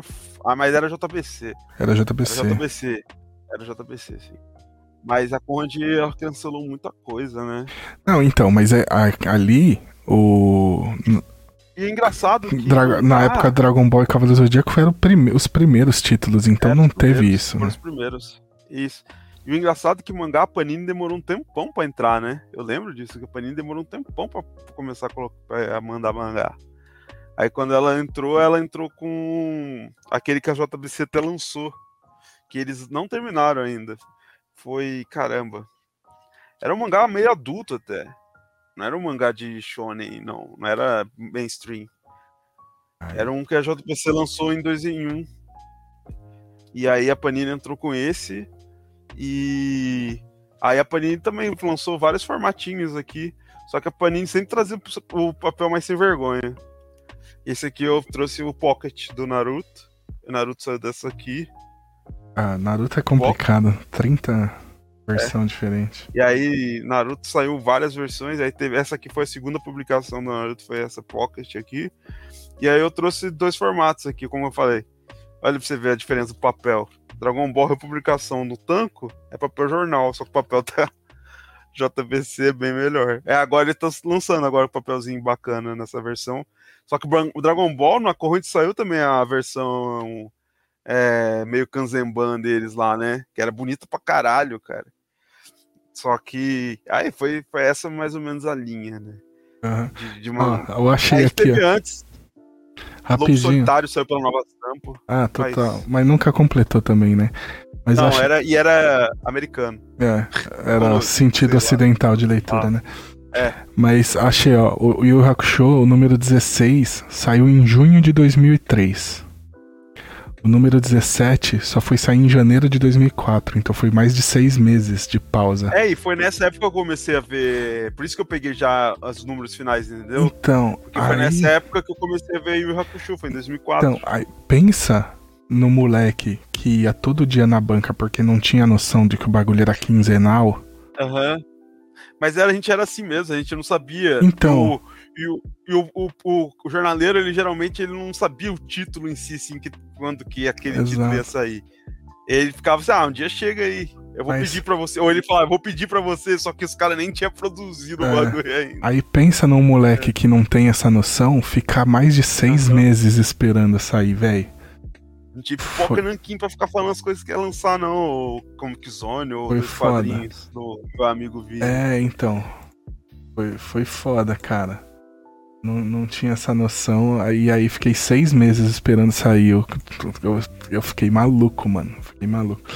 E é no meio é, do torneio das é, trevas, no, no, momento crítico é, do, do, torneio das mas, trevas. Mas sabe o que, que é o bizarro? Quem que pega. Quem gosta mais de mangá que eu falo mesmo. Eu falo muito do meu irmão, porque a gente tem relação bem próxima. Ele também gosta dessas coisas. E ele sempre foi o de pegar mangá. E aí eu lembro que ele assinou o Attack on Titan na Panini. Tipo, e não faz muito tempo atrás. O Attack on Titan faz, sei lá, 10 anos atrás. E, e mesmo assim já era assim, nossa, para entregar era uma desgraça, cara. Eles não falavam quando que ia sair. Ah, não, mas, pô. É... Não, tá, para, 10 anos atrás eu comprava mangá. Nossa, chupetinha, ó. Mama. É, mas, mano, Super... falando diferente assim, é mesmo assim a, a periodicidade era bagunçada por causa da editora, entendeu? Isso não, mas era, não, não, não era igual, velho. Porque você tem, por exemplo, era? naquela. Ó, não tô querendo ser o chatão do. Oh, no é. meu tempo era é. mais difícil. Mas é porque, por exemplo, o Dragon Ball, o Yu Hakusho, sofreu muito com, porque tinha, tinha momento que o título era quinzenal, tinha momento que era mensal, sabe? formato mudou. Aí Dra Dragon Ball, no meio de Dragon Ball, eles queriam pegar o hype de Dragon Ball Z e começaram a lançar Dragon Ball Z antes de terminar Dragon não Ball. Não tinha isso, cara. Não tinha. Não tem essa de mangá de Dragon Ball, Dragon Ball Z. Exato. Isso aqui tava, no, tava muito no hype e Dragon Ball ia demorar para chegar no Z ainda. Pra caramba. Então eles lançaram. Tá lançaram e foda-se. Aqui, ó. O número 1 um Dragon Ball Z aqui. Tipo, é um arco Dragon Ball. É tipo, é, é, exatamente quando começa a parte do anime que é Dragon Ball Z, que é quando. Mano. O, o irmão do Goku chega. O, o meu desespero, velho. O meu desespero quando começa a sair Dragon Ball Z pra eu conseguir pegar os dois. Pô, o moleque que não, não trabalha. Mano, não conseguir 5 conta. Pedir pra sua mãe 5 conto pra comprar gibi. 5 conto por semana. 5 conto por semana. É. É. E, Nossa, e cara, lá pro era, volume. Era lá pro, quando começa a saga dos androides, sobe pra 6,90. Aham. Uhum. Mano. E é engraçado que quando eu comecei a. Eu tive. É por isso que eu tenho coleção de quadrinhos, sempre quis ter essas paradas, assim. Mas quando eu comecei a pegar, eu entrei numa época que eu fiquei meio fora. Quando eu comecei a ter dinheiro para pegar, ganhar dinheiro para ir em banca, eu ia para comprar coisa de futebol. Que eu fiquei muito tempo assim, só gostando só de futebol. E aí eu ia comprar jornal de futebol. E tipo, agora eu me arrependo que eu devia ter comprado quadrinho hoje. Aí é eu tava mais na. Tava mais na vibe de futebol. Aí eu fiz, fiz álbum de Copa, essas coisas tudo, assim. Eu pegava é. Aí tem dois negócios que são incríveis, assim, de ter comprado os mangás assim que saiu. Que foi. Dragon Ball no SBT passou só até a saga do Red Ribbon Isso. ali e não terminou. É. Isso. E aí a gente só foi ver. Pai pai lá, só foi ver o final disso em anime lá na TV Globinho, lá pra 2004, 2003. Foi. Foi então 2003. eu vi no mangá, né? Então eu lembro que eu vi inteiro. O, na, na, o volume 19, mangá. o volume 19 do Dragon Ball, que é quando entra nesse momento do mangá, ele veio com uma cartolina assim, é, escrito, tipo, ah, o que você nunca viu na TV agora, sabe? Um negócio assim. Ah. Tipo, os momentos inéditos de Dragon Ball e tal. E aí, nossa, foi incrível, assim. Porque ficou é... maluco, todo mundo ficou maluco. Ah, todo mundo. Então, eu não aí, sei, porque eu não tinha amigos isso, que né? consumia é. isso, era só eu. Não, só. e era, era isso mesmo. É tipo, quadrinho era bem difícil mesmo. A pessoa era bem. Mesmo na minha época, assim, que eu já já, já o pessoal ainda ia muito em banca, o pessoal era, pegava bem esporádico, era bem difícil. É. Você conhecer um cara que ia todo mês comprar as coisas na banca. E o outro bagulho foi a saga de Hades, de Cavaleiro do Zodíaco. É. Que o, que o, sonho de todo mundo. O anime é, nunca. É o anime demorou também para sair a saga de Hades.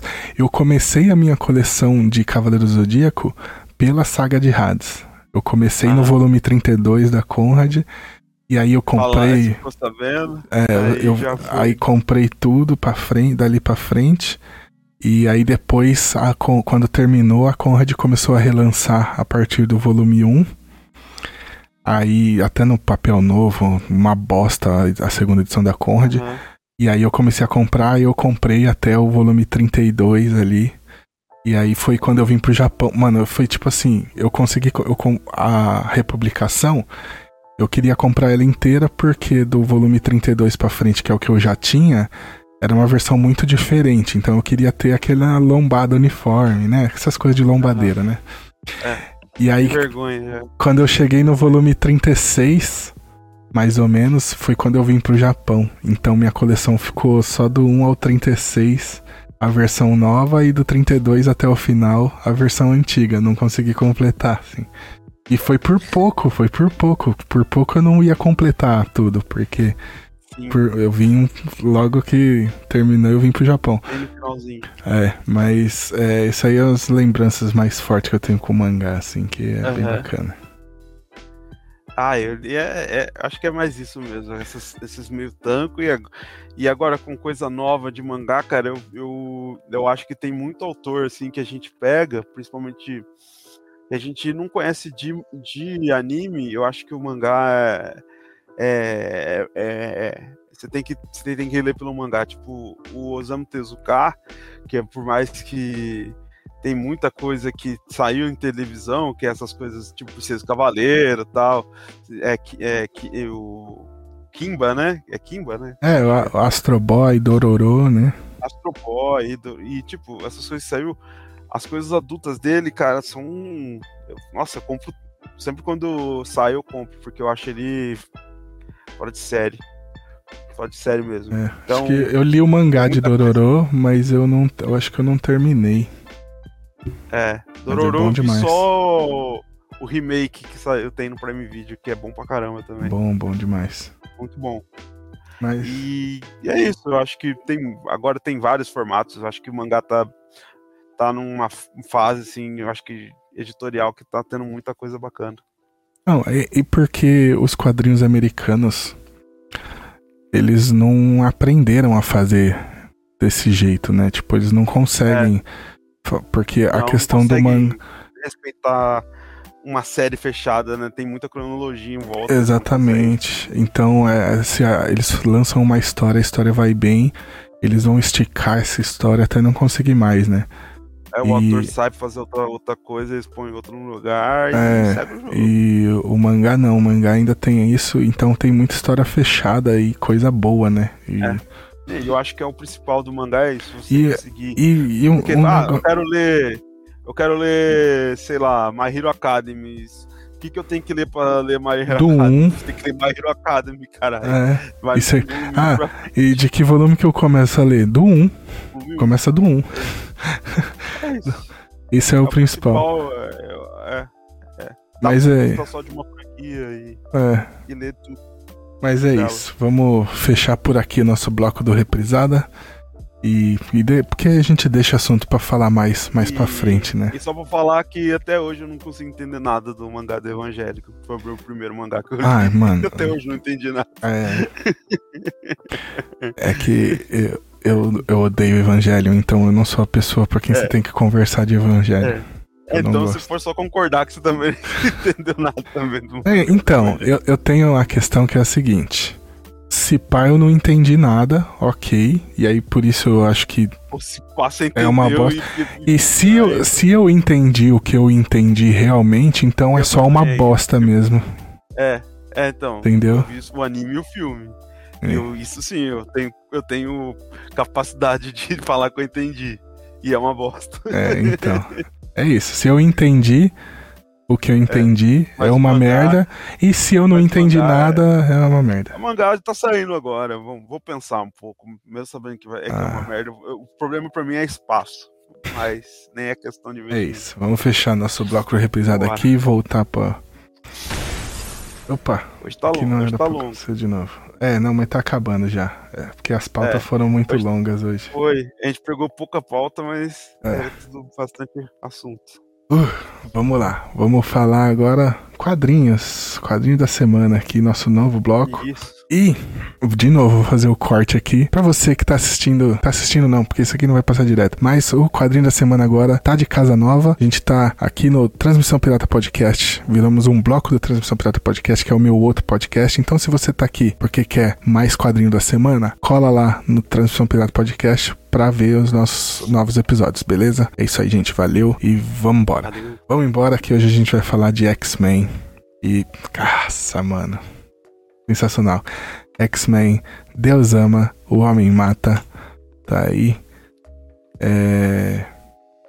Cara, preciso falar que assim, tem quadrinhos que é muito bom deixar pra ler mais pra frente. É, Porque eu nunca tinha lido Deus ama, o homem mata, tá? Eu não sou fã de. Eu não gosto de X-Men no geral, eu já não gosto tanto, Uhum. sabe? Não curto muito, tudo que eu li eu não curti tanto tal. Então, é, se alguém lá atrás, 15 anos atrás, quando eu comecei a ler hardcore quadrinhos, alguém me desse esse quadrinho pra ler, talvez não teria o impacto que teve eu lendo ele hoje. coisas, né? Ele- é, eu li ele hoje. Hoje, antes da gente começar a gravar de manhã aqui, eu tava lendo esse quadrinho. Isso é louco, Ah. mano. Que absurdo. Excelente É demais. absurdo história, cara. É, É absurdo história. vamos. A gente vai falar um pouquinho mais disso aí, mas primeiro eu vou passar aqui as. a ficha técnica do quadrinho. Ah, Deus Ama, o Homem Mata foi lançado nos Estados Unidos em 1982. No Brasil, ele foi. A primeira edição dele é até interessante que saiu pela Abril em 1988 Uhum. e ela sai com o nome O Conflito de uma Raça, em vez. É, o, o, o Leandro Luiz de Delmanto, ele fala que ele, quando ele foi publicar esse quadrinho que saiu na Graphics Marvel, né? Tinha uma coleção chamada Graphics Marvel da Abril. Ele fala que ele, ele queria, ele perguntou, só que ele sabia que o pessoal ia pegar. Então ele começou a pensar em outros nomes, porque tinha toda essa questão de Aham, religiosidade, era um negócio que eles não podiam meter a mão, sabe? sim. Então, ele mudou o nome pra Conflito de uma Raça.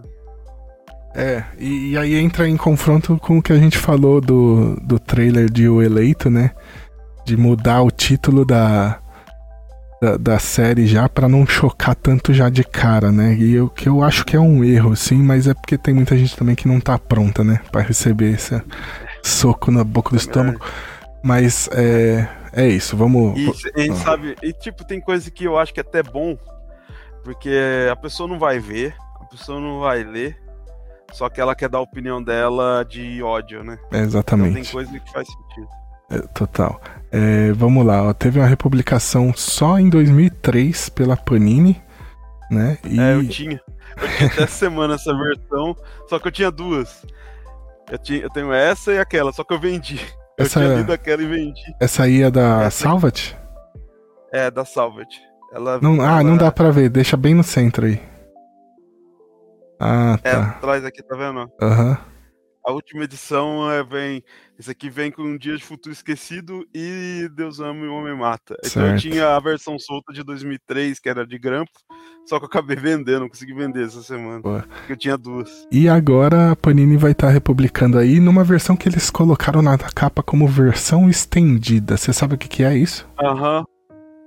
Que ah, que provavelmente ser? deve ter alguma história a mais. Eu não tinha visto que era uma versão estendida. Eu vi na livraria Curitiba dessa semana ela. Só que eu não vou. Vou procurar agora no guia, no guia dos quadrinhos, aí eu te passo. Provavelmente eles já colocaram. É, provavelmente já tá... deve ser alguma história a mais. É. Mas, ah, eu tinha é, a imagem aqui, ó, da capa do conflito de uma raça da Graphic Marvel aqui, ó. É isso. isso. E excelente, excelente. Cara, que a gente pode falar é, é calma aí, calma aí, calma aí. É. Falar, né? Não, eu vou puxar. Falar, Deixa eu terminar. É que eu achei que você ia falar mais alguma coisa. Não, eu ia falar exatamente da ficha mesmo. Ah, então vamos lá. É, foi escrito por, pelo Chris Claremont. Chris Claremont, acho que é uma. Dá pra dizer que é o maior nome dos X-Men? É, Dá, né? Ele é, um, um tanto até de duração e é, de, tá, tá. Os, qualidade, os, os arcos que ele fez aí, a gente tem Fênix Negra, Dias de um Futuro Esquecido que você acabou de citar, o Eu Wolverine, que é basicamente a base de todo o universo X-Men dos cinemas da Fox, foram essas séries dele, do Chris Claremont, né? Que é, a gente teve o Deus Ama, Homem Mata é a base pro X-Men 2, Fênix Negra, que a gente já viu acho que três vezes no cinema. Dias de um Futuro Esquecido e o Eu Wolverine, que é o plot daquele filme maravilhoso do Wolverine Imortal. Mas tá aí, né? Tá o Chris Claremont mas, pautando. Mas o... a gente. Isso. E a gente pegando, a gente pega bem as referências, assim, dá pra ver, sim, sim. claro, na graphic E, e o artista do, do quadrinho é o Brent Anderson, ele fez vários Isso. capítulos aí do Astro City, por exemplo. É, ele é um cara de, arte pintada, né? O cara é muito bom. Muito bom. Então, é... vamos falar um pouquinho aí do quadrinho aí. Fala aí, traz aí o que, que você. Que ah, isso é, cara... Foi uma indicação sua, você que escolheu esse quadrinho. Foi. E eu agradeço eu por isso. é. Eu tava Excelente. lendo essa semana, tava relendo, tava com vontade de ler e eu tava com essas duas edições. Aí eu falei, puta, cara, e foi bem quando eu consegui vender. Aí eu falei, ah, vou ler essa versão aqui que eu vou vender mesmo. E aí, aí eu peguei para reler e foi tipo, cara, ainda bem que eu peguei para reler. Porque é que nem você falou, ele traz muita coisa nova quando você lê de novo, porque às vezes você lê e você fala, nossa, legal, cara. É uma história sobre como o mundo tem que aceitar os mutantes. Você às vezes coloca só no contexto sem entender a metalinguagem atrás, né? E isso é foda, às vezes você só vai conseguir pegar isso depois de mais velho. E toda o jeito que fala da religião, do uso político da religião, tudo isso é muito bem trabalhado aqui. Mais, demais, velho. É, eu gostei muito. É o que eu falei, cara, tem quadrinho que é muito bom você esperar amadurecer um pouco para ler. E esse veio, assim, ainda no momento que ele vem, assim, né? Muito forte. É. É. é. E... é, é uma uma obra, cara, de 1982, cara. Tipo, quase 40, mais de 40 anos, velho. E é atual pra caramba. Não, e, e assim, é, é, que tem momentos muito específicos que são muito parecidos. Você tem, por exemplo, que vai ter a. O. o a, o padre lá vai é, fazer a missa no final para todo mundo. Striker. Reverendo Striker. Reverendo Striker. Vai fazer a, o bagulho pra, na televisão lá para todo mundo. E aí a galera já fica assim, pô, mas tem que dar palco pra esse maluco aí. É, e aí o presidente. Políticos, todo mundo que é de.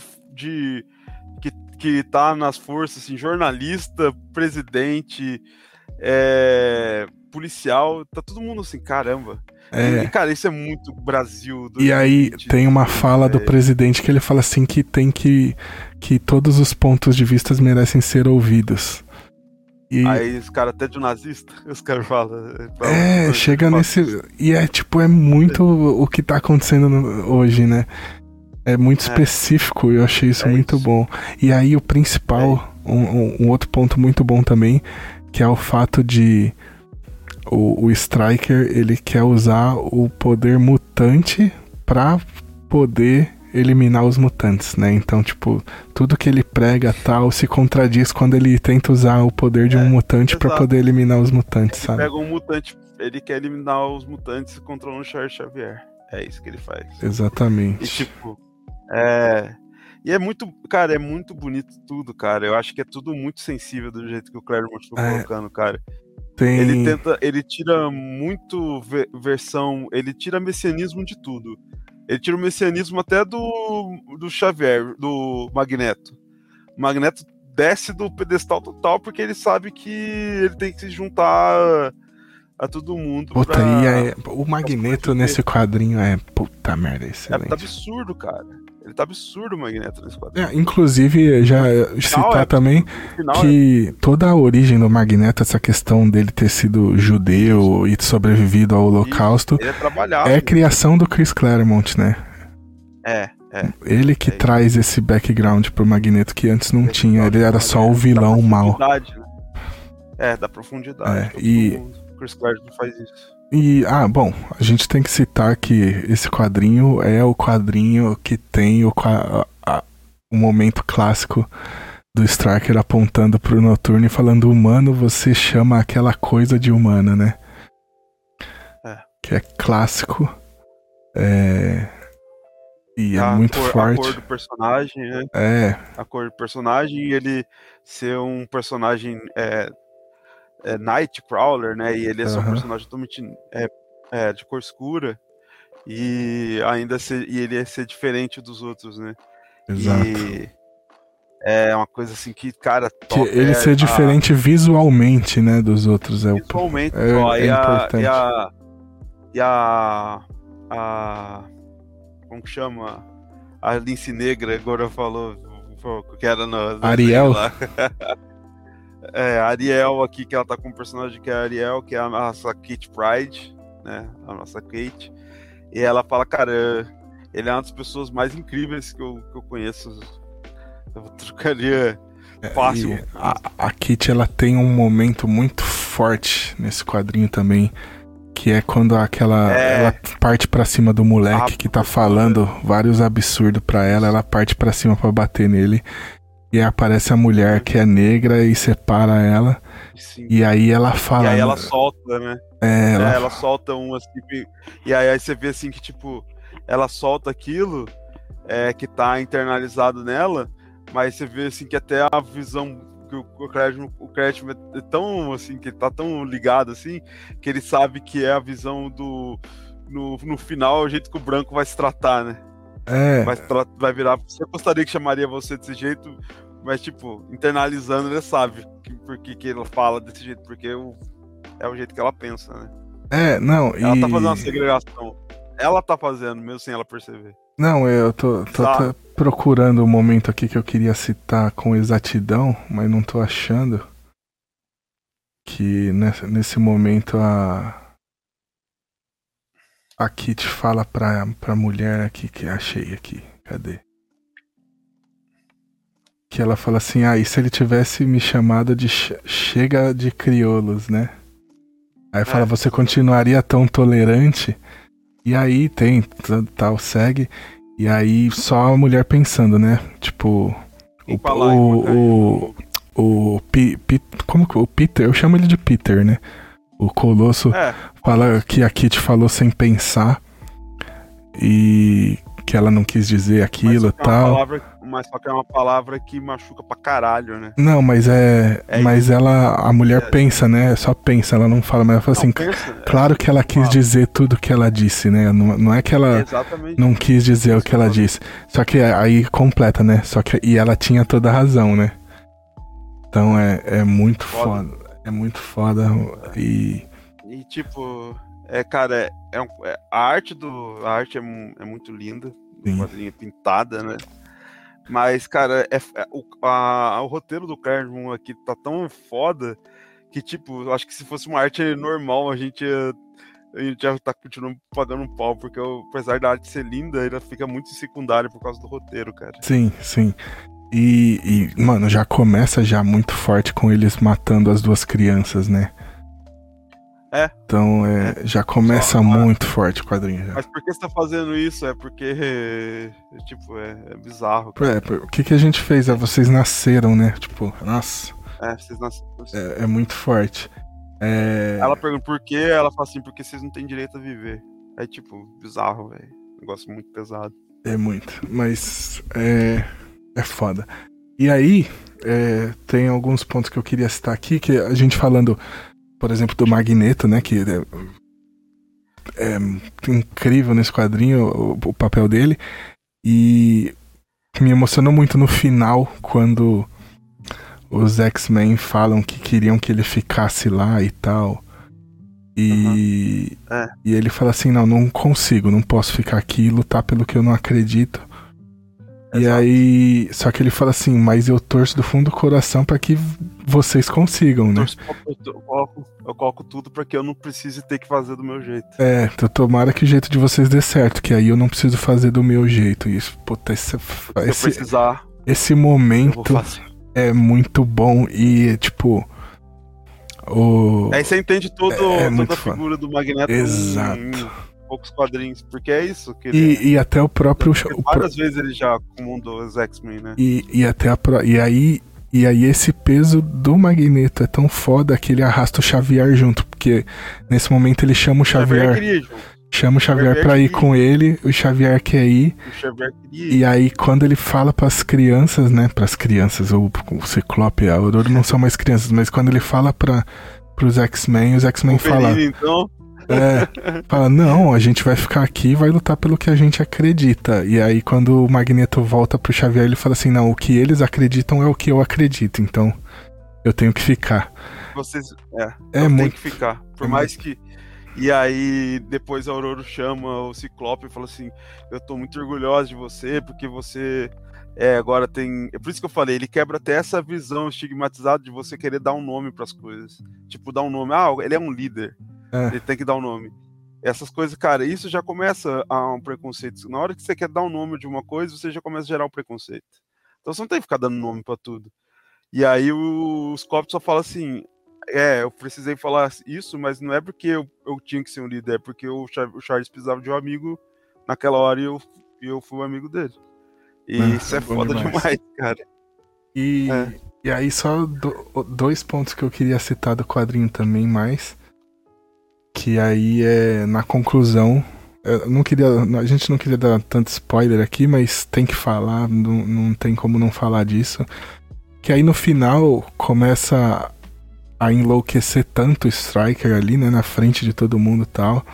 Que aí é, a... tanto provar o ponto dele, né? É, a... tanto que ele mata a mulher, né, que era a ajudante dele, jogando ela lá do. Porque ele, ele, ele começa a fazer uma, um, um, ataque com usando os poderes do Xavier. O Xavier consegue encontrar. É, e começa a matar todo mundo que é mutante. E, a mulher começa a morrer do lado dele, começa a sangrar do lado dele pelo nariz. E ela descobre que ela é mutante. Ela começa a ficar desesperando, desesperada, pedindo pra ele salvar. ele fala que ela. E ela era, era a principal ajudante dele sim, lá, sim. que era crente pra caramba.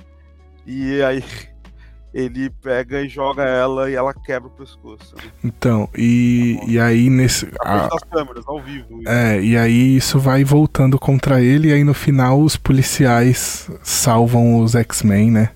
Tanto que tem. Mas eu acho que. Eu, isso, isso eu acho bem legal. Que a mensagem do Claremont eu acho que foi a gente pode até falar, não tô falando, é, é, é, porque a gente tem que falar também, não tem essa de quadrinhos, não tem política, tudo, tudo tem política. Não, então, calma, deixa eu só terminar o meu ponto que a gente é, vai entrar nisso, que aí, aí.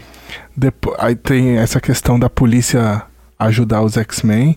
E tem a outra questão de que, tipo, depois que eles salvam o Xavier, já tá tudo certo, eles conseguem destruir a máquina e tudo. E aí eles falam, vambora. E aí o, o primeiro a falar é o Ciclope Aí ele fala assim: não, é, acho que não, não adianta a gente ir embora, a gente tem que se posicionar contra isso que tá acontecendo e tal. E aí ele sobe no palco e começa o, o debate, né, entre os dois tal, que vai culminar no final no Striker apontando a arma pra Kit e o policial mata o Striker para ele não matar a Kit. E a fala do policial que, tipo, esse cara apontou uma arma pra uma criança indefesa. É, é. Vocês acham que ele tá certo e tal? Fala isso. É. E, e é nesse ponto que entra assim que o foda da ficção é que as palavras só a conversa resolve, né? Tipo, a polícia tá do lado dos X-Men, sabe? São coisas é, que a gente só vai ver no, na que... ficção. Não, e... tipo, eu acho que a gente teve uma ponta de. Esse, esse ponto que eu ia chegar. A gente teve uma ponta de. de de um, um pouquinho de esperança foi quando a gente viu que não teve o, o golpe que os caras estavam querendo fazer aqui no Brasil. Né? Mas eu acho que foi mais por incompetência desses caras do que é, porque relação. Você, assim, é, mas é, mas tipo, sem, sempre, sempre sem generalizar, mas é. você vê que os militares estavam do lado do, do cara. Do, então, mas é, é isso. Ele tentou falar que a, no final a a lei, a ordem tá sempre do lado, do lado correto, né? Mas a gente sabe que não é sempre assim. É, então, aí isso. Porque, tipo, todo mundo tá sempre se questionando. Ah, fala, não, cara, esse cara tá falando merda. Tipo, e as, as principais figuras, né? Jornalistas, os policiais, os polícias estão sempre questionando isso. Só que a gente sabe que grande parte ia estar tá do lado desse cara aí. É, então, e aí é, é, aí que eu quis dizer que, tipo, na ficção, pelo menos, é, pode ter um final feliz, né? É, né nessa, nessa treta. Pelo menos a ficção aceita é. isso. E, e é bom, não vai, não vai arruinar o quadrinho porque, ah, não, uma mentirada. Não, é, é bom pra caralho. Nossa. Não, e, e a, na discussão do Scott com o Reverendo Striker, que eles começam a falar muito de ele, ele, e como todo cara que é. Ele, ele distorce as coisas para ele, né? Ele pega tudo que ele pega da Bíblia e ele quer transformar na realidade. Tipo, ele pega um. Ele não quero né, ser chato assim nessas coisas, mas pô, é um livro de dois mil anos atrás e você quer trazer para cá e quer contextualizar tudo. Então o cara tá manipulando claramente. Não, e, né? sim, e, e é só foda. traz as partes que são interessantes para ele, que provam um ponto dele. Se você traz tudo, não só faz sentido. Dele. Isso, exatamente. E, cara, e aí nessa parte que ele começa a, a discutir, né, que ele aponta, né, pro, pro Nightcrawler, né, falando se você considera aquilo humano, né, e aí ele fala, ela faz todas as qualidades do de, boas dele e fala, fala que do, do, das qualidades ruins dele, né? E cara, isso fica muito claro que na época, né, é como era um humano, né? Ele, ele era cientificamente um humano, mas porque ele tinha opção sexual diferente, que era explodir no AIDS, né? Tá falando de 82. E, ou etnia, raça, raça, eu não gosto da palavra raça, mas etnia diferente, assim, era tratado como se fosse outra coisa que tinha que ser exterminada, que não era do ideal daquele cara. E tudo isso foi contando a história dele, montando, né? Sempre tem um gatilhozinho que ele, ele perdeu a esposa porque ele não perdeu a esposa, né? Ele matou o filho a esposa tava. Ele matou a esposa também, porque. É, ele mesmo matou a esposa e o filho, né? Não, acho que a criança mata a esposa, um negócio assim, sem querer. Ou é, no nascimento, é. E, e aí ela. É, a criança não matou criança ninguém, né? A, a, esposa morreu. Ele mata. É. E aí ele mata a criança e taca fogo. E aí ele acha que é coisa do demônio e aí ele vira temente a Deus e quer, quer cagar a regra pra geral. É, é isso. geralmente o que esses caras fazem. Mas é, é isso. Foi. Puta, foi. Foi uma porrada. Foi, é, foi bom é. demais. E o que eu tenho pra falar é que eu, é que eu perguntei pros meus amigos essa semana. Cara, você lê isso aí, você fala que o Marvel não tem clássico. É sacanagem, cara. Não. Brincadeira. É de brincadeira. É uma baita história. Baita Recomendado história. demais. Ah, eu procurei aqui. Os extras aqui são, são, são é, é uma versão estendida mesmo. Cada número com 48 páginas são então tem a história principal e essa versão estendida, que eu acho que deve ser quadros a mais, alguma coisa assim. Eu não, não tenho essa versão pra dizer como que é. É, vamos ver, né? Depois a gente arruma aí. de algum jeito. É, arruma. Mas é isso, vamos. O Panini não vai, não vai patrocinar nós mesmo, a gente é. arruma de outro jeito. Mas é, puta, um quadrinho excelente. Obrigado por essa recomendação que foi assim, mano me Nossa, deixou numa... deixou atordoado, cara. Eu terminei de ler fiquei meio atordoado, é. assim, bom demais. Não, eu acho que a gente tem que sempre procurar coisa que faz diferença pra gente. Né? Total. Né? E também tem que. Mas aí eu acho que é bom externar isso com quadrinhos assim. Exato. É, é, é muito bom. É isso. Vamos fechar o nosso quadrinho da semana aqui dessa semana. E aí, pra gente encerrar, Gabriel, manda aquela recomendaçãozinha aí pra galera de ah, então, coisa. Que eu vou, então vamos fazer o tesouro da semana aí. Vai ser especial porque, cara, o grande amigo Marcão, Kurt, voltou a fazer live. E a recomendação vai ser Conspiração TV pra galera, a boa da semana, que é a Conspiracal TV, escreve assim. E, cara, entra aí e vai lá que tá sempre passando coisa bacana. Essa semana eu vi. A gente, a gente tirou a semana pra bater o papo em dia e ver muita coisa bacana. Eu vi, inclusive, esses filmes novos aí, a gente deu um jeito de ver. Entre amigos, não vou falar como. Vai lá pra você ver como que funciona. Na Twitch, né? e... né? Na Twitch. É, é, na Twitch. É na Twitch tudo. E eu vi. Aí dentro disso, eu até. A, a, dentro desse canal é que eu vou recomendar que foi um filme que eu vi mexeu comigo, cara. Parei pra pensar que foi The Whale, a baleia. Eu vi com o Marcão ah, aí, foi um filme cara é um filme que te faz ser realmente parar, pensar, reconsiderar as coisas na vida, assim. Show, show. É. Eu não. Puta, eu falei que, eu, que trabalhando que nem um maluco, eu não tenho consumido muita coisa. E um negócio que eu voltei a consumir é podcast. Né? Que fazia muito tempo que eu não parava para escutar, desde que eu parei de trabalhar fora de casa lá no Brasil e aí eu ficava só em casa, então eu não pegava busão, eu não ouvia podcast mais, que era onde eu escutava, é, né? Eu, eu escuto no meu transporte, meu, eu escuto meus podcasts tudo no é, transporte público. Então, aí agora que eu tô trabalhando de madrugada e fico o dia inteiro lá só fazendo a mesma merda, eu comecei a ouvir podcast de novo, então eu trouxe dois podcasts que eu tô ouvindo que são excelentes. Um pra dar um cotocão na cabeça um pouco aí na galera nerd e outro só para dar risada, porque precisa também, precisa muito, inclusive. Uhum. O primeiro é o Segunda Popular, que é um podcast sobre cultura pop da galera do coletivo da. Ai, qual, é da Soberana TV. Então a galera Soberana criou um podcast sobre cultura pop. E é o Segunda Popular.